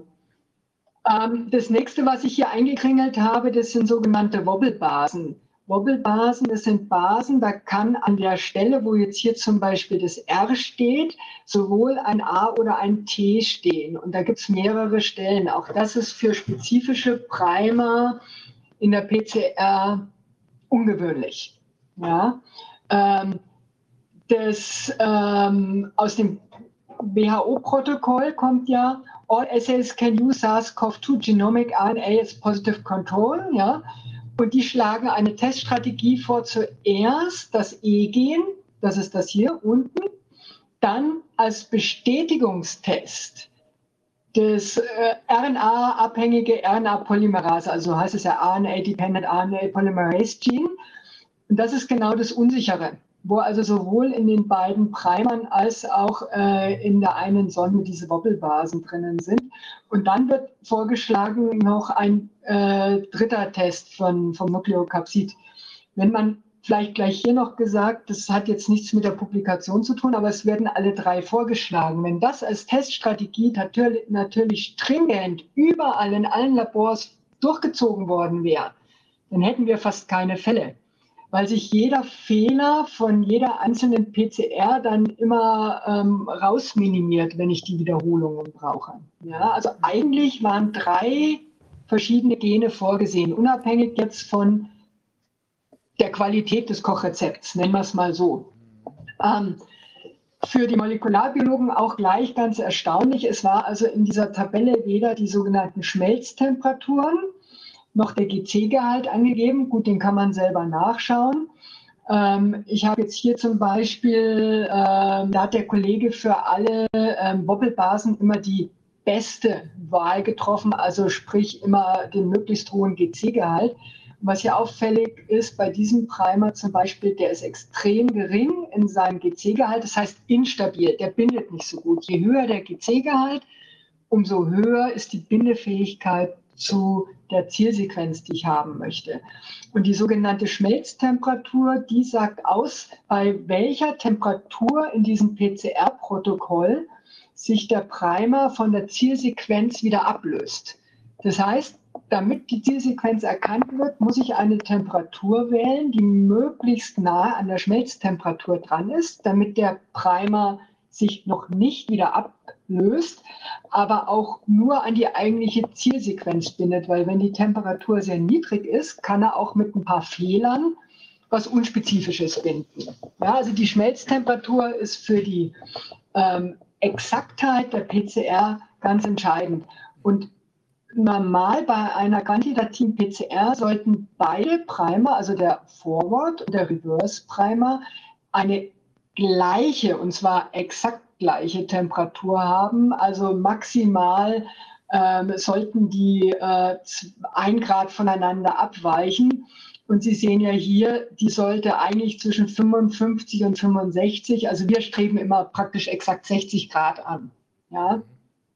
Und das heißt, wir haben hier ein in diesem ähm, Bestätigungstest einen Unterschied von 10 Grad in der Schmelztemperatur. Damit kann eine PCR eigentlich nicht funktionieren. Ja, oder zumindest nicht so, dass man es, ähm, also wenn das ein Doktorand machen würde, das müsste alles nochmal neu machen. Ja.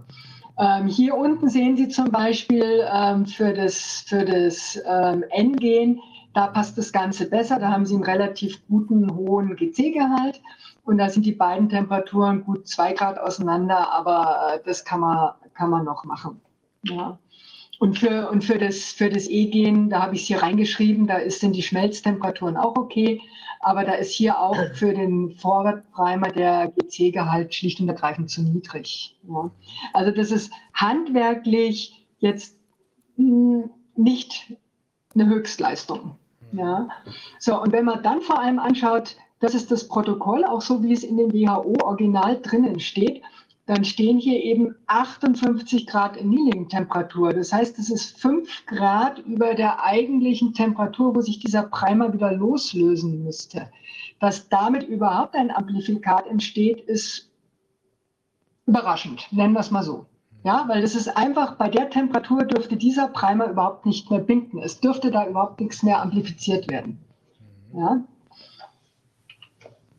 Dann kommen wir auf das, was ja auch schon mal äh, oder schon oft auch diskutiert würde und witzigerweise inzwischen auch ähm, unter anderem, ich habe irgendwo mal was gehört, wo Herr Drosten sagt, er würde mit dem niedrigeren CT mitgehen. Das hat nichts mit Mitgehen zu tun. Das ist einfach Standard, dass man eine PCR nicht mit 45 Zyklen fährt, unabhängig, was ich damit nachweisen will. Ja, weil da kann ich, da kann ich aus der äh, Stecknadel nicht nur den Heuhaufen machen, sondern so viel Stecknadeln, dass man den Heuhaufen in dem Stecknadelhaufen nicht mehr sieht. Ja. Ähm, was auffällig ist, ist, dass also 45, 45 ist wissenschaftlich auf keinen Fall mehr vertretbar. Also den Good Laboratory Practice entspricht es alle Male nicht.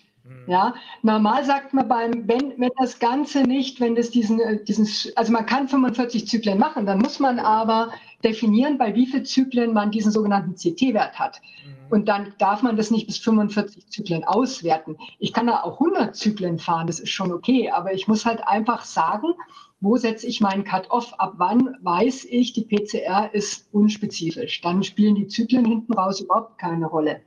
Ja, aber genau das fehlt hier. Und das fehlt in diesen ganzen Protokollen. Die Diskussion ist ja jetzt auch schon überall um den sogenannten CT-Wert. Und da muss man der New York Times, glaube ich, extrem dankbar sein, dass die das mal aufgebracht haben, dass auch da die Virologen oder die Begutachter völlig baff waren, dass überhaupt CT-Werte von 40 in Erwägung gezogen werden. Ich glaube, an sowas denkt jemand, der damit arbeitet, gar nicht, dass jemand so hohe Werte überhaupt noch als valide betrachten könnte, weil es einfach so, so unüblich ist. Ja. Das heißt, unter den Bedingungen, wie gesagt, ich kann 45 Zyklen fahren, ich darf die aber nicht werten. Das ist wichtig.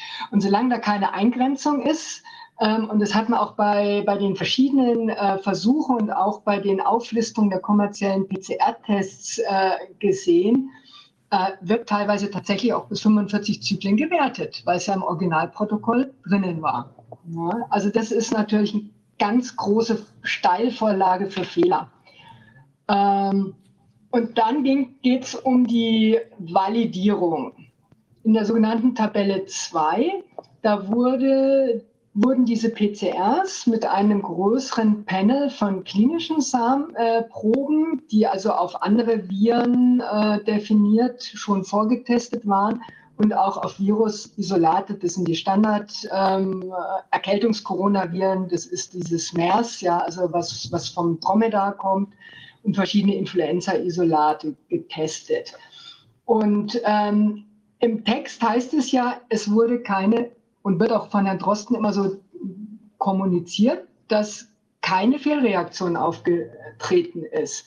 Problem ist aber, im Text, der nicht direkt an der Tabelle steht, sondern daneben, ähm, zum einen keine falsch positiven und dann steht aber gleich im nächsten Satz, in vier individuellen Testreaktionen war eine schwache initiale Reaktivität gesehen.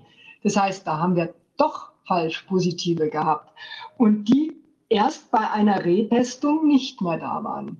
Das zeigt also das, was man auch immer wieder hört, dass Leute positiv sind und wenn sie wieder getestet wurden, dann sind sie negativ. Das ist also bei dieser allerersten Publikation schon aufgetreten, aber sie beschreiben nicht, mit welchem Virus und mit welchem Gen. Also insofern wissen wir nicht, bei welchen dieser ganzen Proben diese prinzipiell und mit welchen der drei Gene diese Nee, stimmt, zwei Gene sind ja nur noch getestet worden, das R und das RDRP-Gen, wo diese Falschen aufgetreten sind. Aber es wäre immerhin schon mal diese 1,3 Prozent. Ja. Und was Sie dann sagen, also Sie diskutieren das ja, am wahrscheinlichsten ist es, dass es durch Handlingfehler ist. Ja, und wenn jetzt ein Speziallabor schon durch Handlingfehler mal Probleme hat, das ist auch völlig normal, das ist nichts Besonderes. Ja, das passiert, also Kontamination ist im Labor eigentlich an der Tagesordnung. Wenn man das jetzt hochscalt auf diese Tests, die weltweit gemacht werden, dann können Sie davon ausgehen, dass Sie eben Handling-Issues in den Labors haben, wo alles Mögliche passieren kann. Ja, und wie gesagt, das ist eine ganz normale, mittelgute PCR, wo halt sowas mal passiert. Ja, aber das würde man sagen, wenn es jetzt eine reine wissenschaftliche Sache wäre, naja gut, ist halt nicht besonders, aber hat keine Konsequenz. Aber mit den Konsequenzen, dass das überall eingesetzt wird, denke ich, ist das schon ein bisschen problematisch. Ja. Und dann wird ja immer gesagt, die PCR wurde gemacht und es ja. Äh, hier ist Thorsten Engelbrecht, ähm, äh, Viviane Fischer ja, und ich. Hallo, grüß Hallo äh, haben wir äh, zusammen die Charité angeschrieben. Und ähm, ganz kurz nochmal zu diesen 45 ja. Zyklen. Da, an, da, sprechen wir sie drauf an, ja. die Charité, und da sagen, äh, wie das denn sein kann mit den 45. Das ist doch selbst laut Carrie Mullis, dem Erfinder der PCR, und auch Stephen A. Buxton, der, der auch eine große Koryphäe ist, was, dem, ähm, was diesen PCR-Test angeht. Die sagen ja, dass das mehr als 30, 35 äh, ähm, ja, höheren Wert als bei, bei der CT oder beim CQ-Wert, je nachdem, ist das, äh, das, äh, dann kann man den PCR-Test sozusagen in die Tonne treten. Und ähm, wie, die, wie ja. das jetzt dazu kommt, dass ähm, hier bei dem Drosten-Protokoll oder Corman et al-Protokoll 45 in ja. 45 eingegeben wird. Und äh, da fragen wir, wie, soll, wie, soll, wie sollen die von Ihnen, also von Corman et al., äh, entwickelten Essays vor diesem Hintergrund, also in Anbetracht dieses hohen CQ-Wertes oder CT-Wertes von 45, solide und verwertbare Ergebnisse liefern? Und dann ähm, antworten die, also der, die, haben zweimal geantwortet. In der ersten Antwort sagen sie, CQ, den Wert kennen wir gar nicht. Das ist ja schon mal extrem absurd eigentlich. Das zeigt ja auch nicht gerade den hohen Kenntnisstand. Und dann fragen wir nochmal nach und sagen, ja, CQ ist doch hier Standard oder CT. Und dann sagen sie, ah, ja, ja, okay. Ähm, und dann sagen sie, solche Art wissenschaftlicher Aussagen werden wir in diesem Format nicht vertieft kommentieren. Die Zusammenhänge sind nicht so simpel, wie es in diesen Zitatauszügen erscheint. Es gibt viele Gründe für CT-Werte über 40, die dennoch richtig sind. Oft weisen sie auf Fehler hin. Oft werden sie ausgegeben als Indikator eines negativen Ergebnisses, je nach Zusammenhang. Vielleicht können Sie dazu kurz etwas sagen. das ist ja nicht falsch. Das ist ja nicht falsch. Wenn ich ein positives Ergebnis mit 45 habe, dann ist es ein Indikator, dass da eigentlich gar nichts drin war in der Ausgangsprobe. Also insofern ist die Aussage ja vielleicht korrekt. Aber nicht zielführend, weil ich meine, wenn ich ein Ergebnis mit 45 Zyklen habe, das heißt, dann war da am Anfang wahrscheinlich eben einfach nichts drin. Und das RKI selber hat ja schon ganz früh gesagt, dass alles über 30 Zyklen, und es steht ja auch auf der Seite von denen, nicht mehr mit einer Virusanzucht und einer Infektiosität korreliert. Ich meine, dann ist es rein akademisch, aber dann ist jenseits des CT30 der Patient äh, hat nichts mehr. Ja, und das heißt, die wissen das ja. Die Frankfurter. Und dann, ja, wie gesagt, man braucht es das Frankfurter Gesundheitsamt hat einem Journalisten, der es uns dann erzählt hat, gesagt, ich weiß jetzt nicht ganz genau, alles über 20 oder 25 kann es auch gewesen sein. Alles über 25, äh, das registrieren wir hier gar nicht mehr, das, das beachten wir gar nicht. ja, das ist auch richtig so. Wenn die Patienten Entschuldigung, wenn die Patienten eine hohe Viruslast haben, und das hat man auch bei den Publikationen gesehen, wo die PCR gemacht haben in Wuhan und in, in Bergamo und so, die sind teilweise bei 17 und so gekommen. Also ich denke, die haben gesagt 25, weil mhm. jemand, der wirklich äh, gerade erkrankt ist und symptomatisch ist, ähm, da muss die PCR eigentlich spätestens bei 25 ein dickes Signal liefern. Ja. Also sprich, der CT muss über den Hintergrundwert angewachsen sein. Ja. Das sind dann aber auch die Leute, die echt was haben, die auch krank, das, das sind auch die Leute, die haben zumindest mal einen ordentlich kratzigen Hals. Das ist ja der, das ist ein weiterer entscheidender Punkt. Ähm, denn das wollte ich Sie sowieso fragen. Also ich will Sie jetzt nicht unterbrechen, ich lasse Sie lieber weitermachen und, und habe die Frage mir ja. aufgeschrieben. Hm? Entschuldigung, ja, dann, genau, dann machen wir nochmal die, die Entschuldigung, dass ich unterbrochen hatte. Ich denke nur, dieser mit dem CT oder TQ-Wert von 45, das ist so ein zentraler Punkt. Ja. Und ich fand es einfach interessant, dass die Charité darauf geantwortet hat, aber im Grunde genommen nicht geantwortet hat, weil die da sich ihnen nur irgendwas ja, Aussageloses von, von sich gegeben haben und letztendlich nicht zugeben wollen, dass allein schon dadurch ihr PCR-Test oder ihr Protokoll vielmehr, naja, für die Tonne ist sozusagen, ja. Das ist, ein, das ist ein reines Protokoll, wie es millionenfach für Tests existiert. Und es ist halt einfach kein besonders gutes Protokoll. Mhm. Ja, so kann man eigentlich das bewerten. Ja. Mhm. Naja, aber ich denke, dadurch, dass es ähm, diesen, diesen DQ-Wert von 45 vorgibt oder wie auch immer, ja, dadurch wird es natürlich, hat es ja letztendlich schon gar keine Aussagekraft mehr, weil, weil 45 ja jenseits von Gut und Böse liegt. Ja, wenn Sie viele Leute positiv haben wollen, ist das sehr hilfreich. Kann man es auch ausdrücken. Ja. Sehr diplomatisch. Also das ist immer die Intention, die Sie haben. Mhm. Ja. Ähm, so, und dann wird ja immer gesagt, die PCR wäre etabliert worden aufgrund von ähm, äh, irgendwelchen ominösen Informationen in äh, ähm, ja, äh, Social Media, glaube ich, war das Wort, was da drinnen stand.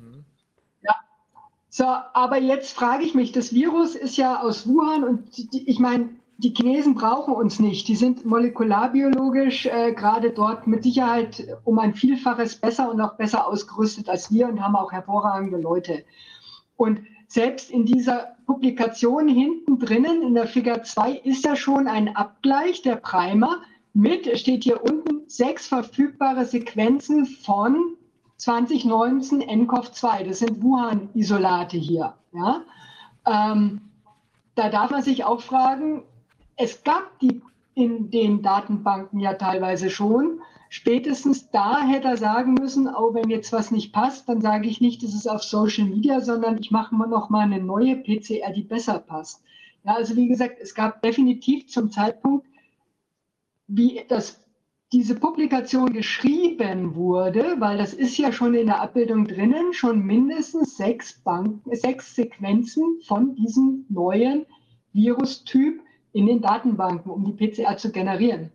Also insofern habe ich alle Daten gehabt, die jeder chinesische äh, ähm, Doktorand in einem Tag hätte die PCR zusammengebastelt. Mhm. Ja? Ähm, und da gibt es nämlich eine hervorragende Publikation im New England Journal of Medicine. Und diese Publikation ist am 24. Januar herausgekommen, also das heißt einen Tag nach der äh, Kormann- und Drosten-Publikation.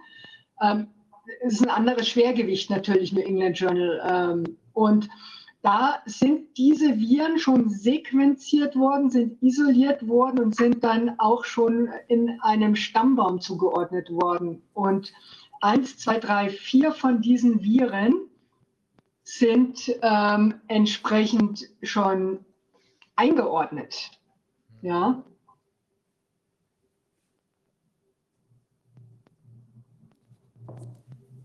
Ist das denn, Frau Professor so. Kämmerer, trotz der nach wie vor ja. widersprüchlichen Meldungen, die man kriegt, ist es denn tatsächlich so, dass das Original Wuhan-Virus, denn das ist ja das, um das es hier die ganze Zeit gegangen ist, ist es wirklich äh, äh, wissenschaftlich korrekt isoliert worden? Also wenn man jetzt die Arbeit von den, von den, dieser Arbeit sieht, so wie sie es liest und es, die Arbeit ist sehr sauber gemacht, meiner Meinung nach, ja, sehr gut gemacht. Da haben die schon bereits im Anfang Januar das Virus isoliert und auch elektronenmikroskopisch dargestellt mhm. und ja auch mehrere Patientenisolate sequenziert. Mhm. Also das, ähm, und die haben ihre PCR ja auch, wie gesagt, zum Sequenzieren dieser Viren, die haben das ja mit, mit Next Generation Sequencing und allem Möglichen gemacht. Ähm, die haben eigentlich alles gemacht, was man braucht, um ein neues Virus oder ein, überhaupt ein Virus zu charakterisieren. Und entsprechend ist es ja auch völlig korrekt hier. Sie sehen es ja hier in diesem, diesem Stammbaum, da als nächste Verwandte sind dann diese Fledermausviren, ja, ähm, ist das ja eingeordnet worden. Mhm. Also die haben ja nichts jetzt gemacht mit, ähm, ist eine Pandemie oder irgendwas, sondern das sind halt Hardcore-Virologen, die einfach das machen, was ein Virologe machen soll. Der sagt, da ist ein neues Virus. Was ist es? Wo gehört es hin? Was sind die nächsten Verwandten? Ähm, aber nichts jetzt klinisch oder epidemiologisches gemacht, mhm. ja, sondern das ist halt jetzt eine klassische virologische Arbeit, was die gemacht mhm. haben. Ja. Und wie gesagt, die sind ja technisch, also technisch ist es natürlich äh, Klassen von dem entfernt, also höher nach oben entfernt, als von, von dieser ähm, Kormann-Publikation. Ja, mhm. Das ist ein ganz anderes Schwergewicht hier, diese Publikation. Mhm. Und wie gesagt, die haben, die haben hier die Viren isoliert ähm, und die haben sie sequenziert, die haben PCR für die Diagnostik entwickelt. Ja? Die schreiben sogar in ihrer eigenen Arbeit, dass sie auf Basis der Analyse von drei kompletten Genomen, also die müssen unglaublich schnell und rund um die Uhr gearbeitet haben, dass die drei komplette Genome dann schon hatten, ähm, verschiedene spezifische und sensitive Assays entwickelt haben, die sowohl das ORF1AB als auch N als auch E-Region erkennen. Ähm, und da muss man jetzt wissen, ORF1AB ist eigentlich der Name für das Protein und der Genname ist eben genau dieses RDRP-Gen. Also das heißt, letztendlich haben die genau die Regionen, die dann auch in der Kormann-Publikation auftauchen. Mhm. Ich meine, das macht Sinn. Jetzt ist nur die Frage, die Primer von denen stehen hier nicht drinnen, aber sie sagen, und das ist das Spannende, die Primer-Sets und äh, äh, Protokolle wurden der WHO übermittelt. Ja.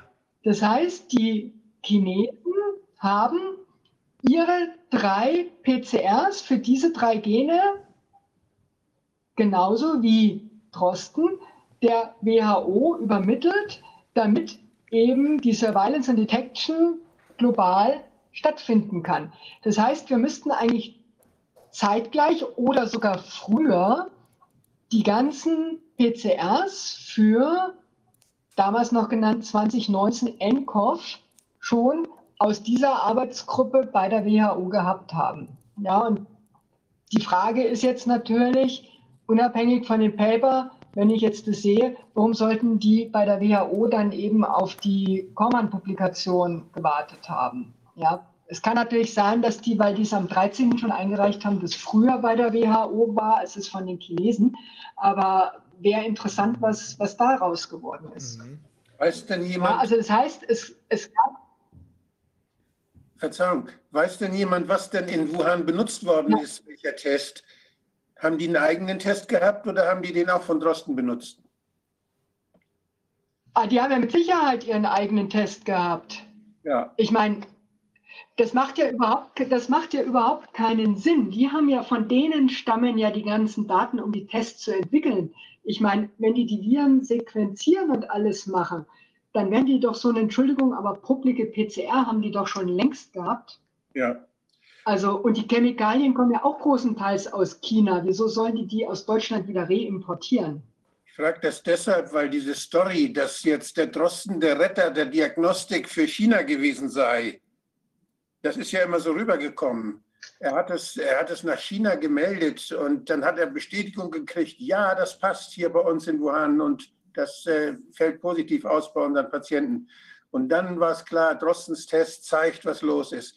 Das ist dann ja Quatsch, denn die Chinesen haben ja völlig eigene Tests, dann völlig unabhängig davon und haben ihre Fälle dann durch ihre eigenen Tests entdecken können. Und das, was wir denn hier gehört haben, das ist ja dann, ja, eine komische, abgehobene Geschichte, die zeigt, dass die, die macht wirklich den Eindruck, als wenn es da um Hochstapelei handelt sich. Ist es denn so, dass die. Äh, Ja, es, es steht ja definitiv hier drinnen.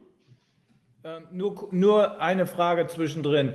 Ist es denn tatsächlich so, dass der von Drosten und äh, Drosten und anderen, ein, dass diese, diese, äh, dieses Paper, dass das der Leitfaden dann geworden ist für die WHO?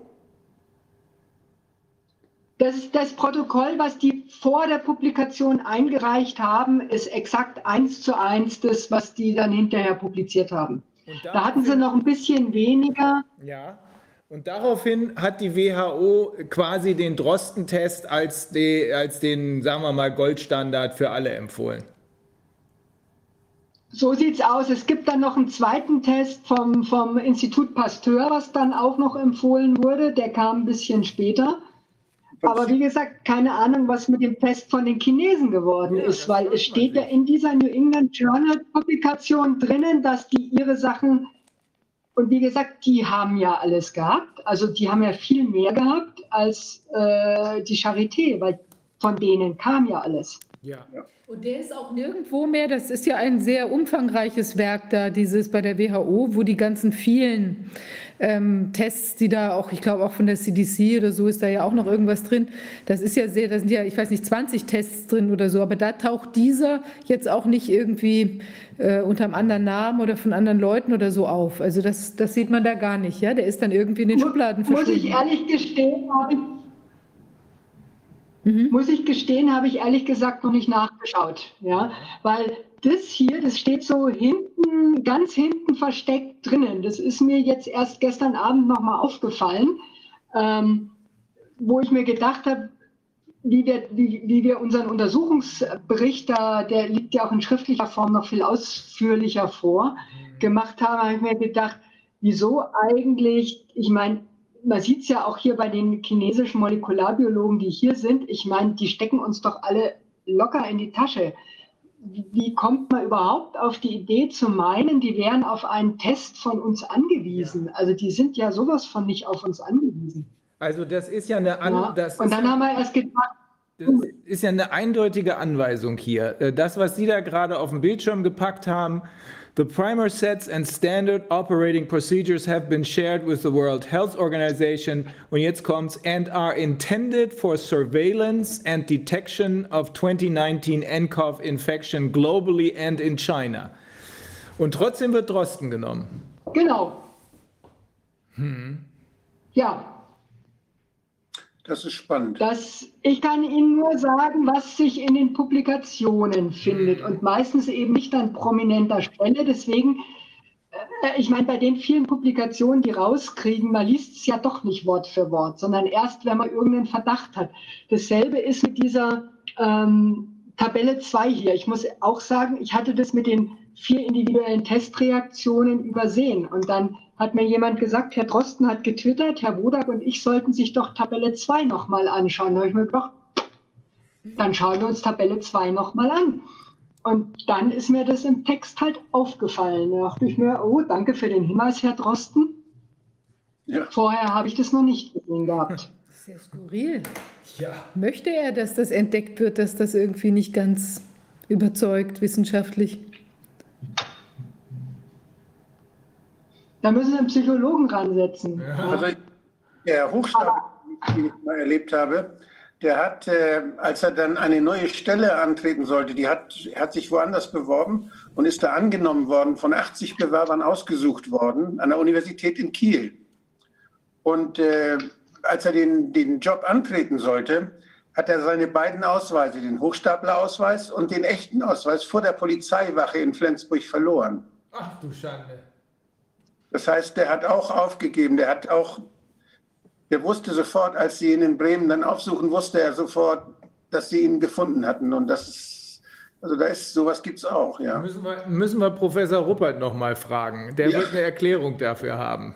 So ein Geständnis. So leicht suizidale Ja. Ten- Tendenzen. Ja, der hat die Geschichte dann ja vermarktet, hat damit viel Geld verdient, hat Ja. ein Buch geschrieben und tönt jetzt ja immer noch rum, erzählt jetzt immer noch neue Geschichten und wird auch ja gerne gehört. Mhm. Ja, ja. Junge, Junge. Und hatten, haben Sie da Aber ich meine, bei so einer wissenschaftlichen, Ja. Entschuldigung, bei so einer wissenschaftlichen Publikation, es ist ja nicht eine Einautorenpublikation.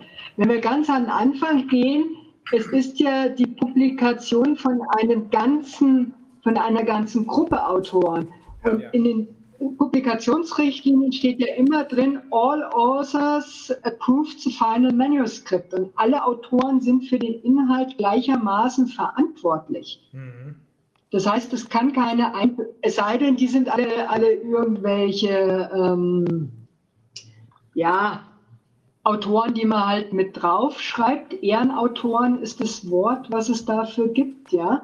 Aber zumindest äh, äh, drei oder vier Leute müssen ja das Manuskript erarbeitet haben. Das kann keine Ein-Personen-Publikation sein, ist es auch nicht. Und das heißt, alle müssen das Manuskript durchgelesen und abgenickt haben. Also ähm, muss damit auch jeder, der da oben drauf steht, wissen, wo die Fehler oder die Probleme, nennen wir es mal so, Probleme in dem Manuskript sind. War das hier, war das hier auch das Wahrscheinlich Paper? hat sich niemand gedacht. War das ja auch das Paper, wo ich habe das, ich habe es jetzt gerade vor mir liegen, aber ich finde es nicht. Im Computer würde ich jetzt einfach mit der Suchfunktion suchen. War das auch das Paper, wo geschrieben wird, dass es asymptomatische Infektionen gibt und ähm, äh, und dieses das Beibehalten? Das ist es nicht, ne? Nee, Okay. Nee, das ist ja nur das rein technische quasi, das, das, das, das, das Kochbuch, wenn Ja, Sie so okay. wollen. Das ist das Rezept, wie backe ich einen Apfelkuchen. Mhm. Okay. Ja. Also das war das, was wir, wie gesagt, das sind so Sachen, was man mit einer Gruppe halt von Molekularbiologen, wo wir gesagt haben, dazu brauche ich kein Virologe sein. Das kann jeder, der sich im Labor mit dieser Technik Mhm. auch nur basal beschäftigt, kann diese Punkte in, in dieser Publikation finden. Mhm. Da gibt es hunderte von Publikationen, die so relativ, ja, nicht ganz so gute Protokolle publizieren. Aber das ist wie im Kochbuch. Wenn Sie ein schlechtes Rezept haben, dann können Sie das trotzdem verbessern. Ja, und es kommt ein gutes Ergebnis raus. Sie können es eins zu eins kochen und dann, naja, dann kommen halt Ergebnisse raus. Oder Sie können genauso gut ein exzellentes Protokoll aus einer anderen Publikation haben. Und wenn Sie schlecht kochen können, dann kommt trotzdem nur Mist raus. Mhm. Ja, das ist ja allein nur eine Handlungsanweisung. Im Labor heißt sowas ja auch kochen, ein Test kochen. Mhm. Aber die Rätsel, Das das, letztendlich, was da draußen gemacht wird, ist das Problem. Ja, genau, genau. Das ist die entscheidende Frage. Vor allem, wenn wir, wenn Sie jetzt diese beiden Veröffentlichungen, die eine äh, schon formal mit etlichen Fehlern behaftet, nebeneinander halten und die andere ist ja auch auf einer, ist ja auch auf einer ganz anderen Plattform. New, England Journal of Medicine hat ja nun einen echten Ruf erschienen. Und äh, trotzdem, trotz dieser Seltsamkeiten betreffend das äh, Drosten- und Corman-Papier sagt die WHO, wir pushen jetzt äh, die, die, die Drosten-Tests. Das ist, das ist, äh, finde ich, eine Frage, die äh, spätestens in den Gerichten von großer Bedeutung sein wird. Richtig, ja. Vielleicht könnte man auch mal die, wobei gut, es wird natürlich schwierig sein, rauszukriegen von den, von den Chinesen, was da geworden ist. Ja. Aber wie gesagt, allein diese Annahme in China wäre jemand auf Techniken von uns angewiesen, vor allem auf so banale Techniken. Ich glaube, das ist ein, ja, da überschätzt man sich ein bisschen, weil, wie gesagt, die können uns das alles in, in vormachen, muss Ja. man einfach so sagen. Ja, die sind inzwischen so weit ähm, und haben so viel Equipment und so viele gute Leute, also da können wir alle einpacken dagegen. Aber ist es denn so, wenn man das jetzt liest, also wenn ich jetzt, hören Sie mich?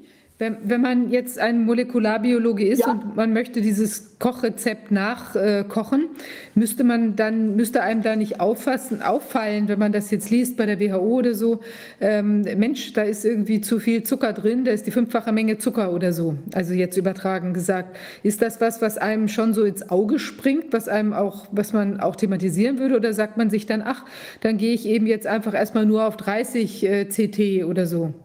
Und äh, mix das dann für mich Nein, selbst oder? Nein, also wenn man so eine PCR macht und so ist es mir ja gegangen, wir sollten die ja machen und dann, der Mensch ist ja faul und dann nimmt man ja Vorpublikationen und dann kam die Publikation halt Und dann ist, ist, uns halt aufgefallen, dass eben äh, diese ganzen Probleme hier in den, in den äh, Primer-Angaben, ja, man überprüft ja, also normalerweise bestellt man diese Primer nicht einfach, sondern überprüft die selber nochmal.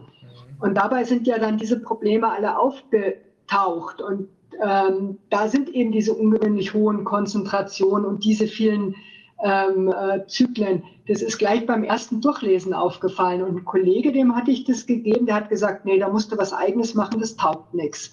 Und so bin ich einfach dann ja überhaupt zu dem Thema gekommen. Aha. Und vielleicht, vielleicht haben die das ja deshalb gemacht, weil sie die Ersten sein wollen, dass sie das nicht so, dass sie es schnell gemacht haben. Das war wichtiger als von guter Qualität.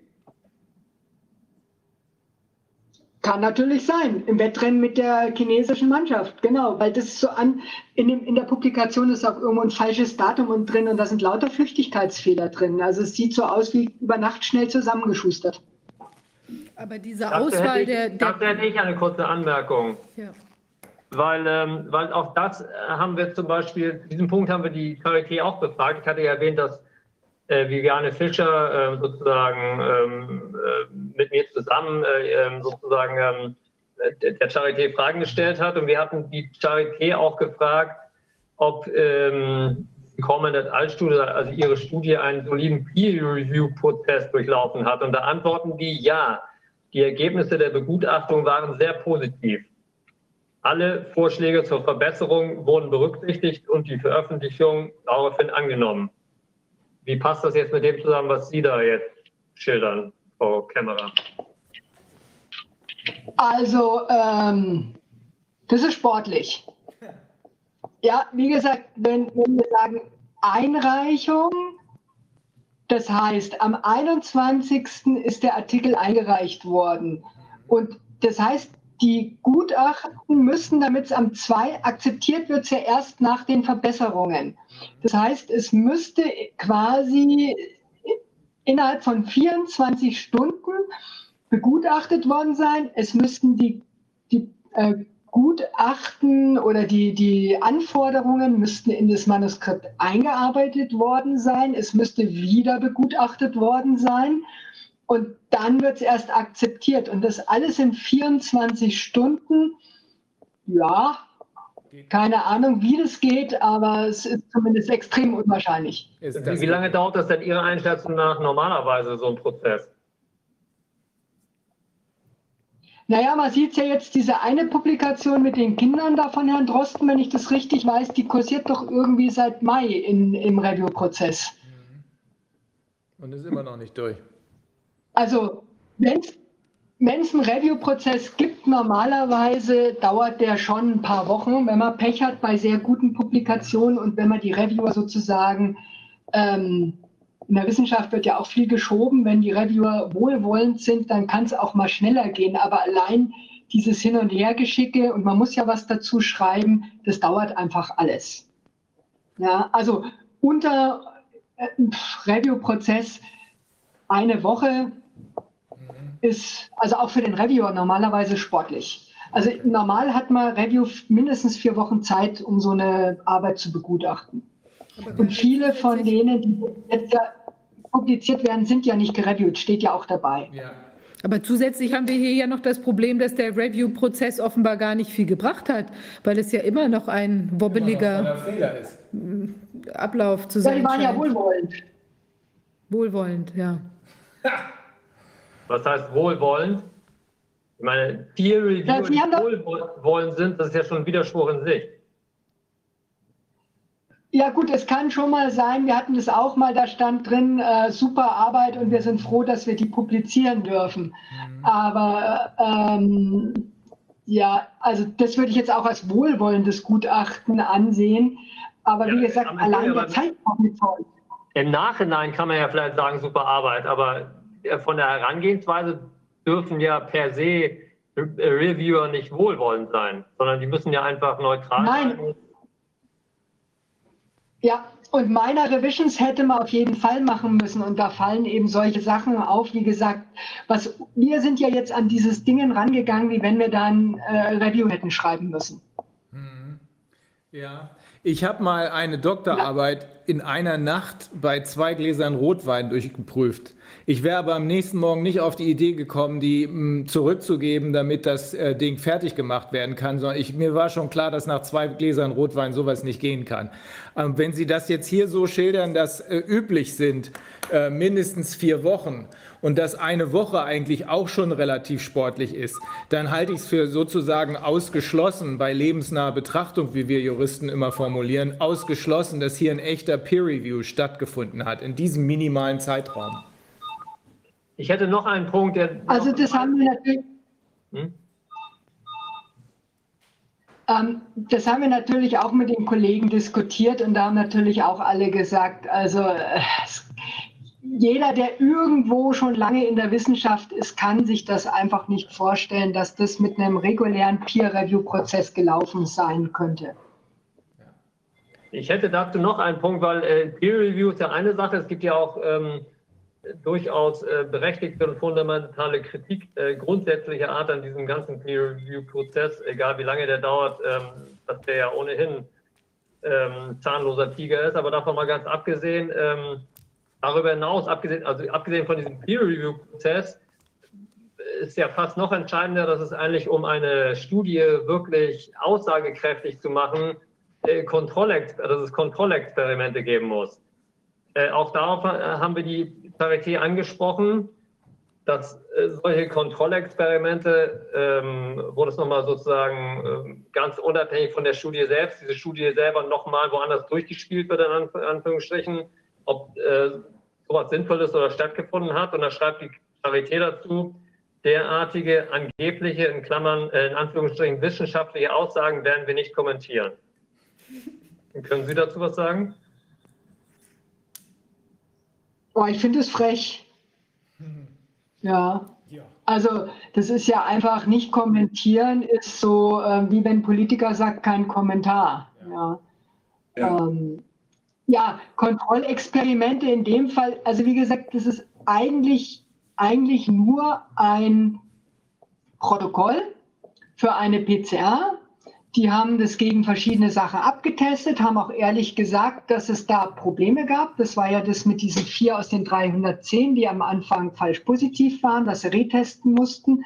Also wie gesagt, wenn man jetzt nicht die Folgen sieht, die diese Publikation hatte, dann ist es einfach nur eine ganz normale, durchschnittliche Quick and Dirty Publikation. Und da, das passt schon in sich dann alles.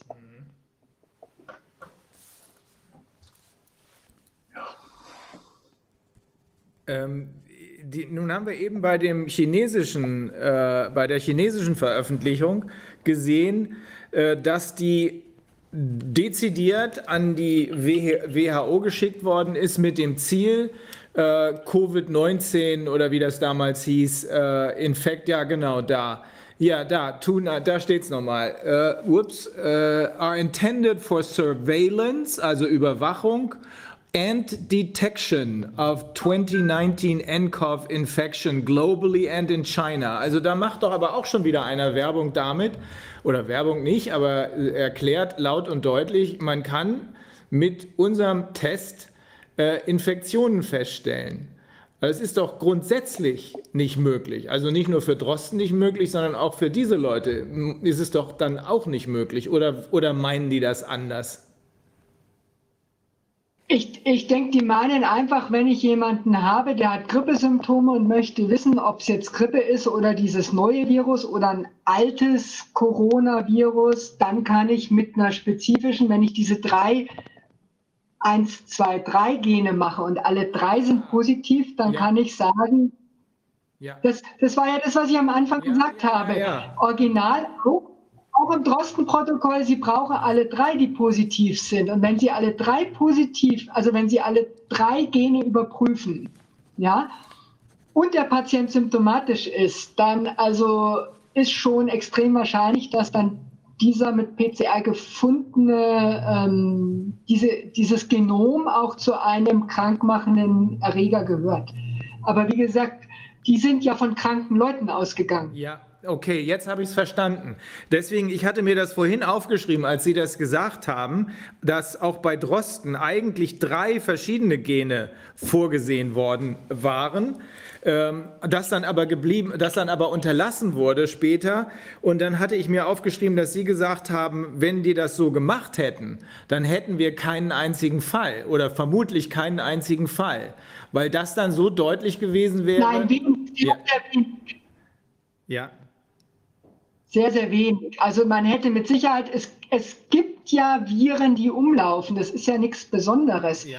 Und wenn Sie kranke Leute testen, dann werden Sie auch welche finden, die für, weil sie eben gerade mit dem Virus infiziert sind. Und die sind auch für zehn Gene, wenn Sie die abtesten, positiv, weil die sind halt krank. ja. Ja, aber wenn Sie jetzt einen asymptomatischen haben, dann müsste tatsächlich, damit Sie wissen, der ist asymptomatisch und hat trotzdem das Virus, müssten alle drei passen. So wie es ja Herr Drosten korrekt eigentlich alle drei angegeben hat. Ja. Wobei dann einen auch wundert, warum er für Tabelle 2 schon mal hier diesen Additional Confirmatory Assay weggelassen hat, weil da hat er ja nur den E und den äh, RDRP-Gen-Assay gemacht. Ja, obwohl er hier beschrieben hat, dass der NGN-Assay auch noch dabei ist.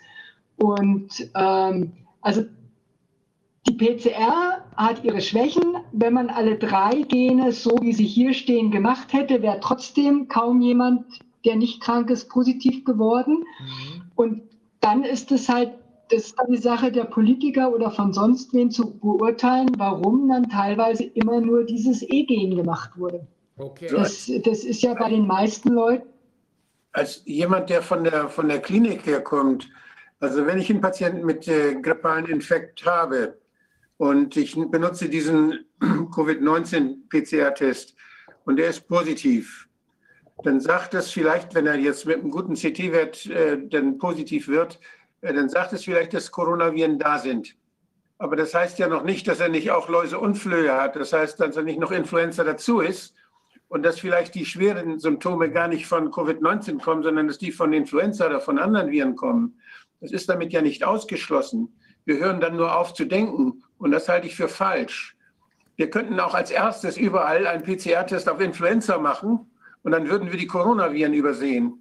Also wir, diese, diese Vielfalt von, diese Vielzahl von, von Infektionen, die sind ja häufig, da sind ja mehrere Viren häufig vergesellschaftet. Ich habe gelesen von 50 Prozent der Infektionen äh, bei Kindern, wo dann eben äh, mindestens zwei Viren gemessen wurden, wenn man nachgeguckt hat. Und wir hören ja auf, nachzugucken. Wenn in einem Altenheim jetzt zum Beispiel Leute getestet werden, dann äh, PCR getestet werden auf Coronaviren, da werden welche gefunden. Dann, und dann heißt es, da sind Leute gestorben, dann sind die automatisch an Corona gestorben. Vielleicht sind die aber an Influenza gestorben und wir haben das überhaupt nicht äh, untersucht. Das halte ich für fahrlässig. Ja, die können nicht nur an Influenza, die können auch an Adenoviren, die können an, an Legionellen, an Pneumokokken, an. Ja, ich meine jetzt die, die anderen, äh, weiß ich nicht, wir kennen vielleicht zwölf und oder die wir, die wir diagnostizieren können, aber es gibt ja wahrscheinlich noch viel mehr. Aber deswegen muss ja die Diagnose der Arzt machen. Solche Tests von so Molekularbiologen wie von mir, die dienen ja dann nur dem Arzt, wenn er sagt, der Patient hat die und die Symptome, das könnte das oder das sein, dann vielleicht zu sagen, also es ist ähm, das Virus A wahrscheinlicher als das Virus B, wobei es bei den Viren ja dann eh keine Rolle spielt. Bei Bakterien ist es dann ja vielleicht wichtig, ist es eher das Bakterium oder das, weil ich dann eine entsprechende Antibiose ansetzen kann. Ja.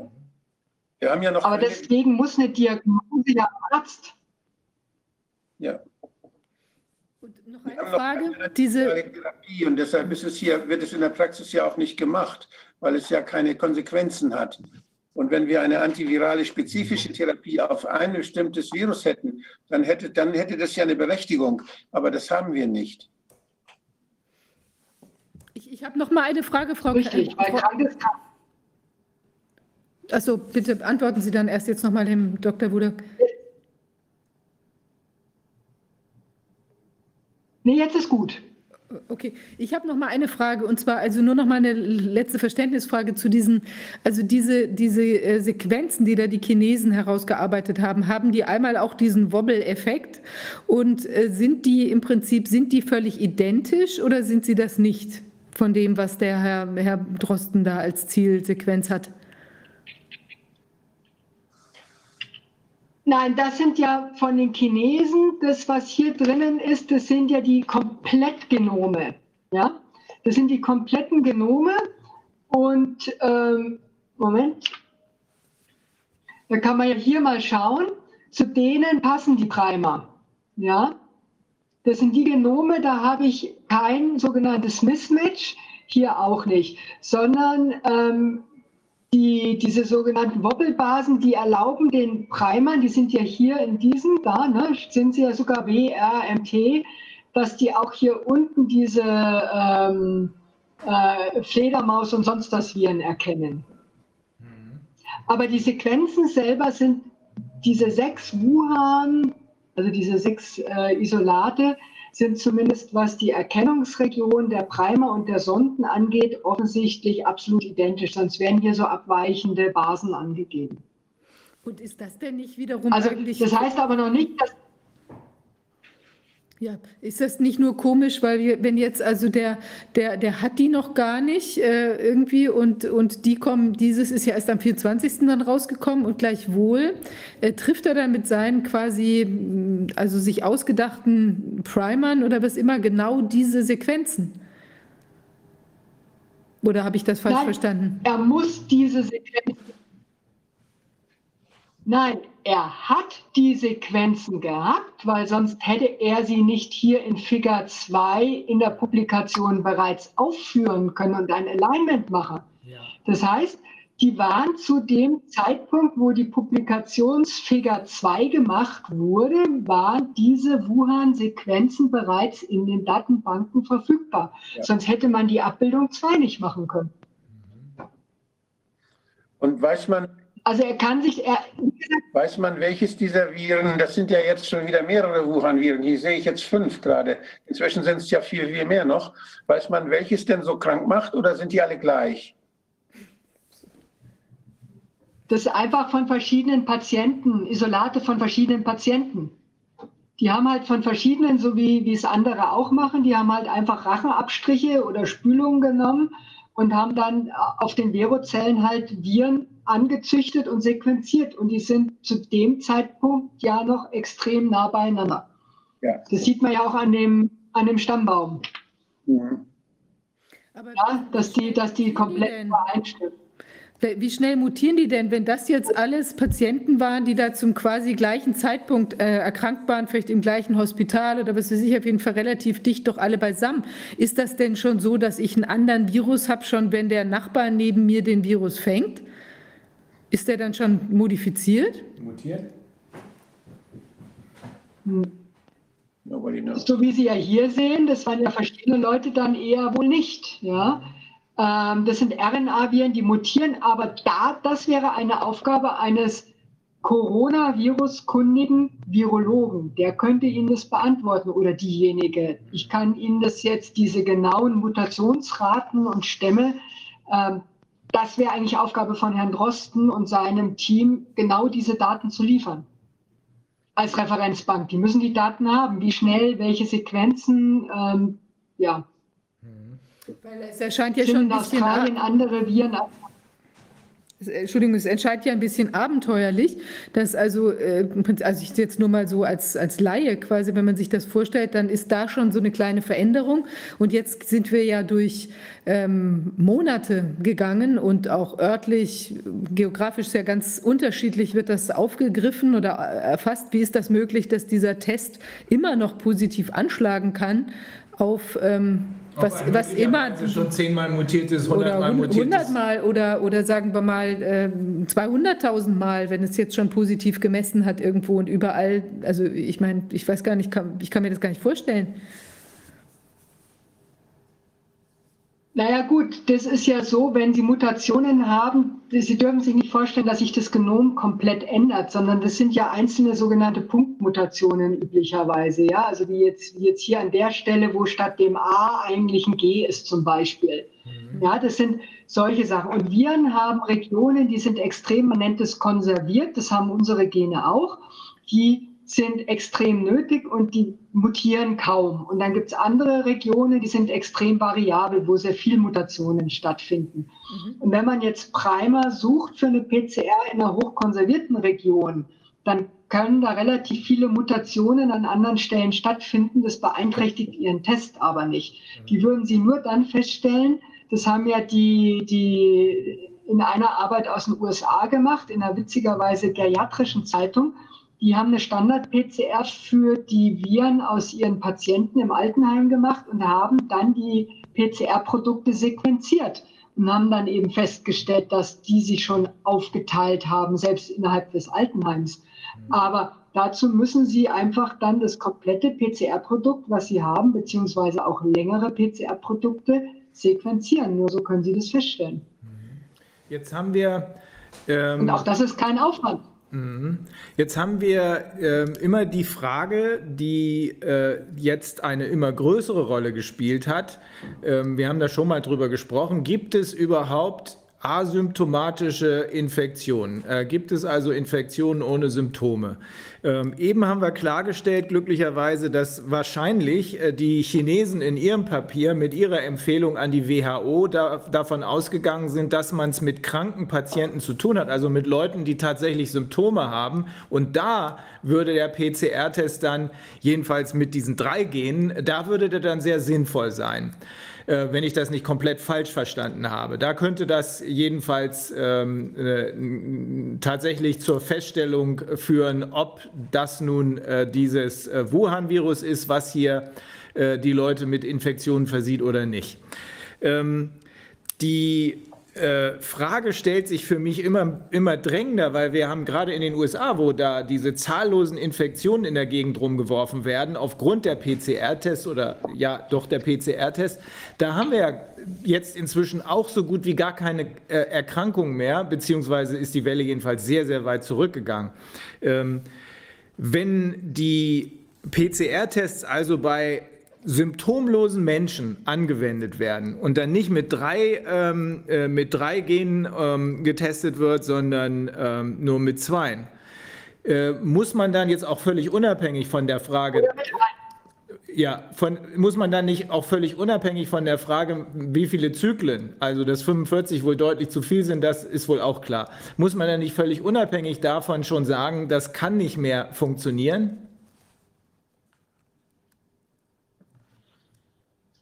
Ja, die, die Frage mit den, mit den ähm, asymptomatischen Infizierten. Sie könnten natürlich jetzt schon sagen, Sie waren mit jemandem zusammen, der eine sehr hohe Viruslast hat mhm. und haben ein paar Viren bei sich im Hals. Die werden halt just dann abgestrichen, aber weil Ihr Immunsystem gut ist oder Sie nicht die Andockstellen haben, würden die Viren bei Ihnen nichts auslösen. Sie würden die dann aber, also wie gesagt, ich bin ja der Molekularbiologe, ja, mhm. ähm, aber es ist sehr unwahrscheinlich, dass sie dann diese Viren einfach weitergeben. Mhm. Ja, Aber sie können natürlich bei so jemandem schon. Mhm. Sie können bei so jemandem natürlich schon, wie gesagt, wenn der frisch, Sie sind frisch von einem Patienten angehustet worden, der richtig krank war und viele Viren ihm ins Gesicht. Es können ja jetzt Schnupfenviren sein. Mhm. Ja, Sie haben in der Familie jemanden, der hat jetzt, jetzt kommt der Herbstgrippe, Fettschnupfen. So, und der eine wird angehustet und wird krank und der nächste wird vom selben Patienten angehustet und bleibt gesund, weil sein Immunsystem das Virus schon erkennt. Ja. Und wenn Sie aber, sagen wir mal, ganz kurz nach dem Anhusten eine PCR machen würden, würden Sie trotzdem bei beiden natürlich äh, die übertragenen, über den Husten übertragenen Viren nachweisen können. Bloß dem einen macht es halt nichts aus und die verschwinden dann schnell wieder. Das ist halt eine Frage des Zeitpunkts, wann Sie den Test durchführen. Ja, und ich glaube auch. Ja, wenn es einen Tag später, dann ist halt. Ich, ich glaube auch eine Frage der, der Definition. Äh, das, äh, das, das hat äh, der Jeden, der Dok Dr. Jeden, glaube ich, sehr schön dargestellt. Er bezeichnet das ja äh, als Hot Infection oder als Cold Infection. Die Cold Infection ist, man findet per PCR-Test zwar was, hat aber keine Bedeutung, weil es noch nicht in die Zellen eingedrungen ist und repliziert, beziehungsweise weil der Körper es abgewehrt hat. Die, die, die Hot Infection ist ja wohl das Entscheidende, weil ab da erst ist man, contage, äh, ist man ansteckend. Ja, er sagt ja auch ganz richtig, dass die Ansteckungsfähigkeit eben dann nicht vorhanden ist, wenn da nur Viren gefunden werden. Ja. habe noch eine zweite, eine zweite, ähm, ja, einen zweiten Gedanken, den ich wichtig finde. Wenn man sich die einzelnen Moleküle äh, des Genoms eines RNA-Virus anguckt, dann kann man ja sehr viele Variationen finden innerhalb von vier Monaten, einige mehrere hunderte von verschiedenen Variationen. Das heißt, wenn man dann sagt, das ist jedes Mal ein neues Virus, irgendwie ist das irrelevant. Und äh, das kann, das ist ja so, als wenn man Menschen sieht, die äh, immer einen neuen Haarschnitt haben oder andere Kleider anhaben, aber es bleiben die Menschen, bleiben die gleichen Menschen. Was eigentlich, was eigentlich wichtig ist dabei, ist ja doch, ob unser Immunsystem sie erkennt oder nicht. Denn wir reden ja davon, dass es Krankheitserreger sein können. Und die erregen ja nur eine Krankheit, wenn wir dagegen nicht automatisch immun sind schon, weil wir die schon kennen. Dann sind sie, haben sie keine große Bedeutung für uns. Das heißt, differenzieren, ob das was Neues ist oder nichts Neues ist, kann man nicht an den Molekülen erkennen, sondern das ist für jeden Menschen anders. Wenn es was Neues ist, dann kann man krank werden. Wenn es was ist, was nicht neu ist, wehrt man es leichter ab. Also diese Schwelle, ein neues Virus oder ein nicht neues Virus, kann man eigentlich nur erkennen, wenn man die Kranken zählt und nicht, wenn man PCR-Tests macht. Ja, das, ja das, war, das war ja bei MERS zum Beispiel so. Das war ja neu von den Kamelen eben äh, äh, oder von den Dromedaren eben auf äh, die Menschen übergegangen. Deswegen, äh, das war dann tatsächlich neu, ist aber auch relativ schnell wieder verschwunden. Genau in dem Zusammenhang hat doch Drosten vor sechs Jahren, 2014 war das, äh, in seinem eigenen Interview gesagt, dass diese Tests leider zu, äh, ja, zu äh, irreführenden Ergebnissen führen können. Und da will ich nur noch mal auch erinnern an Carrie Mullis, der, das, äh, der den Test ja tatsächlich erfunden hat. Der Drosten-Test ist ja nur der, der wird ja nur deshalb so bezeichnet, weil er den äh, behauptet hat, für die, Infekt, für die Feststellung von Infektionen äh, mit dem Coronavirus feststellen zu können. Aber der äh, Carrie Mullis hat sich, ich habe mir da die ganzen Interviews mit ihm angehört, der hat sich vehement dagegen gewehrt, dass sein PCR-Test äh, irgendwelche Aufschlüsse über Infektionen geben könnten oder gar Erkrankungen. Ja. Ja, was ich vorhin gesagt habe, PCR-Test ist eine sehr schöne Labortechnik, wenn ich seltene Gene suche. Aber da kommt wieder das Diagnostik, das muss von den Ärzten und es müssen ja auch im Falle jetzt dieser, dieser ähm, positiven PCR-Tests immer, Ärzte müssen ja den Befund abzeichnen und die mhm. Diagnose auch verantworten. Ähm, und das heißt, die PCR kann immer nur, wenn ein Arzt schon sagt, da ist was, einen Verdacht vielleicht auf einen bestimmten Erreger ja. äh, erhärten. Aber jetzt als oder wie bei HIV, wo man einfach sagt, ich habe hier eine Blutkonserve äh, und will schauen, kann ich damit das HIV oder Hepatitis-Virus auf den äh, Empfänger von der Blutspende übertragen. Da macht man halt auch die PCR. Da ist es aber ja egal, wenn eine Probe mal falsch positiv ist, dann fliegt halt die Blutprobe raus der Spender wird nachgetestet und wenn der halt dann negativ ist, dann war es halt ja eine Blutprobe weggeworfen. Das hat ja dann keine wirkliche Konsequenz. Mhm. Da hat Herr Drosten diese Technik ja auch gelernt und geübt bei der Blut, beim Blutspendedienst. Ja, das wollte ich nochmal nachfragen. Der kommt vom Roten Kreuz vom Blutspendedienst, richtig? Ja, die untersuchen die, die alle, die mit Blut äh, handeln oder die Blut verteilen, die müssen ja darauf achten, dass diese Blutproben, äh, diese, diese Blutkonserven nicht kontaminiert sind. Und da ist der Suchtest, PCR-Test natürlich ein guter Indikator. Da geht es ja nicht um Krankheit, sondern geht es um die Vorhanden, um das, um das Vorhandensein von Kontaminationen, von Viren. Mhm. Und äh, da ist der PCR sicherlich nützlich und ist ein sehr ein übervorsichtiger Test. Da werden so manche Blutkonserven wahrscheinlich auch dann äh, weggeschmissen, die ja, die vielleicht gar nicht krank machen, weil man da PCR-positive Befunde gesehen hat. Aber da kann ich nicht kann ich keine Auskünfte drüber geben. Aber er ist sehr sensibel und als Vorsichtsmaßnahme für Blutqualitätsüberprüfung ist er sicherlich geeignet. Es gibt noch eine Seltsamkeit und zwar äh, gibt es, das, das ist das Papier, mit dem ich dieses hier vorhin verwechselt habe, Frau Professor Kämmerer. Es gibt, glaube ich, ein etwas späteres Papier von Herrn Drosten, wo er unter anderem jedenfalls schreibt, dass es asymptomatische Infektionen gibt. Bevor dieses Papier veröffentlicht wurde, hat jemand ihn darauf aufmerksam gemacht, dass das, äh, weil er davon ausgegangen ist, dass eine äh, Chinesin, die ich glaube in Frankfurt irgendwo unterwegs war äh, und äh, die, äh, die äh, offenbar das Coronavirus hatte oder, oder das, was wir heute als Covid-19 bezeichnen hatte, weil er davon ausgegangen ist, dass diese Chinesin keine Symptome hatte. Das hat er so aufgeschrieben. Und dann hat jemand ihn darauf aufmerksam gemacht, dass das nicht stimmt, weil diese Chinesin nämlich, ich glaube, Paracetamol oder sowas genommen hatte, äh, wegen Kopfschmerzen oder grippeähnlicher äh, Geschichten. Das heißt also, die hatte äh, Symptome, die war nicht asymptomatisch. Er hat das Paper trotzdem veröffentlicht, ohne das zu korrigieren. Wir haben inzwischen, ich glaube gestern oder vorgestern, habe ich das nochmal bestätigt bekommen von äh, Professor Hockertz, erneut die Mitteilung bekommen, es gibt keine asymptomatische Infektion.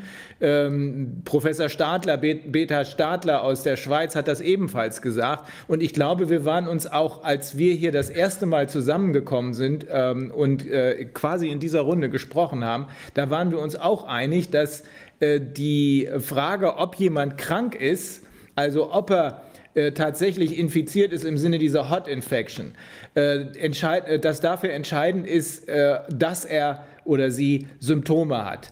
Äh, daran ändert sich nichts, oder? An dieser äh, Feststellung.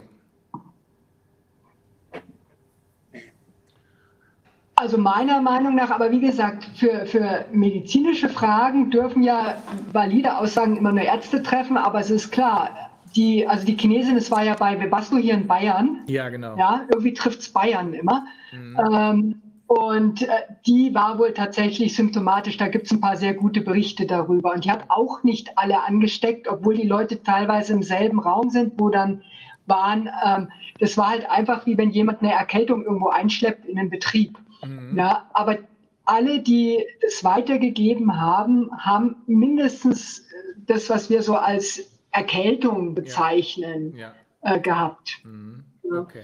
Aber wie gesagt, da gibt es halt leider, es fehlen die prospektiven Studien, wo man sagt, die Leute sind, da sind einmal eine Million Leute getestet worden, man weiß, so und so viel sind negativ, so und so viel positiv.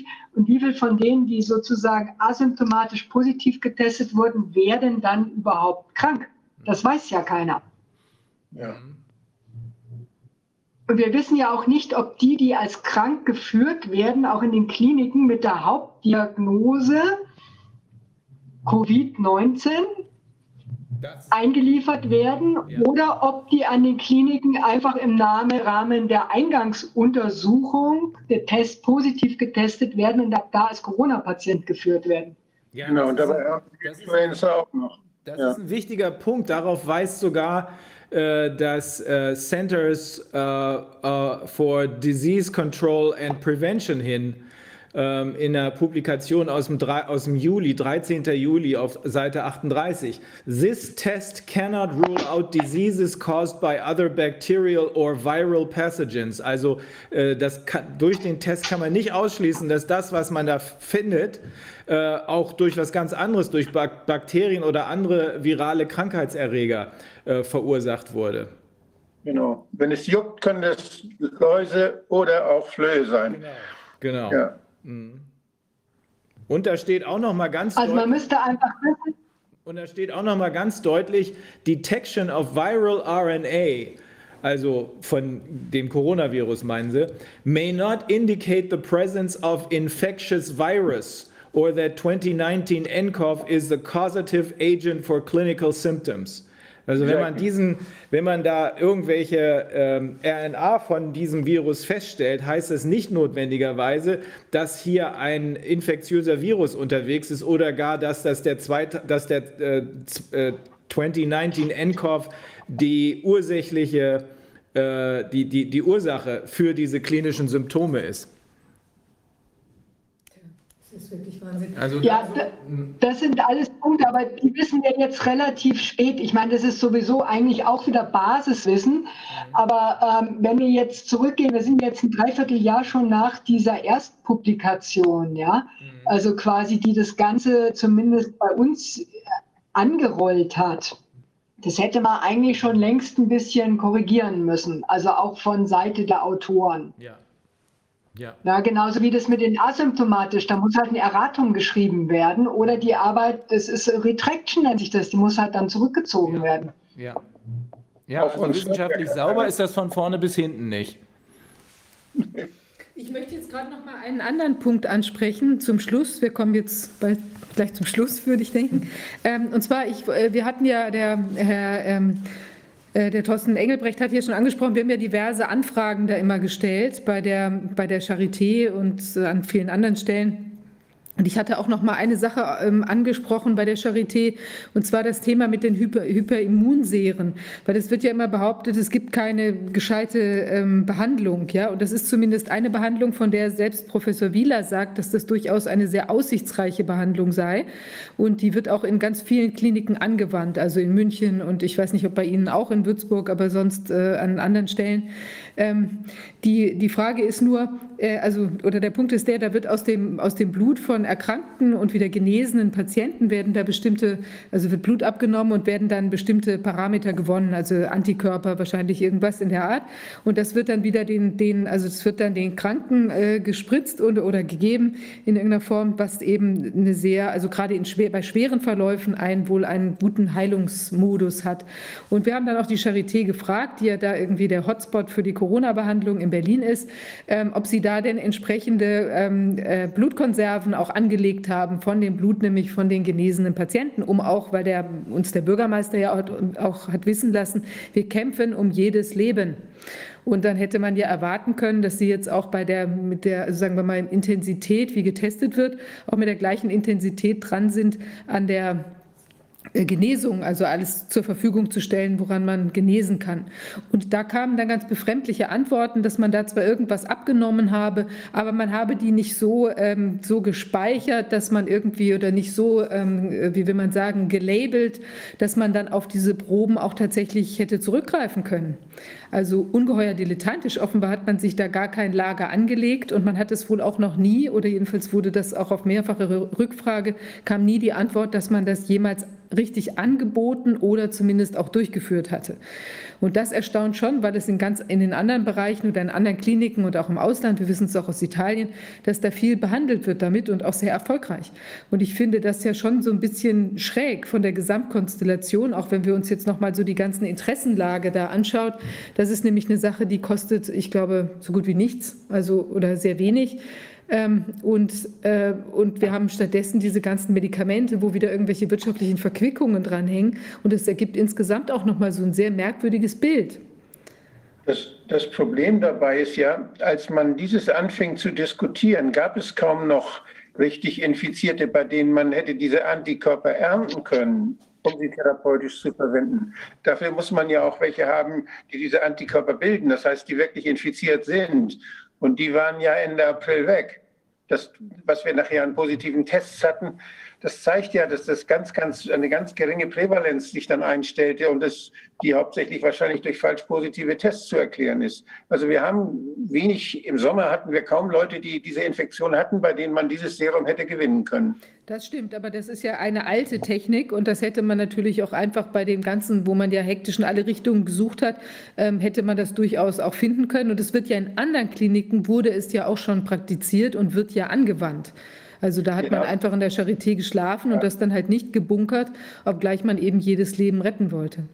Ich wollte Hinzu das kommt, dass hier die Antikörper, die zellulären Antikörper ja auch äh, Kreuz, eine Kreuzimmunität äh, äh, haben oder widerspiegeln. Das heißt, man hätte auch aus alten Blutkonserven möglicherweise äh, Antikörper nehmen können, die zwar nicht auf dieses neue Virus, durch dieses neue Virus entstanden sind, aber durch durchaus sehr, sehr ähnliche mhm. und die dann auch eine Immunität äh, hätten liefern können für den Betroffenen, die auch geholfen hätten. Mhm. Auch das wäre möglich. Ich glaube, das hat man auch versucht.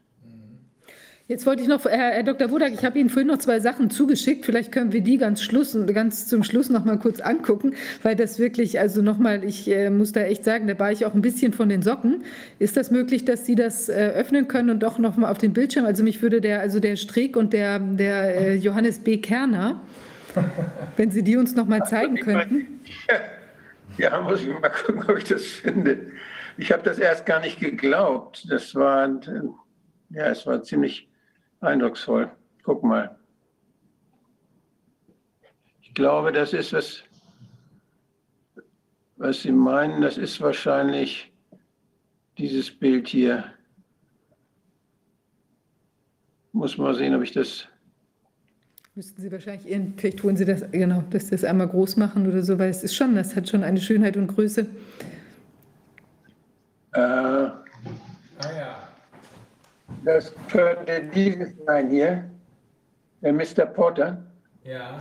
Genau, also einmal der, Kriegt man das größer? also es Ja. nur einmal uns das Bild zeigen, vielleicht nur das Bild auf das Bild klicken, ob Sie das groß machen können. Mal gucken. Also der Herr, Herr Streeck, ja, Professor Streeck, scheint jetzt hier für dieses Online-Portal Mr. Porter, das ist also so ein relativ ähm, edles, äh, wie will man sagen, ähm, Männerbekleidungsversandhaus. da scheint er jetzt Werbung zu machen. Ernsthaft? Naja, also jedenfalls ist er da als Model irgendwie abgebildet. Vielleicht Hier- ja ohne sein Wissen. Das kann man sich kaum vorstellen. Darunter steht jedenfalls sein Name. Und bei dem ersten, was wir gesehen haben, war er jedenfalls eingeblendet als, als offenbar, wie auch immer, Held der Arbeit. Und das andere fand ich aber noch schöner, dieses von dem Johannes B. Kerner, wenn Sie uns das vielleicht nochmal aufrufen könnten. Oder, ist echt. Also, ich gehe davon aus, ja, das muss ich eben suchen. Augenblick. das war von, von ich glaube, von billiger.de. Ja, mal gucken. Das war jetzt gerade gekommen per E-Mail, ne? Ja. Äh, Das ist, äh, das ist wie. Also, vielleicht ist es. Als das, das sieht eher aus, als würde das von Didi Hallervorden kreiert worden sein, äh, als Slapstick oder so. Ne? Also, Aber ich, wir sollten ihn, ihn fragen, aber es ist faszinierend. Das ist dieses hier, ne? Ja, also das ist ganz toll. Also offenbar ist, ist der Johannes B. Kerner scheint ein Model zu sein für, für Van Laak äh, Masken. Und, und die werden vertrieben. Also ich hatte diese E-Mail als Werbe-E-Mail von billiger.de bekommen. Und ich muss schon sagen, also das hat schon was. Ja, also wenn man sich das vorstellt, dass da der Herr Kerner uns da irgendwie ähm, bei den Nachrichten was von den ganzen Maskengeschichten erzählt und dann selbst, ich weiß nicht, ob Sie da nochmal runtergehen können, hier Werbung macht, also ja wahrscheinlich ein, da Geld bekommt von Van Laak, schätze ich mal, ja, sicher. und uns hier diese, diese Maskenkollektion da präsentiert. Ja, das soll uns Normalität vorgaukeln. Es gibt ja auch Idioten, die sagen, Masken seien sexy. Das sind die mit dem Rinderwahn im Kopf. Ersticken ist modern, ja. Ja, man kann es nicht fassen. Also wir haben einen langen Tag jetzt. Da äh, würde ein Richter jetzt sagen, jetzt haben wir so viele Zeugen gehört, jetzt wissen wir gar nicht mehr, äh, was oben und unten ist. Ähm, aber das jetzt zum Abschluss ist der krönende Abschluss, kann man sagen, nicht zu fassen. Also wir haben hier jetzt den Hauptmann von Köpenick gehabt und jetzt kommen wir auf, in den Bereich des Kaisers neue Kleider, die allerdings wohl alle nur aus Masken bestehen. Junge, Junge. Tatsächlich, ja. Ja. Genau, das ist nochmal ein sehr schöner Gedanke dazu. Ja. Ähm, ja, also ich würde sagen, jetzt ich, äh, wir kommen jetzt zum Ende der Sitzung und äh, herzlichen Dank an alle Gäste, Frau Ja, vielen Professor Dank, Frau Kämmerer. Professor Kämmerer, vielen Dank, Herr Engelbrecht, vielen Dank, Herr Dr. Wodak.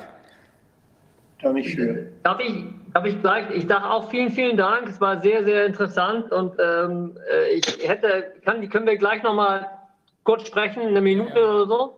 Ja, ja, Danach, okay, super. Okay. Ich schalte mich nicht ab dann. ja, okay. Ja, auch Alles nicht. klar. Ja, dann äh, ganz herzlichen Dank fürs äh, Zuschauen. Ich hoffe, wir haben irgendwie heute alle was mitnehmen können an Neuem aus dem Tag. Ich glaube wohl. Ähm, wollte noch mal darauf hinweisen, wir werden ja unterstützt von Oval Media, die ähm, hier uns bei, der, bei den Filmaufnahmen ähm, eben mit Rat und Tat zur Seite stehen und die auch einen Film zum Thema drehen, freuen sich über Spenden. Wir freuen uns Spielfilm, ne? ein Spielfilm auch, ich glaube, verschiedene Projekte, also diverse Projekte. Wir freuen uns auch über Spenden. Wir haben ja unser News-Projekt, was ähm, ich denke jetzt zum Wochenende online gehen wird. Da wird auf der Webseite auch der Link zu finden sein. Und da sammeln wir schon eifrig äh, Informationen aus den anderen Ländern zusammen. Und die, die ganze Sache geht in neun Sprachen, wird die ähm, hochgehen, sodass sich auch viele ähm, informieren können. Und wir bekommen aus mehr als neun Ländern auch Informationen rein. Und da wird sich eben im Laufe der Zeit ein ganz großes Bild ergeben, wo man sehen kann, was sich in den anderen Ländern so tut, äh, wie da die Dynamik äh, sich entfaltet. Und genau vor dem Hintergrund freuen auch wir uns sehr über Spenden, weil das auch alles natürlich finanziert werden will, die ganze Aufbereitung, Analyse dieser ganzen Sachen. Ja, wir sehen uns morgen wieder. Da haben wir auch ähm, sehr interessante Gäste. Ähm, ja, beginnt Sehr interessante Gäste. sehr interessante Gäste. Unter anderem genau. den ziemlich bekannten schweizerischen Schauspieler Marco Rima. Genau, unter anderem der wird morgen bei uns sein. Näheres äh, wird dann auf der Webseite zu sehen sein und der Livestream-Link wird auch, ich denke, heute Abend oder morgen früh dann online zu finden sein. Dann sehen wir uns morgen wieder. Okay. Bis dahin. Tschüss. Tschüss.